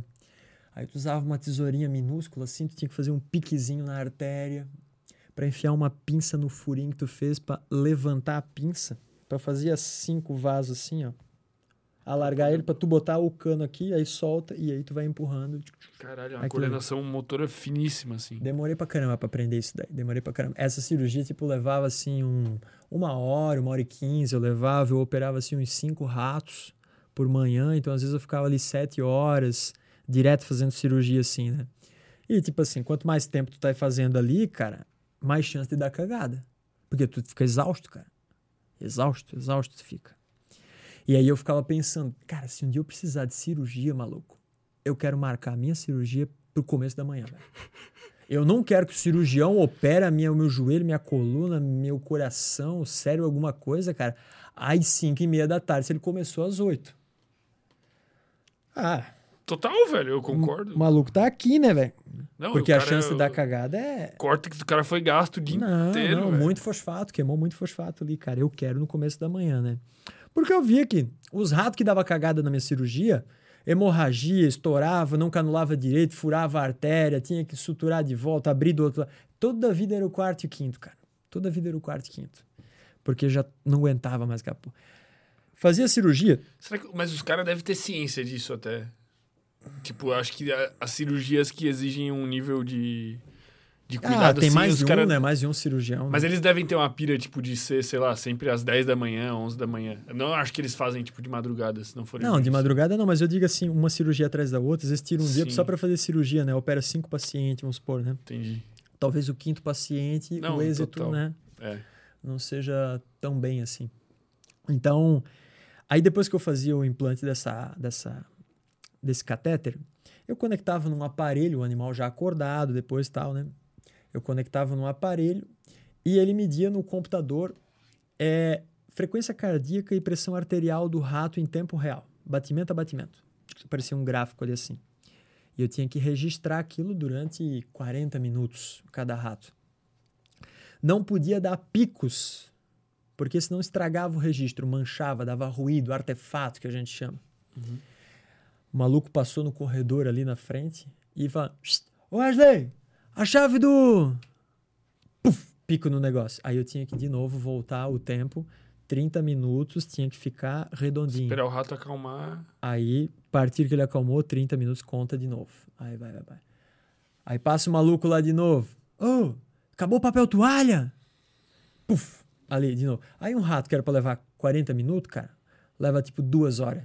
Pra tu conseguir um registro limpinho, porque depois tu ia avaliar ele num outro software, ele tinha que fragmentar, papapá, fazer as análises que tu precisava. Aí por isso que ele fala isso. Ah, professor, isso, falava aquilo. Fazer um barulhinho. Aí cagava, cara. Aí eu ficava, meu, para fazer o registro dos parâmetros cardiovasculares dos meus ratos ali, cara, meu, de manhã até sete da noite, às vezes, sabe? Assim, cara, diretaço ali, assim. É, calzonezinho aqui na mão, a Coca-Cola aqui assim, alimentação sempre extremamente nutritiva, cara. Saía de lá exausto, cara. Saía de lá exausto, Imagina. cara. Estresse fudido. Passava ali no FI, no bloco no FI. Pega um cappuccino gelado pra mim aqui assim. Aquela bomba de açúcar que tem naquela porra, né? E aquilo lá redu da noite, sete da noite. reduzia o meu estresse, né, cara? Reduzia o meu estresse. Depois eu ia escrever a minha dissertação lá e o meu artigo. Aí, os primeiros parágrafos lá, o, o termo que eu usei lá, comfort food, é um termo usado na literatura que diz, né? Comida de conforto. Quando tu ingere um alimento altamente palatável, rico em açúcar e em gordura, isso reduz a percepção de estresse do cara. Por isso que os caras estressados têm mais tendência a procurar alimento altamente palatável. Eu disse, porra, o que meus ratos estavam sofrendo também tava. Eu saía do experimento com os ratos e ia lá ia ter que comer a porra cheia de açúcar e gordurosa, tá entendeu? Caralho, eu disse, véio. cara, eu tô fazendo experimento com os ratos. Os ratos estão fazendo comigo, velho. Então é, é nós ali, entendeu? Cara, que loucura, velho. Não. Só devia ter maluco nesses laboratórios. Ou se eu fizesse uns exames laboratorial na época do mestrado, cara. Tudo louco. Eu devia estar que nem aquele cara do Super Size Me, né? Aquele cara que do ah, documentário. Tá. O cara só comia McDonald's. É, não Puta, sei se ia estar naquele nível, mas sei lá. Tu, tu devia estar fudido. É. O Wesley fudido também. Ah, o Wesley também, com certeza. Só bar e coisa errada. Vocês eram os maiores inimigos do, do, da neurociência. Mas ele até que não, cara. Ele até que não ia. Nessa época já estava é, melhor. Muito, a gente tinha uma, uns do, outro amigo nosso lá que trabalha no laboratório com ele. A gente tinha um costume de jogar o War. Uhum, ligado. Tá ligado? O War. Aí sempre convidava o Wesley para jogar o War. Nunca ia. Nunca ia, nunca ia. Já era o chatão, então. É, naquela época lá ele nunca ia jogar o War. Tipo, não era época de experimento da gente, né? Mas aí ele falava que batia com os experimentos dele, que ele tinha as coletas e tal. Mas esse é o foda, que às vezes tu, um laboratório faz experimento no dia, um faz experimento no outro. Só que ele trabalhava com um experimento que era mais agudo, assim, era de menos tempo, né? O meu era um protocolo mais longo, era de quatro ou seis semanas. Isso aí tá rolando direto até hoje, um monte de experimento aí, tá rola, rolando o tempo todo. Rola. O cara nem Camun, tem consciência. Camundongo, rato, morcego, tinha um maluco que trabalhava comigo lá com morcego, peixe, peixezinho chamado zebrafish também se utiliza. Todo um zoológico. Pô, é muito, muito, da hora esses experimentos, né, velho? Muito. Massa, massa, uma massa. utilidade fodida, assim, né? Massa, é bem, bem da hora. Tanto é que ele. Quando mandei mensagem pro Wesley que eu disse que eu tava vindo aqui, ele falou: ei, não te encarna em rodar um experimento aí de labirinto inteiro aí, limpar umas maravilhas cagada? Não tá com saudade? eu falei pra ele: Porra, bicho, eu vou falar pra ti, cara, que eu tenho saudade. Eu não tenho saudade daquela constância toda, daquela intensidade, mas fazer, fazer um, dia, um dia que assim, porra, legal, sabe? Pô, vamos pegar um ratinho ali na rua ali, vamos meter um cateterismo ao vivo aqui, pô. É, cara, tá louco. Tens a mãe ainda, será? Tem, né? Porra, tu fez quantos ratos tu operou nessa vida? Ah, mais de 100, né? Porra, tá louco. Mais de 100. Mas perde mão, perde muita mão. Perde. Oh, perde muita mão. É... O Edson perguntou se tu vai ter um módulo no RD, e daí o Wesley respondeu aqui já no chat, vai ter sim um módulo sobre a dor. É, Pô, tô gravando, hora, tô gravando as aulas lá. Eu gravei acho que umas três aulas, só que, porra, cara, que negócio difícil esse tal de gravar aula, cara. Ah, é, não, não acostumou ainda. É igual os ratos, pô, cara, tá melhorando. É, eu, eu tô com um problema de, não é de gravar aula, mas de ouvir a minha aula. Hum. Eu gravo, eu vou ouvir, eu disse, porra, não gostei, essa palavra que eu usei, cara, não ficou bem encaixada. Gravo de novo. Porra, essa palavra... Outro dia ela me xingou, cara, porque eu falei, eu vou gravar uma aula. Ela disse, quanto tempo? A aula é de uns 30 minutos. 20 a 30 minutos. Comecei às duas horas gravando. Fui até às seis horas da tarde, cara. Caralho. Pra chegar num ponto que eu achei que tava relativamente bom e nem sei se tá relativamente Mas bom. Mas assim. isso aí eu acho que vai melhorando, pô. Tipo, eu não sei se tu vai melhorar ou se tu vai se aceitar mais. É, eu, eu gosto mais de ao vivo, cara. Porque, por Ao exemplo, se, tem, é, por, por exemplo, se eu for assistir esse podcast, cara, eu vou assistir, eu vou ficar com raiva. Porque, puta, aquela hora eu falei Sim. uma parada pro fermento, eu vou dizer assim, ah, cara, eu podia ter explicado de um jeito diferente. Eu acho que ele não. Ah, ele ia entender outra coisa, cara, sabe? Então eu tô até com medo de assistir. Isso daqui, de me ver. Eu não assisto, mas eu, E- eu perdi essas paradas. Cara, é- o gostoso de fazer ao vivo é isso. Não tem como errar. Porque tá sempre errado. É? Quer dizer, tipo, é não- um improviso. é um né, improviso, pô. É, um é por isso que eu improviso. gosto. Até quando é gravado aqui, a gente já fez alguns gravados. Mas a gente não edita. Mas mesmo assim não é a mesma coisa. Porque eu sei que se eu falar uma merda aqui absurda, assim, ó, o último caso, eu vou poder recorrer, tá ligado? E eu gosto dessa pressão de, de não poder falar a verdade, É, que os clones estão por aí, velho. O daí... o daí, cara, isso aí, bicho, me deixa. Me deixa Mas é a, agoniado. a, a- a prática, tá ligado? Tipo, deve ser tipo os ratos ali. Sei lá. É. É que acho que tu não tá tão acostumado. Tipo, Pode ó, ser, porque eu sempre, eu, eu nunca, eu nunca dava, tipo, fazia gravado, sabe? Eu acostumado a dar aula, mas não gravada. E me ver, sabe? Apresentar congresso, É, é apresentar diferente. aula, dar aula. Tipo, repertório comportamental. é, por exemplo, assim, eu, eu, a minha vida começou como professor, né? Eu, quando me graduei em biologia, e antes de me graduar em biologia, eu já comecei a dar aula em escola. Eu dei aula sete anos em escola e cursinho pré-vestibular. Caralho, pô. Então, assim, eu tenho uma certa facilidade, é, pode ser um pouco de pedância e arrogância minha, né? Não, pô. Até o jeito que tu explicou os experimentos, inclusive, tipo, eu fiquei pensando, caralho, pô, esse experimento era muito complexo de explicar e tu explicou É. muito de uma maneira muito clara, tá ligado? É, eu tento assim, porque, porra, eu dei aula para ensino médio, maluco. É, os pior Pra- retardado que pode existir. Para 15, 16, 17 anos, e aí tu tem que fazer o maluco entender a parada, né? E aí tu vai explicar respiração celular e mitocôndria pro maluco lá e você, pá, velho, desse jeito não dá, né, cara? Tu vai explicar a evolução, darwinismo, o Lamarck pro cara e diz, porra, aí genética, falar em alelo, vai falar em herança poligênica, e, porra, como é que eu... Então tem que arrumar formas de... Não vou dizer que os meus alunos aprendiam pra caralho, porque não depende só da minha didática, Ah, né? Com certeza. né? Mas eu acredito que eu criei uma certa facilidade para isso. Eu tenho mais facilidade para conversar com um leigo sobre a área que eu tenho do que para conversar com alguém é, da área, né? Assim, eu gosto mais de falar pro leigo, sabe? De, de trazer. Mas que bom, pô, porque é super necessário, né? É, eu também vejo dessa forma, né? Porque é. Eu acho que, que, o, que o Wesley muito- tem muito dessas características, né? Tipo, É, senão ficou muito esse negócio de tu querer ensinar estilingue da pedrada, né, cara? Então fica muito. esse termo eu não conheço. Não conhece? Ensina o padre a rezar missa, fica mais Sim, fácil, né? é. Mas é que o estilingue da pedrada também é bacana. Deixa eu ver aqui o resto das, das perguntinhas aqui. É, Patrícia Camargo. Será que dá pra fazer o estudo com pessoas que já estão com dor ou quem já tem o problema? Não sei se eu entendi a pergunta. Eu não sei de que estudo que ela tá falando, mas com certeza dá. Qualquer estudo que mede intervenção para tratamento de dor, tu precisa ter gente com dor, né? Então o cara tem dor, eu vou fazer um estudo para ver se produz alívio da dor, né? Sim. Nesse aspecto. Agora, não sei se era isso que ela tá querendo dizer, né? O Luan mandou aqui. Salve pro Luan. Existem casos de pessoas com doenças no sistema sensorial que não sentem ou têm uma supressão das percepções de dor. Como seria uma intervenção em um caso desse? Acho que é o maluco que a gente falou ali, né? É, na verdade, intervenção não sei de nenhuma, cara. Não tem tratamento para isso. O tratamento é autoobservação para ver se tu não te lesiona e isso pode conduzir à, à morte, né, velho? E tem níveis dessa doença ou é tipo 880? Pode ser que tenha, né? O é, cara que é eu não- menos sensível. Eu não me arrisco a dizer que não, tá? Mas Talvez o Ah. cara que sofre um trauma cerebral em alguma área específica pode ficar menos sensível. pode, pode, pode. Lesões no tálamo pode fazer isso, pode conduzir a isso. E pode conduzir o contrário também. Outras regiões do cérebro, né? Eu- Hipersensibilizar. É, nota que eu quase não falei, né, assim, de regiões específicas. Eu não dei nome muito aos bois na coisa, né? Pô, deu até um pouco. É. Tu tá falei. muito. Como é que é? Uma percepção alterada do, do, do podcast. Saideira aqui, Manda. do Luan. Tiago, na sua opinião, quais passos que podemos seguir para ter uma saúde articular mais longeva e ficar longe de dores? Muito obrigado aí pelas perguntas, ô Luan.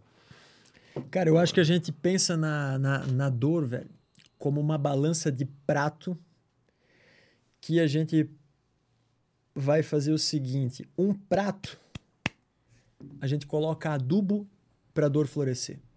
Um prato a gente coloca um produto que mata o florescimento da dor. Né? Tá. Quando o teu estilo de vida ele é muito de adubar o terreno da dor, tu tens mais chance, maior probabilidade dela florescer. Quando o teu estilo de vida ele não é fertilizante para dor, tu vai ter maior probabilidade de não sentir dor. O que, que seria, afinal de contas, um estilo de vida fertilizante para a dor florescer? Aí vamos cair de novo naquilo que eu comecei a falar e também não terminei. Mais uma coisa, né?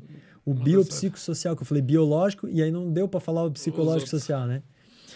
Então, biológico, eu dei exemplo do sono, eu dei exemplo do sedentarismo, do permanência prolongada na mesma posição, né?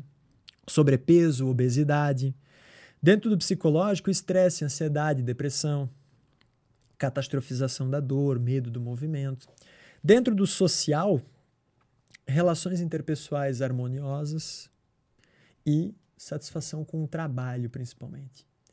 Então, quando tu tens uma relação interpessoal, seja lá com o teu funcionário, seja lá com o teu fornecedor, com a tua mãe, com o teu irmão, com o teu brother de trabalho, essa relação não tá boa, cara. Isso é um fator social que aumenta a chance da gente sentir dor. Então é um adubo para dor florescer. Não é que causa dor. Ah, briguei com a, com, a, com a minha namorada, com a minha mulher, eu vou sentir dor nas costas. Não, não é assim. Aumenta a chance disso. Porque deixa o sistema nervoso central mais responsivo à ameaça. Os alertas mais ligados. Tá? Então, um estilo de vida que ele funciona para praticamente todas as outras condições, né, cara? Qualidade de sono, um bom gerenciamento do estresse, Atividade física. atividade física. Dentro do, do aspecto ali de depressão, a gente pode incluir ali é, inteligência emocional, né, nesse aspecto aí. Se possível, trabalhar no que gosta e, se possível, conviver com pessoas que te agregam. Então, isso Pô, é receita pra tudo. Para tudo, porque a gente está falando de uma condição multifatorial que é a dor, assim como inúmeras outras, né, cara? Alimentação inclui dentro do, do- de, de manter um peso adequado, né, de evitar alimentos ultraprocessados, carboidratos refinados, isso acaba conduzindo a um perfil mais pró-inflamatório, que a gente chama, né, maior acúmulo de moléculas inflamatórias. O sono por si só faz isso, indivíduos com distúrbios de sono, insônia, dificuldade para dormir, é, ou dorme insuficiente, quando a gente coleta sangue dos caras e vai dosar aquelas proteínas de caráter inflamatório, que a gente chama de citocinas pró-inflamatórias, elas estão aumentadas. O indivíduo que dorme mal. Então a gente pode falar de uma maneira assim, é, meio a grosso modo, que quem tem distúrbio de sono tem um corpo inflamado. O tempo todo. É, sistêmico. O corpo todo está inflamado. O indivíduo obeso, ele entra dentro desse quadro também. A gente chama a obesidade de uma condição que conduz a um estado inflamatório sistêmico de baixo grau. E depressão também, acho, se não me engano, tem umas. Depressão também. Tem uma, uma porrada, assim, o, o sistema imune e o, e o sistema nervoso, eles têm uma, uma É conexão, muito uma, inter, uma Como interface. tá tudo conectado. É, uma interface muito grande, assim, né? Tanto o sistema imune na periferia, quanto dentro do próprio sistema nervoso central. Temos algumas células imunes do próprio, do próprio cérebro, né? Cérebro não é só neurônio, tem células não neuronais. Elas são a maioria, na verdade. Que nós temos menos é neurônio, mais as células não neuronais, células gliais, que a gente chama. Acho que fechou aqui as perguntas, cara. Eu queria agradecer a tua presença, velho. Porra. Que conhecimentos importantes aí, válidos. E eu queria que tu terminasse aí o podcast com uma pergunta, uma reflexão aí pra nossa galera que tá acompanhando. Também pode deixar teus recados, tuas redes sociais. Enquanto tu pensa aí na tua reflexão, eu vou mandar os recados aí. Galera que tá acompanhando isso na posteridade ou ao vivo, cara. Inscrevam-se no canal de cortes, velho, que lá tem tudo, vai sair os cortes desse episódio, vai ter os cortes de outros episódios. E sigam a gente nas redes sociais aí, tem o meu Instagram, tem o Instagram do Sem Groselha, e tem o Instagram, arroba combatedor, que é o cara que combate a dor aí. Pô, muito foda aí. Por favor, deixe seus recados aí. Uma pergunta, uma reflexão. Não, antes deixa os recados. Depois tu faz a pergunta que, ó, ninguém vai responder, a galera vai ficar naquele silêncio, assim, tipo assim. Essa dor no teu mindinho aí. Ela é físico-emocional, física ou emocional? Certo. Então, cara, primeiro recado, na verdade, agradecer o espaço, velho, porque é a primeira vez assim que eu venho num podcast que não, pô, é público geral aqui, né, que consome aqui, né? Sim. E como eu gosto muito de falar para público geral, para público heterogêneo, gente da saúde, não da saúde, leigos ou não. Então, para mim, cara, ainda mais com a audiência de vocês, uma plaquinha daquela, cento e poucos, estão com 109 mil inscritos, né? É, o de corte tá com 115 já. O de corte passou. Caraca, o brother. E daqui a pouco o Instagram vai passar os dois, né? É, o Instagram tá vindo quente, tá? Porra, o Instagram vai passar os dois, velho.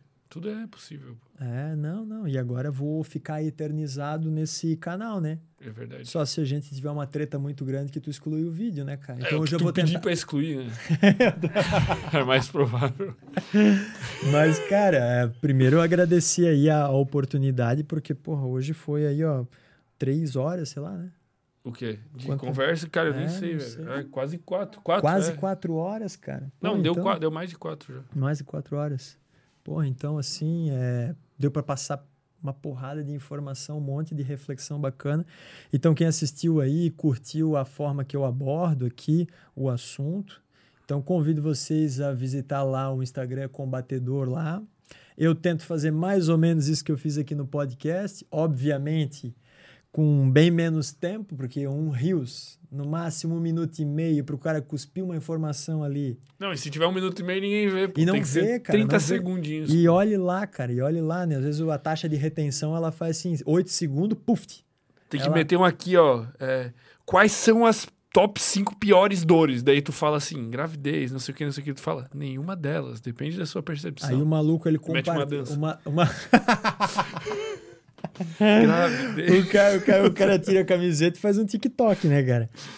Mas o, aí o maluco vai lá e compartilha sem ver o vídeo até o final. né? Daí no final, porra, tu visse o vídeo? Ele falou que não era nenhuma delas. É, porra, merda. que merda. é, É. Rola isso também, pô. É Mas, en- mas então, cara, quem, quem curtiu aqui, por favor, acompanha lá. É, de vez em quando, de vez em quando, foram duas vezes, na verdade, que eu fiz curso, né? Fiz ao vivo.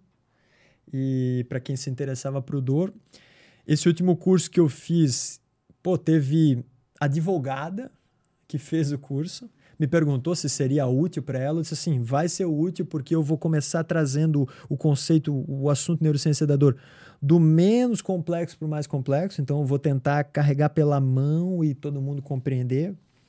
Não sei se eu fui feliz nessa minha intenção, mas essa foi a minha ideia, fazer os slides de- dessa forma aí. E então, é, vai aproveitar o curso, eu falei para ela, porque tu vai ter conhecimento sobre dor e isso vai ajudar no teu automanejo, no autogerenciamento da tua dor quando tu tiver compreender melhor sobre ela. né? E pra falar pros outros, pô. Eu vou chegar lá, vó, essa tua bursite aí, pô. Pois é, tem, Será que ela tem, não é? Pô, nem lembro os nomes, vou ter que anotar depois. Vou ter que fazer um mapa mental. Tem, tem muito disso. Então, é, o curso, para quem, pra quem tem interesse, gostaria de entender sobre dor, dá uma, uma olhadinha lá no Instagram, que pode ser que ano que vem eu faça de novo, né? E, fora isso, cara, acho que é isso, velho. Isso aí é de recado. Referente à reflexão que tu me falou. Faz um, deixa uma pergunta aí pra galera, velho. Deixa uma perguntinha aí. Pode não, ser sei, se- não sei se tu concorda comigo, lá mas. É, cancelamento. É, não, nada de cancelamento, não. Você concorda? Eu tenho a impressão, assim, que uma das coisas mais importantes que a gente tem na vida, tipo, é o tempo, né, cara? Nosso tempo. Concordo. pô. Eu acho Não que... tem como discordar, né? É, eu acho que, porra, tempo é uma coisa que tu não consegue parar, voltar, né, cara? Então, a pergunta e a reflexão que eu faço, que eu também sempre faço, né, cara? É, pressupondo que o tempo é uma das coisas mais importantes, tu estás gastando o teu tempo ou estás investindo o teu tempo? Ó, boa. Que que... Chega, a gente acaba e deixa esse silêncio assim, ó. E faz o brinde com um copinho com água? Cheers. Bye.